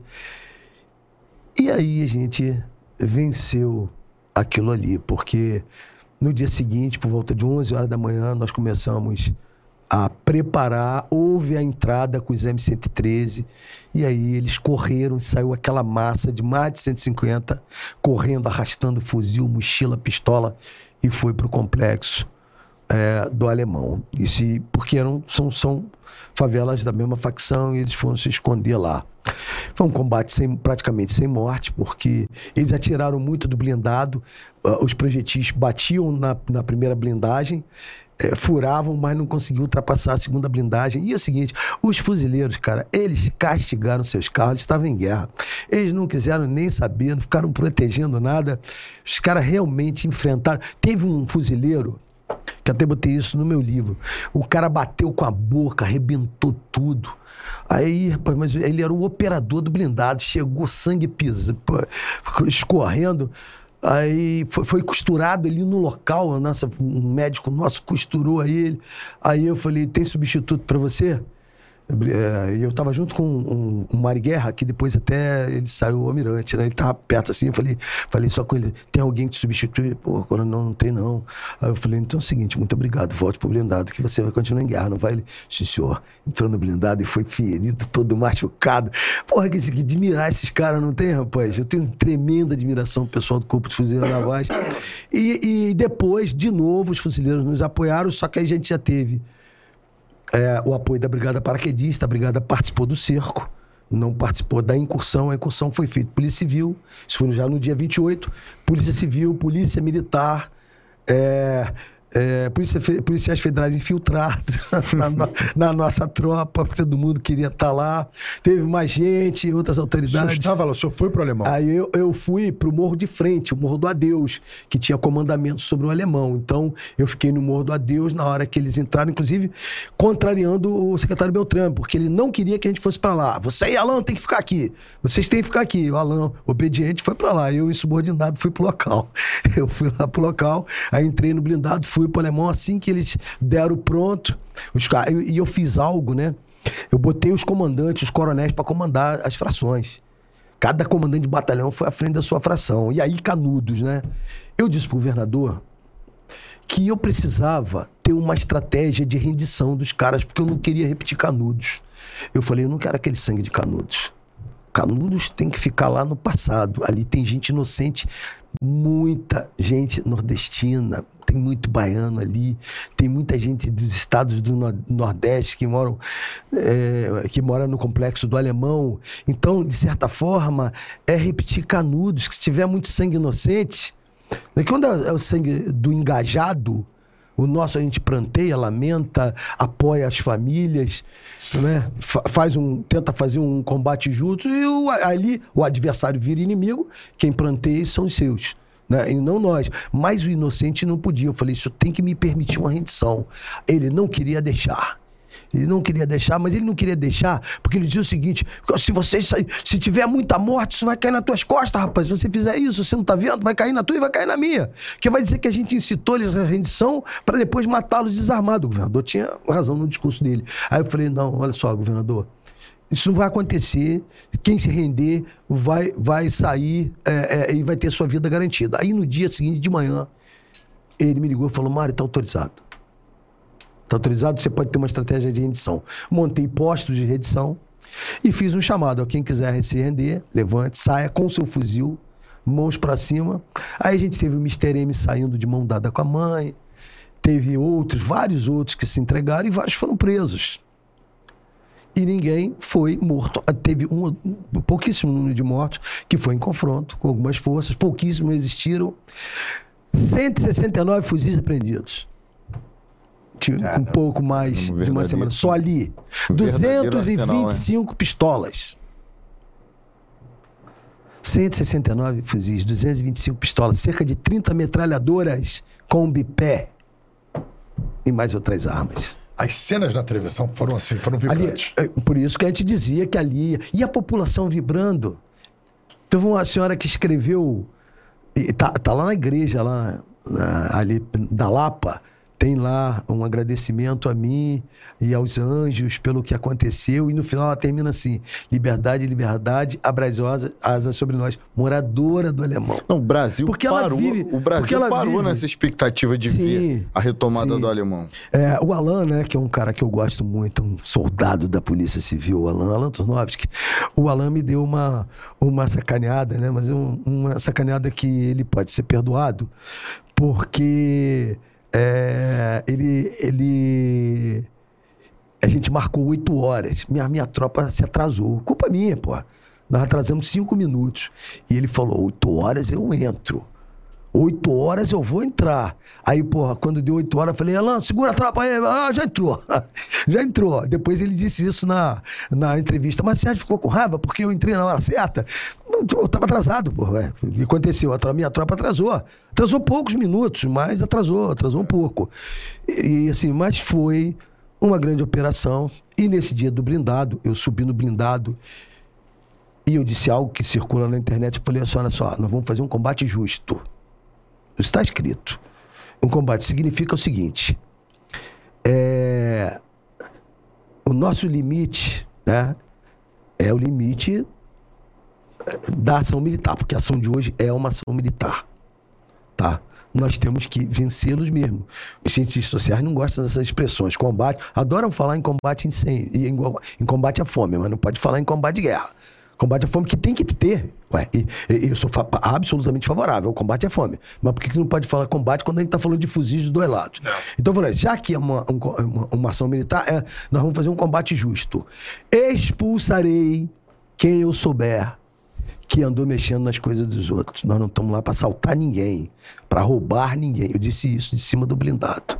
Vou colocar para fora a pontapés. Não, não coloquei a foto. Pode, pode jogar a foto aqui rapidinho, né? Ele, ele, não tem a foto. Aquela foto que, a foto que você viu, a gente, eu conversei com eles no, no, no direct. A foto tá com baixa qualidade. Deixa eu procurar na internet a tá. foto. Aquela que você mandou não tem condições. Tá. Tem a tá. foto lá, tem a foto só lá em cima do blindado, bem legal. Mas aqui, subir no blindado é porque não, não tinha outro lugar. Eu tive que subir ali e acabou se tornando emblemático. São coisas que você faz e a coisa se torna emblemática, né? Mas assim, aconteceu. O fotógrafo tirou, né? um sargento que é, é, é, fala comigo até hoje, um grande amigo, está na reserva, ele era o sargento da, é, fotógrafo acompanhando as ações. tempo o E eu foi retomado? E eu fiz essa, eu fiz essa, essa fala, uma fala dura. E eu- aí, mas aí eu disse assim: mas nós temos que ter cuidado com os velhos, com as mulheres e com as crianças. Bacana. Tá? Vamos tomar cuidado com os velhos, as mulheres e as crianças. Tá? E aqueles para quem a razão não chegou, tá? Que cheguem as balas dos nossos fuzis. Foi exatamente o que eu falei. Tá? Discurso épico. É, não, ah, Deus, foi. um comandante, Cara, ah, você não pensou no que tinha que falar? Claro que eu pensei no que tinha que falar. Eu tinha que mexer com a tropa. E eu olhava assim e via homens, mulheres, homens, mulheres, soldado, sargento, mulher, major, mulher, todo mundo em forma, todo mundo pronto para entrar, rapaz. E não via medo nos olhares.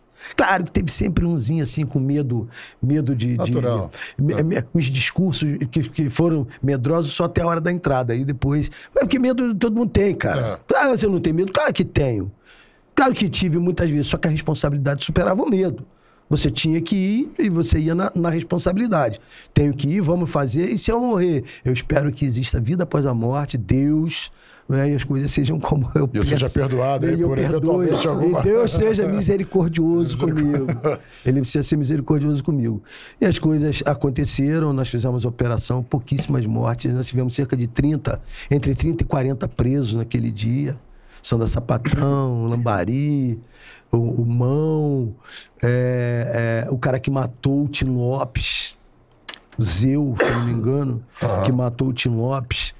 Né, que se, se- o policial que prendeu ele, inclusive, é um cara muito parecido com o Tim Lopes, né? Também ficou icônica a fotografia, parecia o Tim Lopes do lado do cara, assim, porque ele esteticamente parecia muito com o Tim Lopes. Foi, foi 24 horas, o morro já tava menos de 24 horas. Não, sim. E aí as cargas, toneladas e toneladas. Foram cinco caminhões gigantescos, mais de 30 toneladas de maconha.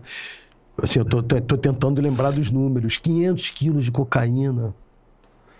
Material pra caramba de indolação, material de controle, computadores. Você tava falando de uma velhinha lá que vibrou, que vibrou, que escreveu no- no- na igreja o Liberdade, Liberdade, abraçada abre sobre nós. Você concluiu o pensamento sobre ela. Era uma, uma senhora que vivia sob a opressão do... Sim, que a felicidade das crianças.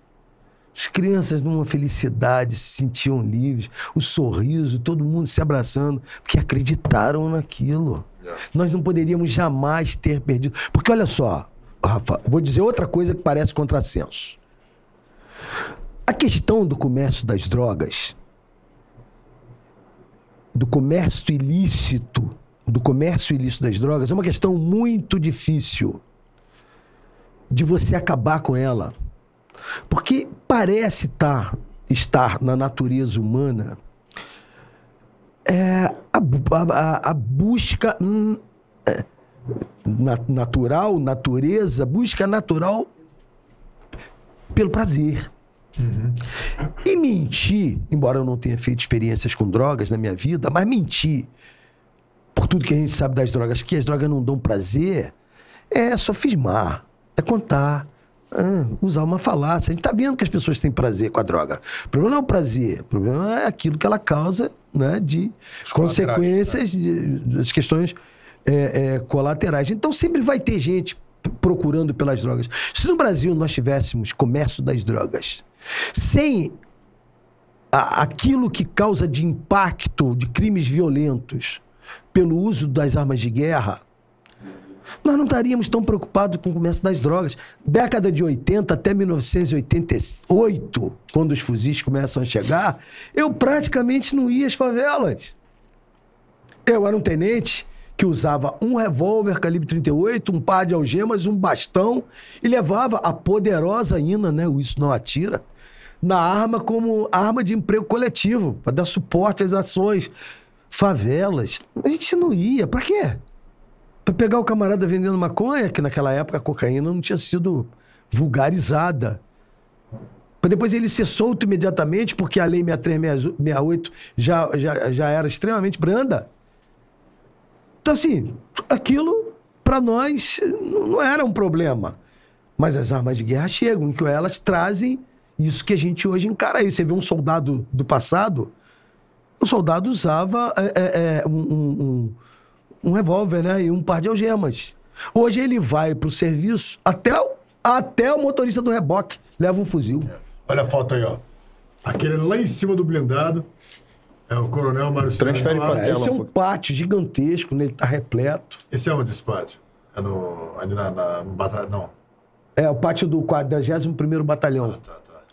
tá? E tá ali a tropa. Quantos homens tinham aí, coronel? É, é, é, o fato do pessoal estar todo sem cobertura foi uma, uma orientação que eu dei até para assim, eu quero que a cabeça de todos esteja livre até da cobertura para poder captar bem o que eu vou dizer. Né? Então, assim, a, a tropa estava aí ouvindo tudo que nós faríamos. Quantos homens tinham aí? Olha, aí neste local, a- a- nós operamos um total de cerca de 2.200 homens, as, as corporações todas. Mas nesse local aí, eu devia ter uns, uns 600, 700 homens. Porque aí eu não tinha o BOP, por exemplo. O BOP fez o briefing dele separado. Coronel, vamos. A gente tá. Nós temos já tá quase história, mas tem umas histórias aqui que eu, que eu queria só passar essas histórias que eu acho muito legais. São histórias da, da, da sua carreira, né? Vamos lá. Prisão do. Prisão não.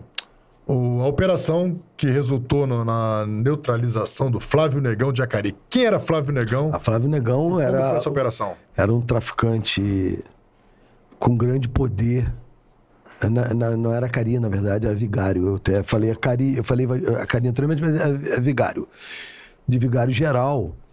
E que vinha sendo procurado pela polícia desde que é, eles, os, os traficantes haviam ah, emboscado e matado quatro policiais na Praça Catolé do Rocha. Policiais do batalhão. Aí é, houve aquilo que ficou como, conhecido como massacre de vigário geral, foi uma vingança dos policiais. Os policiais foram, foram presos, alguns depois provaram suas inocências, como é o caso do Borges, que gravou, gravou os, os, os- os policiais dizendo: Olha, nós participamos disso.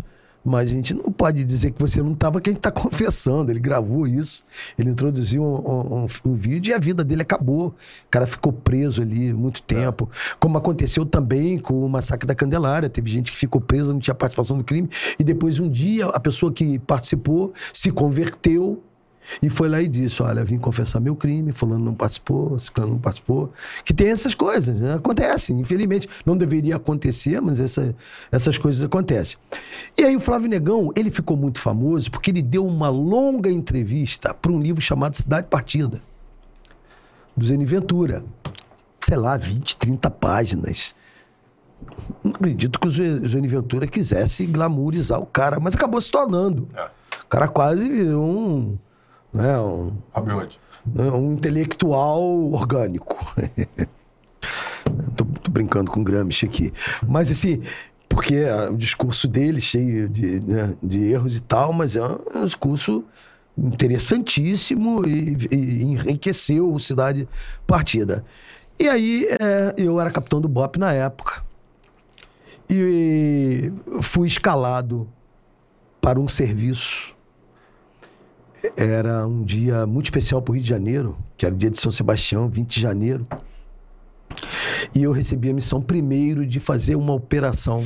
Nós estávamos na época da Operação Rio, com participação do Exército. E, e eu, eu recebi a determinação de fazer primeiro uma operação no morro do, do Complexo do Alemão, na Vila Cruzeiro ao lado. Né? Não no complexo, na Vila Cruzeiro, que tudo acaba se tornando um grande complexo.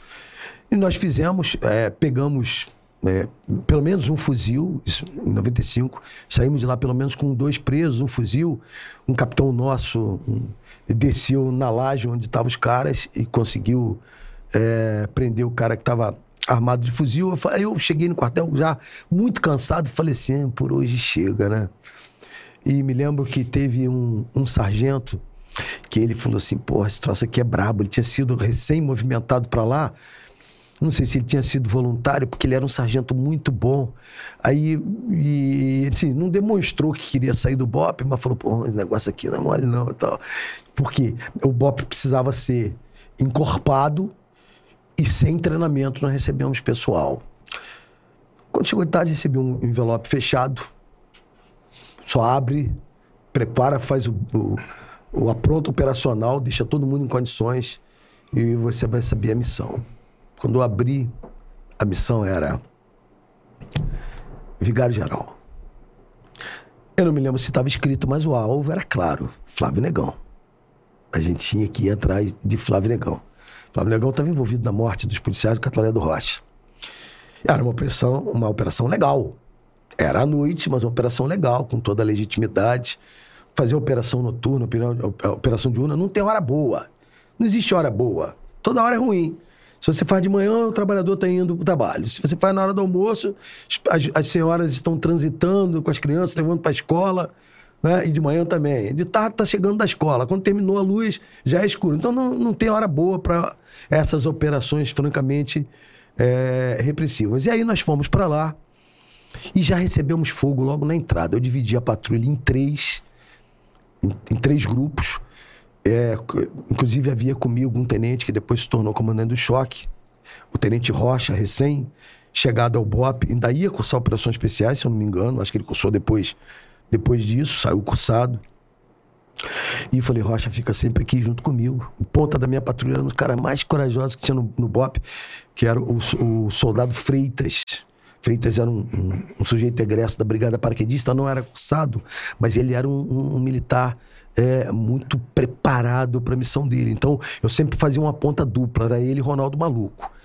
E Ronaldo Maluco, inclusive, foi, foi assassinado. Ronaldo Maluco, outro, o nome, o apelido, Maluco, já, já, já, já diz tudo, mas era a, a, a, chamada loucura indômita, sabe? Aquilo que, que até o próprio Sócrates criticava. Tem que ser corajoso, mas não pode ser temerário. A, tem, a temerariedade é, é. Não sei se estou inventando a expressão, mas o, o, o, comportamento temerário é ruim, você tem que ser corajoso.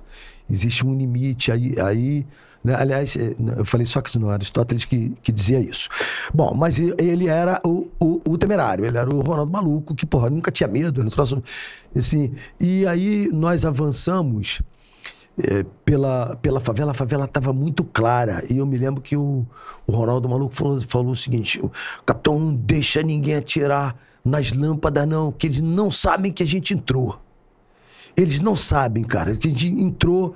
Mas assim, a gente tinha entrado na, na favela, realmente logo de início não recebeu fogo.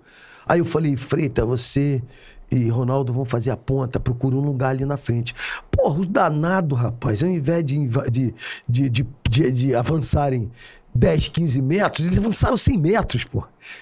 Favela, eu tive que resgatar eles lá na frente, 100 metros. Eu tava, eles estavam com rádio, falei com eles pelo rádio. Quando nós entramos e ocupamos as lajes, os moradores sempre desesperados, né? Porque a gente sai, eles acabam expostos, porque a pessoa pensa que eles deixaram a polícia entrar. A polícia né, não, não fica pedindo permissão. As coisas mudaram muito, mas naquela época funcionava assim: gente, nós temos que procurar um local que seja um abrigo para nossa ação. E ali eu com, com binóculo, outra pessoa, e vendo a movimentação do tráfico. Pô, só que a gente não conhecia Flávio Negão. Quem é Flávio Negão? A gente não tinha informação nenhuma sobre Flávio Negão. Mas imaginava que ser Negão deveria ser uma pessoa de complexão física muito, muito grande, forte, um homem negro, obviamente. Flávio Negão, Flávio Negão, daqui a pouco explode o tiroteio, porra. O batalhão de choque fazia o cerco. O coronel Paulo César, o famoso bichão, em pé na passarela. Eu olhava e falava assim: que diabos o coronel Paulo César tá fazendo em pé ali, porra? E esse careca, né? Parecia o general Patton, o Gago. E, porra, falei, e o que o Coronel Pocena tá fazendo em pé, rapaz, na passarela? E bala voando. O pessoal, tiros, os tiros batiam na passarela, os tiros vindo do, do tráfico batiam na passarela. E, e, só que, assim, eles não entravam na nossa alça massa, não entravam, que eles correndo. Aí daqui a pouco eu escutei. Capitão Mário Sérgio, Capitão Mário Sérgio, mataram Brazuna. Brazuna era o meu sargento. Luiz Carlos Soares Brazuna. Esse que tinha acabado de chegar. Aí eu falei, Rapo, você tem certeza ele não está ferido? Às vezes ele não está morto. Vamos tirar ele, de repente ele não está morto. Aí ele, não, não, está morto. Então, olha só, na dúvida, você está escuro aí, está muito escuro. Como é que você sabe que ele está morto? Por causa dos olhos dele. Tá, começaram a falar coisas assim. Eu falei, não, tira, vamos tirar, resgata ele, que a gente não tem certeza se ele está morto. É, é, foi só ele ferido. Não, tem outro camarada aqui, baleado, que foi uma troca de tiro, cara a cara. Cheguei lá fora, estão os dois. Eu nem quis olhar quem estava vivo, quem estava morto. Falei, socorre. Socorre. Vocês que no meio de um confronto daquele, com a bala voando para todos os lados, fuzis dos dois lados, à noite, uma escuridão tremenda em alguns locais e, e luzes, onde justamente na nossa posição. O que, que eu fiz? Socorre. Vamos socorrer. No hospital, vai dizer quem está morto não estava. Levou os dois. É, é, o, o, o outro, eu coloquei dentro da, da, da viatura, ajudei a colocar dentro da viatura e ajudei a colocar na maca. Era um rapaz franzino, moreninho, não chegava a ser mulato, tava com a camisa do Flamengo. De repente começa um zum, zum, zum na favela. Mataram o negão, mataram o negão, mataram o Flávio, mataram o negão, mataram o Flávio. Eles pegaram o Flávio. O sargento tinha duelado com o, sa- com o Flávio Negão. Um matou o outro. Porque o sargento estava numa posição. Essa patrulha tinha ido por um lado que não tinha abrigo, era só casas de madeira. é, é, tinha cobertas, né, como militarmente a gente chama, mas não tinha abrigo. E eles duelaram e, e e um acabou matando o outro. É, houve mais feridos nessa noite. Nós pegamos o fuzil que estava ele, era um fuzil Bush, Bushma- Bushmaster. Foi a arma que ele matou o sargento Brazuna e o Brazuna matou ele num duelo. E assim, quem era Flávio Negão? Era um rapaz pequenininho, moreno, de moreno para mulato. E por que a gente descobriu? Porque ele estava vestido com a camisa do Flamengo. E eles disseram, "Como? mataram o negão, eu vi, ele estava com a camisa do Flamengo. Era ele, ele estava com a camisa do Flamengo. Aqui, aqui vamos fazer, vamos abrir o, algo, nada a ver contra o Flamengo, tá? Isso é apenas um detalhe, um detalhe histórico, a gente tem que falar, tá? Poderia estar com a camisa do Vasco, que é o meu time. Quantas, quantas vezes prendi gente com camisa do Vasco, né? Ao longo da Aprendeu vida. mais com a camisa do Flamengo. Eu sou flamenguista. Não, Vasco. Não, não, não. O meu prazer, eu, eu lamentava quando prendia a camisa do Vasco. Tinha prazer quando prendia a camisa do Vasco. Vamos colocar essa forma. Mas assim, isso aí é apenas um detalhe. E a gente ficou sabendo porque mataram o negão, eu tava com a camisa do Flamengo. E foi ele. E eu perdi o sargento, né? o, o valente sargento Brazuna, Luiz Carlos Soares Brazuna. E, perdemos. E teve mais feridos depois, é, mais presos, mais armas apreendidas. Mas foi muito lamentável. É, um dia. não vale, né? É, e assim, o comandante, comandante não foi a única operação que eu tive policiais feridos. Eu comandei outras operações que, infelizmente, saí com policiais feridos. Né? É, operações que eu não posso garantir se teve gente ferida ou morta, porque havia, como existe ainda, recolhimento de seus. É. Você, como capitão do Bob, também resgatou a tropa do 22º Batalhão é, que estava encurralada, né? Você lembra desse? É, esse, esse dia, sim, foi o dia que pela primeira vez eu experimentei uma. uma fileira de fuzis fazendo fogo contra nossa tropa. Eu não sei quantos fuzis tinha. O 22, na época, é ainda não tinha sede na Maré. Depois eu fui comandar o 22, né? Mas já na Maré. O, o 22 ficava é, ali próximo da. da deixa, eu- deixa eu ver qual é a melhor referência. Em Benfica, onde hoje é o- foi o BEP. Sim. Foi, você sabe onde foi o BEP? Onde, onde hoje o 22 é ali. triagem. É. A triagem, né? O 22 era ali. E o 22, essa era uma época que a PM ainda era responsável pelo policiamento de trânsito. E o policiamento de trânsito havia, por um motivo qualquer, fazendo ali o trabalho nas imediações, na, na Leopoldo Bulhões e, e, e adjacências, teve que entrar na favela por um motivo qualquer e ficou encurralada. O Bob foi para lá, eu era o oficial de, de serviço. E quando, quando cheguei, eu, eu, eu consegui progredir até uma, uma posição próxima a uma pinguela, onde os policiais estavam atrás do poste. Mas eles estavam do lado de cá. Aí havia a pinguela, havia aquele valão, né, que separa, acho que é manguinho de- da Varginha, a pinguela e os- o traficante que atirava. Mas eu ainda não tinha escutado o tráfico atirar o- os criminosos é, abrirem fogo. Eu, tinha, eu tava ali progredindo, rapaz. De repente, sai uma bateria, que praticamente uma artilharia, uma artilharia, não de armas de artilharia, mas de, de fuzis. Ficamos eu, o Cabo Vasconcelos do BOP e um, um cara com equipamento branco atrás de um poste. E os caras davam muito de tiro, mas muito tiro. Aí o falecido sargento Retameiro, junto com o soldado Amaurício, que agora é tenente Amaurício, que chegou da FAB, ele havia chegado da FAB, fez o curso de operações especiais é, e, e, foi pro BOP. E o, o, o ele, inclusive esse rapaz, ele fez o curso de operações especiais quando ainda estava na FAB. Mas ele queria o combate, ele fez concurso para PM foi para PM. Aí o, o Retameiro, o falecido Retameiro e o Amaurício nos deram cobertura para que a gente saísse dali. Eu ocupei uma laje. Mas eu tinha dois ou três policiais que queriam, porque queriam atravessar a Pinguela. E, pô, eu, como é que eu vou atravessar a Pinguela? Os caras fazendo fogo, porque tem sempre os malucos, né? E eu me lembro, porra, do, dos caras que vamos atravessar a Pinguela, capitão, vamos atravessar a Pinguela. Rapaz, eu falei, não, hoje a gente não vai atravessar a Pinguela. Os caras davam tiros, os tiros batiam, até a hora que a gente, sem querer, acertou um tiro onde não poderia ter atingido. Uma caixa d'água. O tiro provocou um banho, porque devia ter uns quatro ou cinco ali em cima.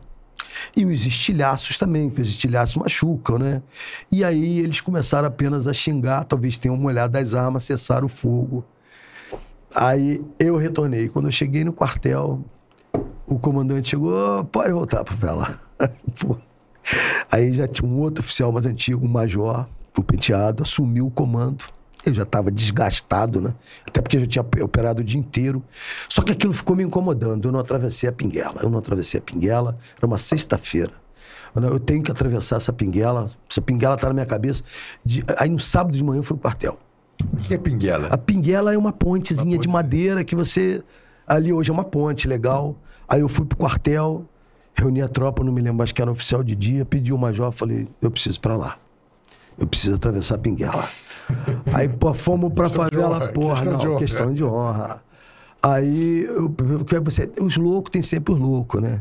Nós tínhamos um louco, inclusive um rapaz que infelizmente acabou se suicidando, mas louco no sentido da coragem, coragem temerária. O Jorge Bocanca, cara que eu rendo todas as homenagens possíveis. Não era cursado de operações especiais, era paraquedista também. Os paraquedistas sempre são uma mão de obra de guerra muito boa, sabe? São, são caras com, com muita disposição, vontade e, e capacidade de luta. E, e, o, e, o, Jorge, né, que tinha participado de vários treinamentos, era instrutor dos cursos de operações especiais. O Jorge falou assim: ah, capitão, nós vamos atravessar essa pingala hoje de qualquer maneira. Ele pegou, assumiu a ponta, porra, bancou o, mestre de salto e nós atravessamos a Pinguela. Rodamos aquela favela inteira, mesma Pinguela, mesma posição de tiro, tudo igual. Rodamos a favela inteira, não achamos nem um estojo vazio.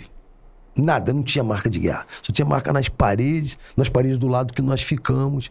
E depois eu escrevi um texto chamado Jorge Bocanca, que foi uma homenagem ao Jorge. Ele estava ainda estava vivo nessa época, mas acabou é, sendo acometido por problemas psiquiátricos e o fim dele foi, foi triste, mas é alguém que o BOP deve render grandes homenagens.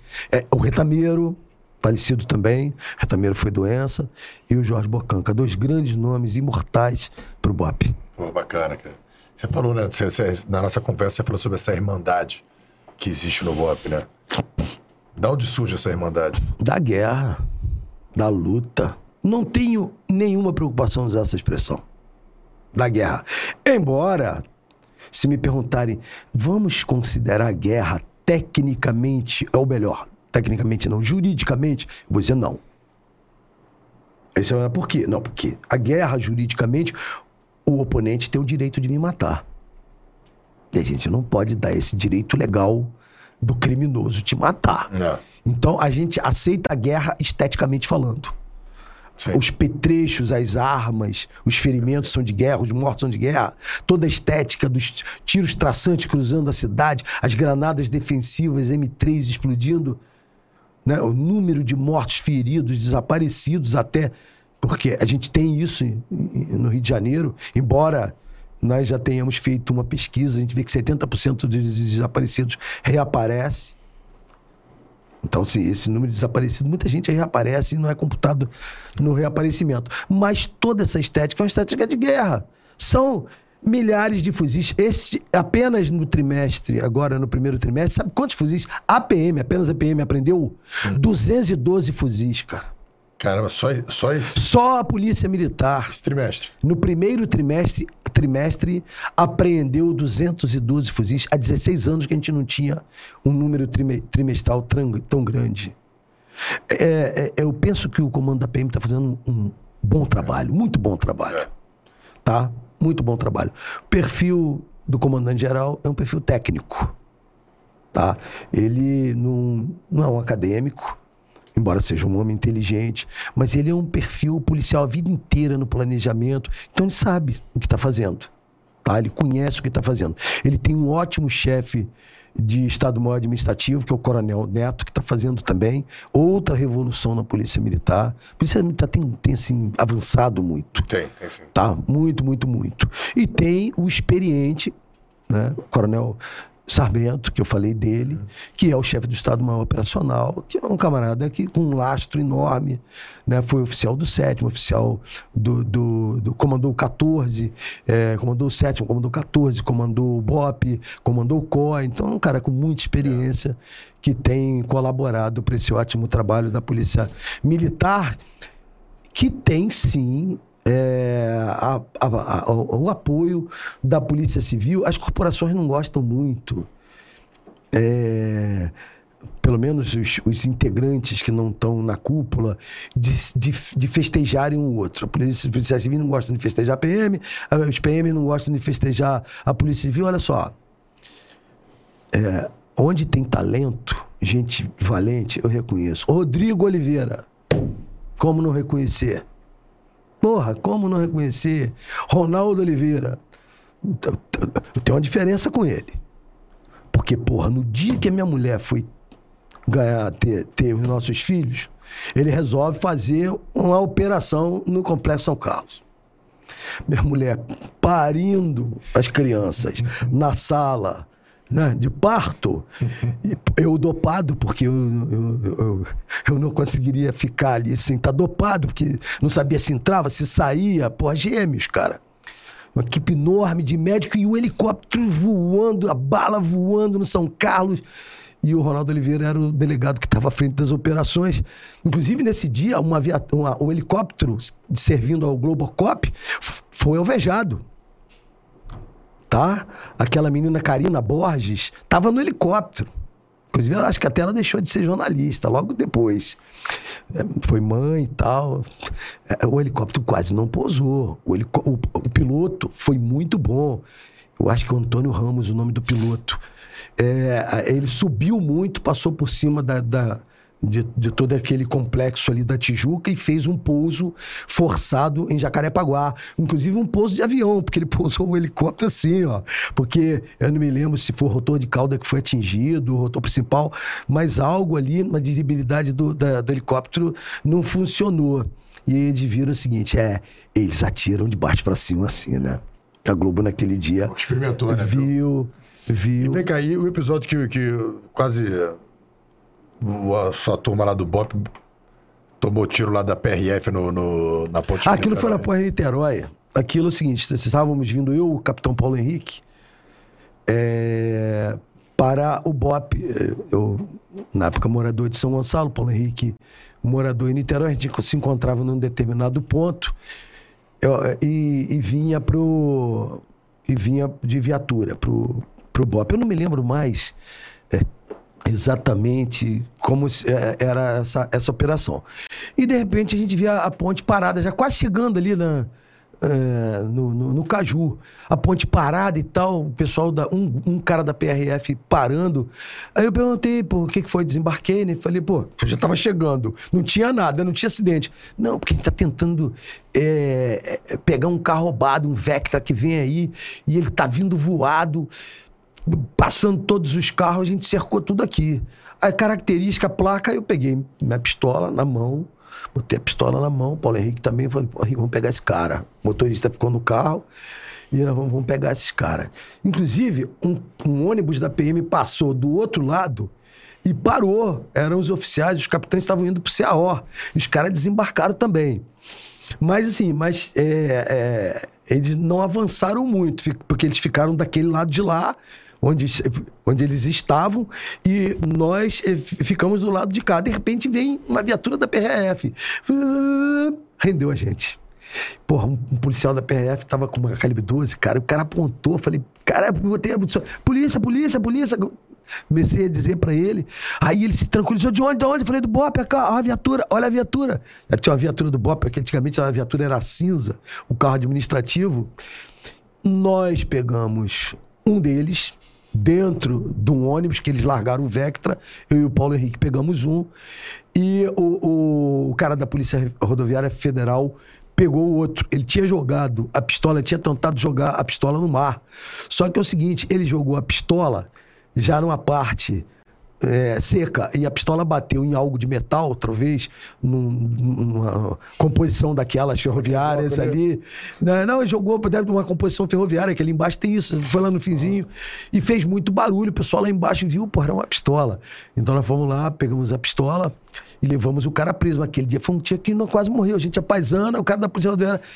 Eu cheguei a pensar, vai atirar, né? Eu não podia atirar no cara, era um PRF uniformizado. Então foi uma operação. Nós fomos elogiados por consequência dessa, é, dessa prisão.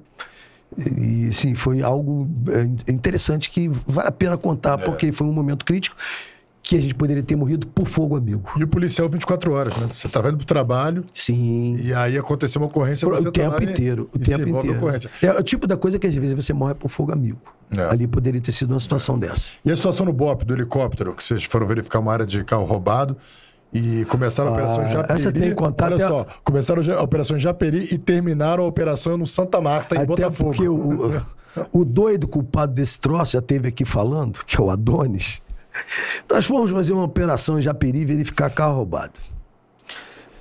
É, inclusive, nós fizemos, levantamos voo de um heliponto que tem em cima da hoje Secretaria de Polícia Civil, que é a chefia da Polícia Civil. Ali tem um heliponto, a gente levantou dali. Foi a Japeri e tal, fizemos os levantamentos e estamos voltando para pousar na Lagoa. Quando o helicóptero do Adonis vinha à frente, eu estava atrás no helicóptero do Franco. É, ao lado do Franco é, tinha o, o capitão Penteado e atrás estávamos eu e o, o capitão agora Guimarães. E o Penteado estava ali na posição, se eu não me engano, o Penteado era major.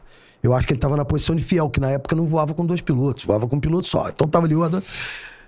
Daqui a pouco aquela aeronave que estava assim o quê? A 30 segundos, talvez um minuto no máximo de distância da gente, a gente só viu o helicóptero fazer assim para dentro da Dona Marta. Vocês estavam voltando de Japeri, já estavam pra pousar no já heliporto. relaxado, tá, já tinha tirado o fone de ouvido. Aí o Franco fez assim, bateu na gente pra gente botar fone de ouvido. Aí eu botei fone de ouvido. Aí o Franco falou assim: vocês viram o que o Adonis fez? Aí eu falei: o que, que tá, que tá acontecendo? Ele tá cercando os caras lá em cima. O helicóptero. Com a guarnição dele, onde tinha um Lotério, que era um sargento da PM, também cara de guerra, um cara de dois metros de altura, mas de guerra pra caramba. Aí tinha outros da guarnição. Falei, tá cercando os caras lá em cima, os caras estão sob mira, dois correram pra dentro de um, de um banheiro. Aí tinha um. Ah, sim, lembrei.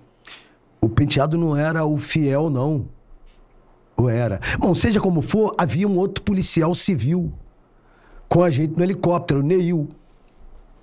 Que era um policial civil, é, parece que é egresso do corpo é, de mergulha de, de, de nadadores, que a Polícia Civil teve uma época que os, os salva-vida era dele, o Neil tinha, era, era um salva-vida que tinha ido para para Polícia Civil. E, pô, eu tô é, de, arma, de arma curta. Fui- eu tô de arma curta, eu não tava de arma longa. Neil tá de, de, de arma longa. O Guimarães no helicóptero, penteado. Aí eu falei assim, tá, e aí? Até aí que a gente vai pra lá. Cara, quando nós chegamos lá, quando nós chegamos lá, o, uma aeronave tava apontando todo pra onde os caras. Quem tinha que desembarcar? A minha aeronave. Pô, tu imagina? Dona Marta, bandido pra caramba. A gente não estava vendo eles, mas eles estavam por ali. Talvez eles estivessem pensando que eles estavam sob mira, não queriam aparecer. Desce eu e Neil. Cara, o doido do Neil desceu de peito aberto. Eu fui fazendo lanço, fui de, de um- de uma posição abrigada para outra posição brigada. Pegamos os caras. Um era um tal de ralado, o outro não lembra. Um monte de armas. Os caras estavam com as armas. E a gente, ó, ó, sai, vai morrer, sai, vai morrer. Pegamos. Assim, é- meu perfil é esse, tá? É o meu perfil. Sai, sai, saíram, se entregaram. A gente não tinha como algemar os caras. Aí tivemos que pedir auxílio de alguém aí do helicóptero. Tem algema? Desce o lotério. A lotério com duas algemas meteu algema nos caras. Quando a gente foi botar os caras dentro do helicóptero, eles não queriam entrar. Porque eles achavam, não, vocês vão jogar a gente, vocês vão jogar a gente. Eles achavam que a gente ia jogar eles lá de cima. Rapaz, e ali é uma situação muito tensa. A gente consegue colocar eles no helicóptero do Adonis. O Adonis arremete. Né? Ele tá, arremete para a esquerda. Cara, só que o, o, o- a aeronave que estava. a cena, assim, em cima de uma eles laje, estavam mais. o, o helicóptero estava. Eram voos, voos parado, parados, a gente estava fazendo parado. O helicóptero do Adonis estava mais alto.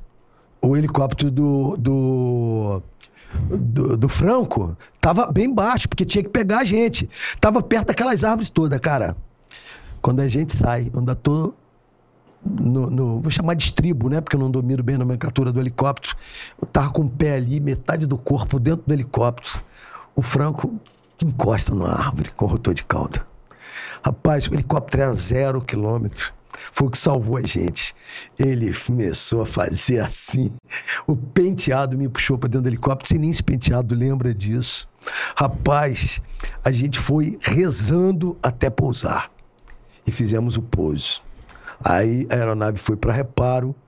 Mas assim, foi, a cauda da- foi danificou, dan- danificou alguma coisa, mas não, não perdeu a, a digeribilidade. E a gente conseguiu fazer o pouso. Cara, foi a gente sair, brotava vagabundo. Brotava bandido.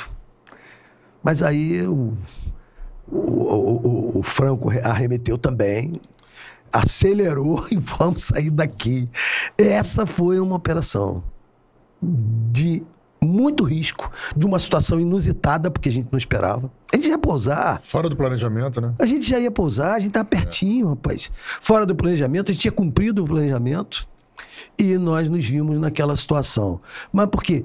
Tá na alma do Adonis ser mais do que um piloto. O Adonis é muito mais do que isso. Tá? Ele é um policial identificado com aquilo, né? É expert no que faz, um dos maiores ases, eu tenho certeza, né? no, no, no comando ali do pedais cíclico e coletivo, né? que são os controles da- do helicóptero. É um dos grandes ases, talvez os maiores ases em termos de guerra experimentado. Eu acho que ele é o maior, sem desqualificar qualquer outro grande piloto, principalmente nossos pilotos. Da, nós temos gigantes, pilotos da Polícia Militar, gigantes em termos de capacidade. Mas eu, já quando eu fui tratar com esses pilotos, eu já era coronel, não era mais o capitão que voava com esses pilotos que eu falei aqui agora. Coronel Mário Sérgio, olha, bem o que você falou, né? Quando eu te mostrei a, a- a nossa pauta da conversa, eu falei assim, meu irmão, você que tem conversa para 12 horas e tem mesmo. É Já que o tem- já tem quanto tempo? Tem quatro horas. Quatro horas. Passa rápido, Isso, né? rapaz. Passa rápido. Meio Não, assim, expediente. a gente, assim, espero que, não precisa, que eu não precise insistir tanto para um Mário Sérgio 2, um Mário Sérgio Rapaz, 3. que isso. Eu já vou estar com 70 Não, anos. foi? Vou Não, foi fazer muito- 65 já, rapaz. Não, tem lenha pra queimar. Tem lenha muita- pra caramba queimar. Olha, eu, eu tô assim, pô, extremamente agradecido.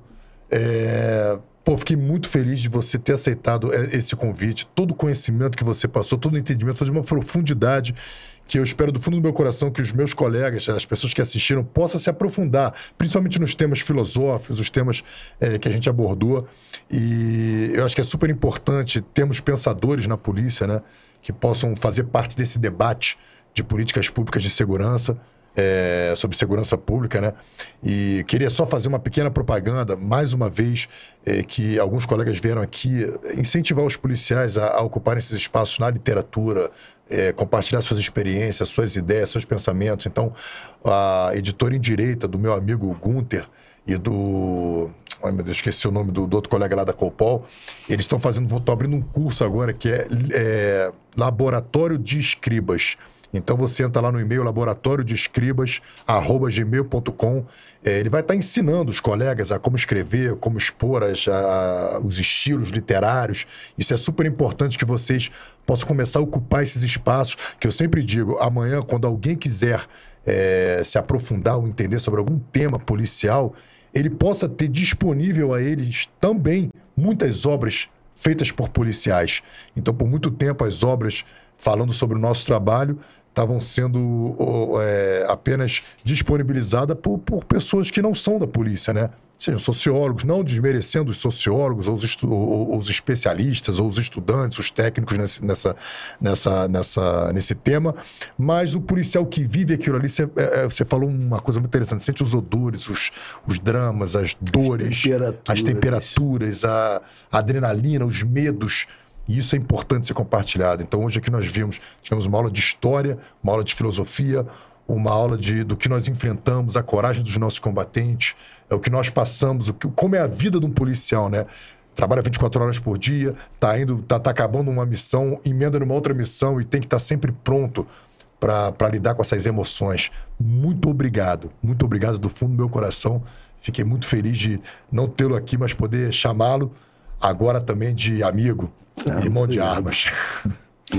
Hoje, mais uma vez, Fala Guerreiro faz, legado, né? Internet é isso. A gente vai gravando, vai ficando ali. A gente não, vai, não pretende tirar do ar, espero que ninguém tire.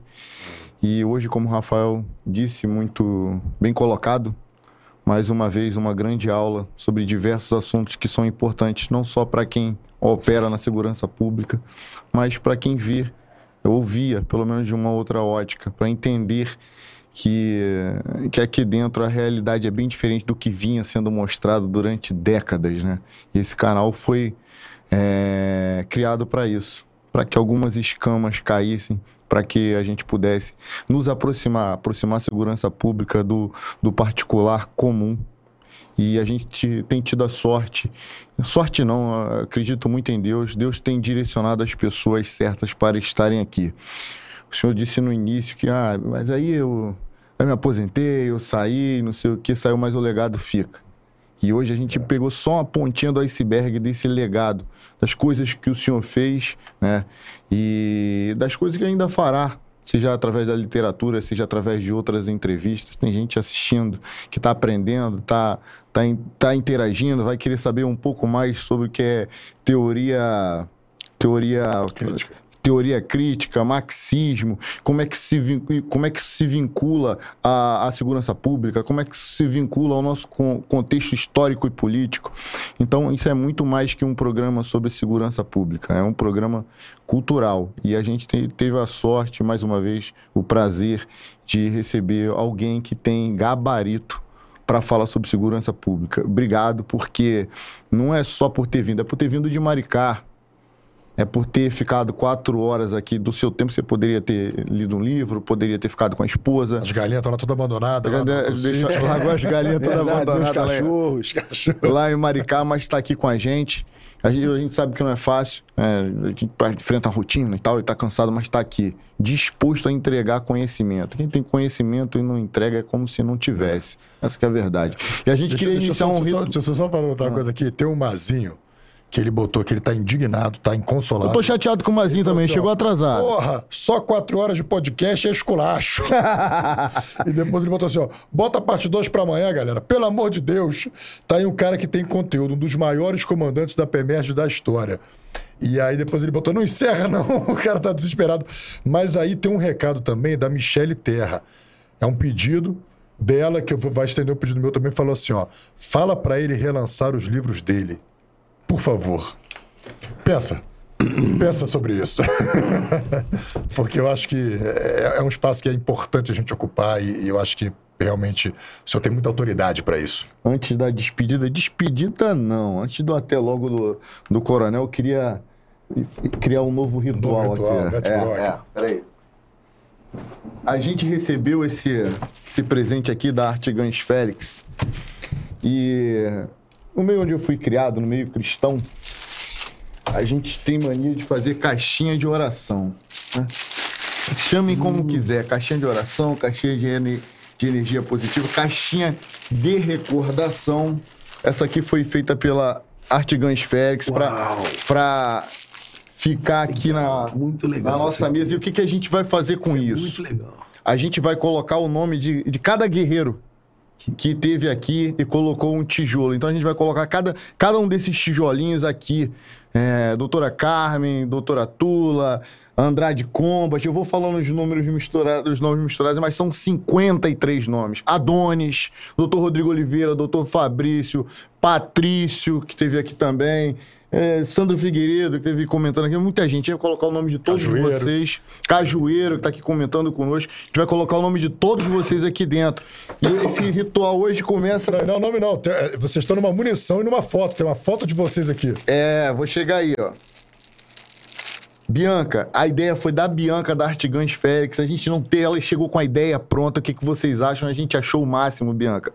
Ela pegou um estojo de munição deflagrado. E... Dá pra pegar? E colocou a foto. Aqui. Deixa eu chegar mais perto. Toma aí. Mostra lá. Ali, Pode ser aqui no, no, no meio? Bota aqui. Mostra aí. Olha aqui, ó. Pede, pede pra focar. Aqui a foto aqui dá pra focar? Ó, aproveita que tu tá aí, ó. Mostra todo mundo aí, ó. Toma aí, ó. Ó. Pegou? Só tem a foto dele aqui. Acredite em nós. então, tem aquele, aquele nosso discurso que a gente pede pro senhor deixar pra galera.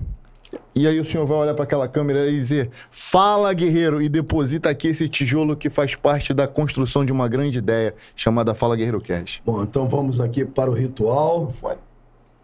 Ah, Indo para, para o ritual. Tá aqui. Não, não tá legal. Eu tenho que ficar na posição melhor. Agora sim. É. Fala, guerreiro. Aqui. Pode deixar o seu recado ali pro, pro pessoal que nos assistiu. Bem, mais uma vez agradecer o honroso convite. É, esse que eu, eu lutei tanto para vir aqui, mas no fim eu acabo pensando que foi produtivo eu, eu, me prometo sempre não ter uma proposta pedagógica de não ensinar ninguém, mas depois sai pensando, pô, não devia ter dito uma coisa, outra, fica realmente parecendo algo professoral. Mas é assim, é, é, do meu jeito de fazer as coisas, é a, minha, minha, é a caligrafia da minha alma. Fica muito difícil para mim não agir assim. É, eu não vou relançar os livros. Né? Isso é uma, uma coisa assim. É, e há motivos para isso. O primeiro livro, eu acabei falando de algumas pessoas e me arrependo do que eu disse. Aquilo que eu achava defeito, hoje eu penso que é qualidade. Então, não quero mais é, fazer isso. Mas a mensagem que eu quero dizer é assim: eu, eu não sou um perfil do guerreiro que tem uma história enorme de autos de resistência. Não vão encontrar isso na minha ficha. Eu fui aquele cara sempre que prestigiou a vida até de quem estava né, diante da boca do cano do, do fuzil que, que, eu apontava para ele. Se ele se rendeu, ele, ele voltou vivo. Voltou vivo, voltou sem ferimento. Eu posso ter ferido alguém? Claro, participei de vários confrontos que havia tiro de ambos os lados. Então, se eu disser, eu nunca feri alguém, vai que a, a, a, o, o, Pai Celestial, alguém diz, não, você feriu aqui, né? Num plano metafísico, eu fique diante de quem eu feri. Mas eu não tenho essa história dessa forma, né? Não sou essa, essa pessoa. Eu sou alguém pela conciliação e pela concórdia sempre que possível. Esses problemas que causam tensões sociais, que causam rancores, ressentimentos culturais. Eu sou contra todas elas. Nós temos que enfrentar todos esses problemas com muita coragem.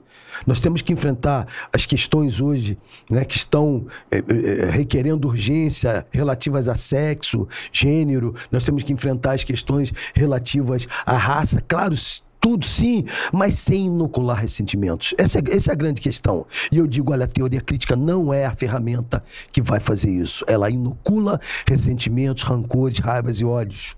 Então, como também, e agora vou citar até um, um filósofo que eu nem gosto muito dele, mas às vezes a gente pega na- na- no, no adversário ótimas é, é, ideias. É, o Nietzsche falava no eterno retorno. Ele, ele nunca explicou bem isso, né? mas pode ser entendido o seguinte: as coisas vão e vêm.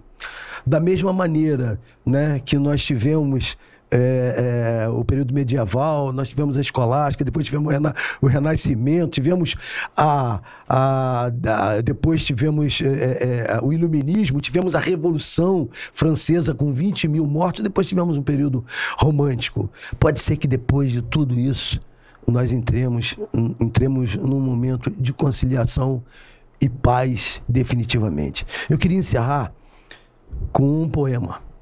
Um poema que o coronel Wilton, um dos comandantes do BOP, levou para o BOP muito jovem ainda, quando era tenente. É de um filósofo, acho até que de Niterói, chamado Nóbrega de Siqueira. De Siqueira. Chama-se Poema Medieval.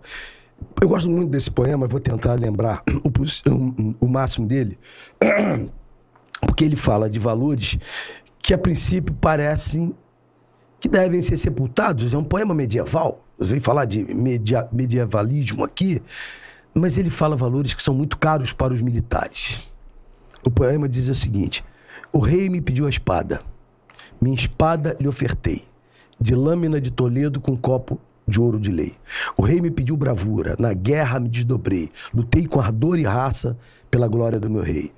O rei me pediu meu escudo, couraça, lança, eu lhes dei. Sempre os usei nas batalhas lutando pelo meu rei. O rei desejou meu cavalo negro, que eu mesmo domei. Sem relutar, eu fui infante para atender o meu rei. Mas se o rei pedisse a honra da farda, que eu sempre honrei, de coração contristado, eu diria não ao meu rei.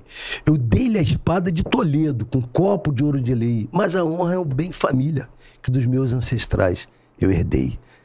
Eu gosto muito dessa, desse poema. Eu acho que ele é aplicável à vida de todos os soldados, sejam soldados da farda azul ou os soldados dos uniformes que são necessários hoje aos policiais civis, porque é impossível operar em certas áreas sem formar uma fração de infantaria.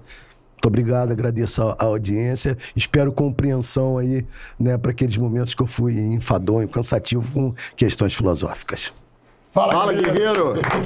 Boa.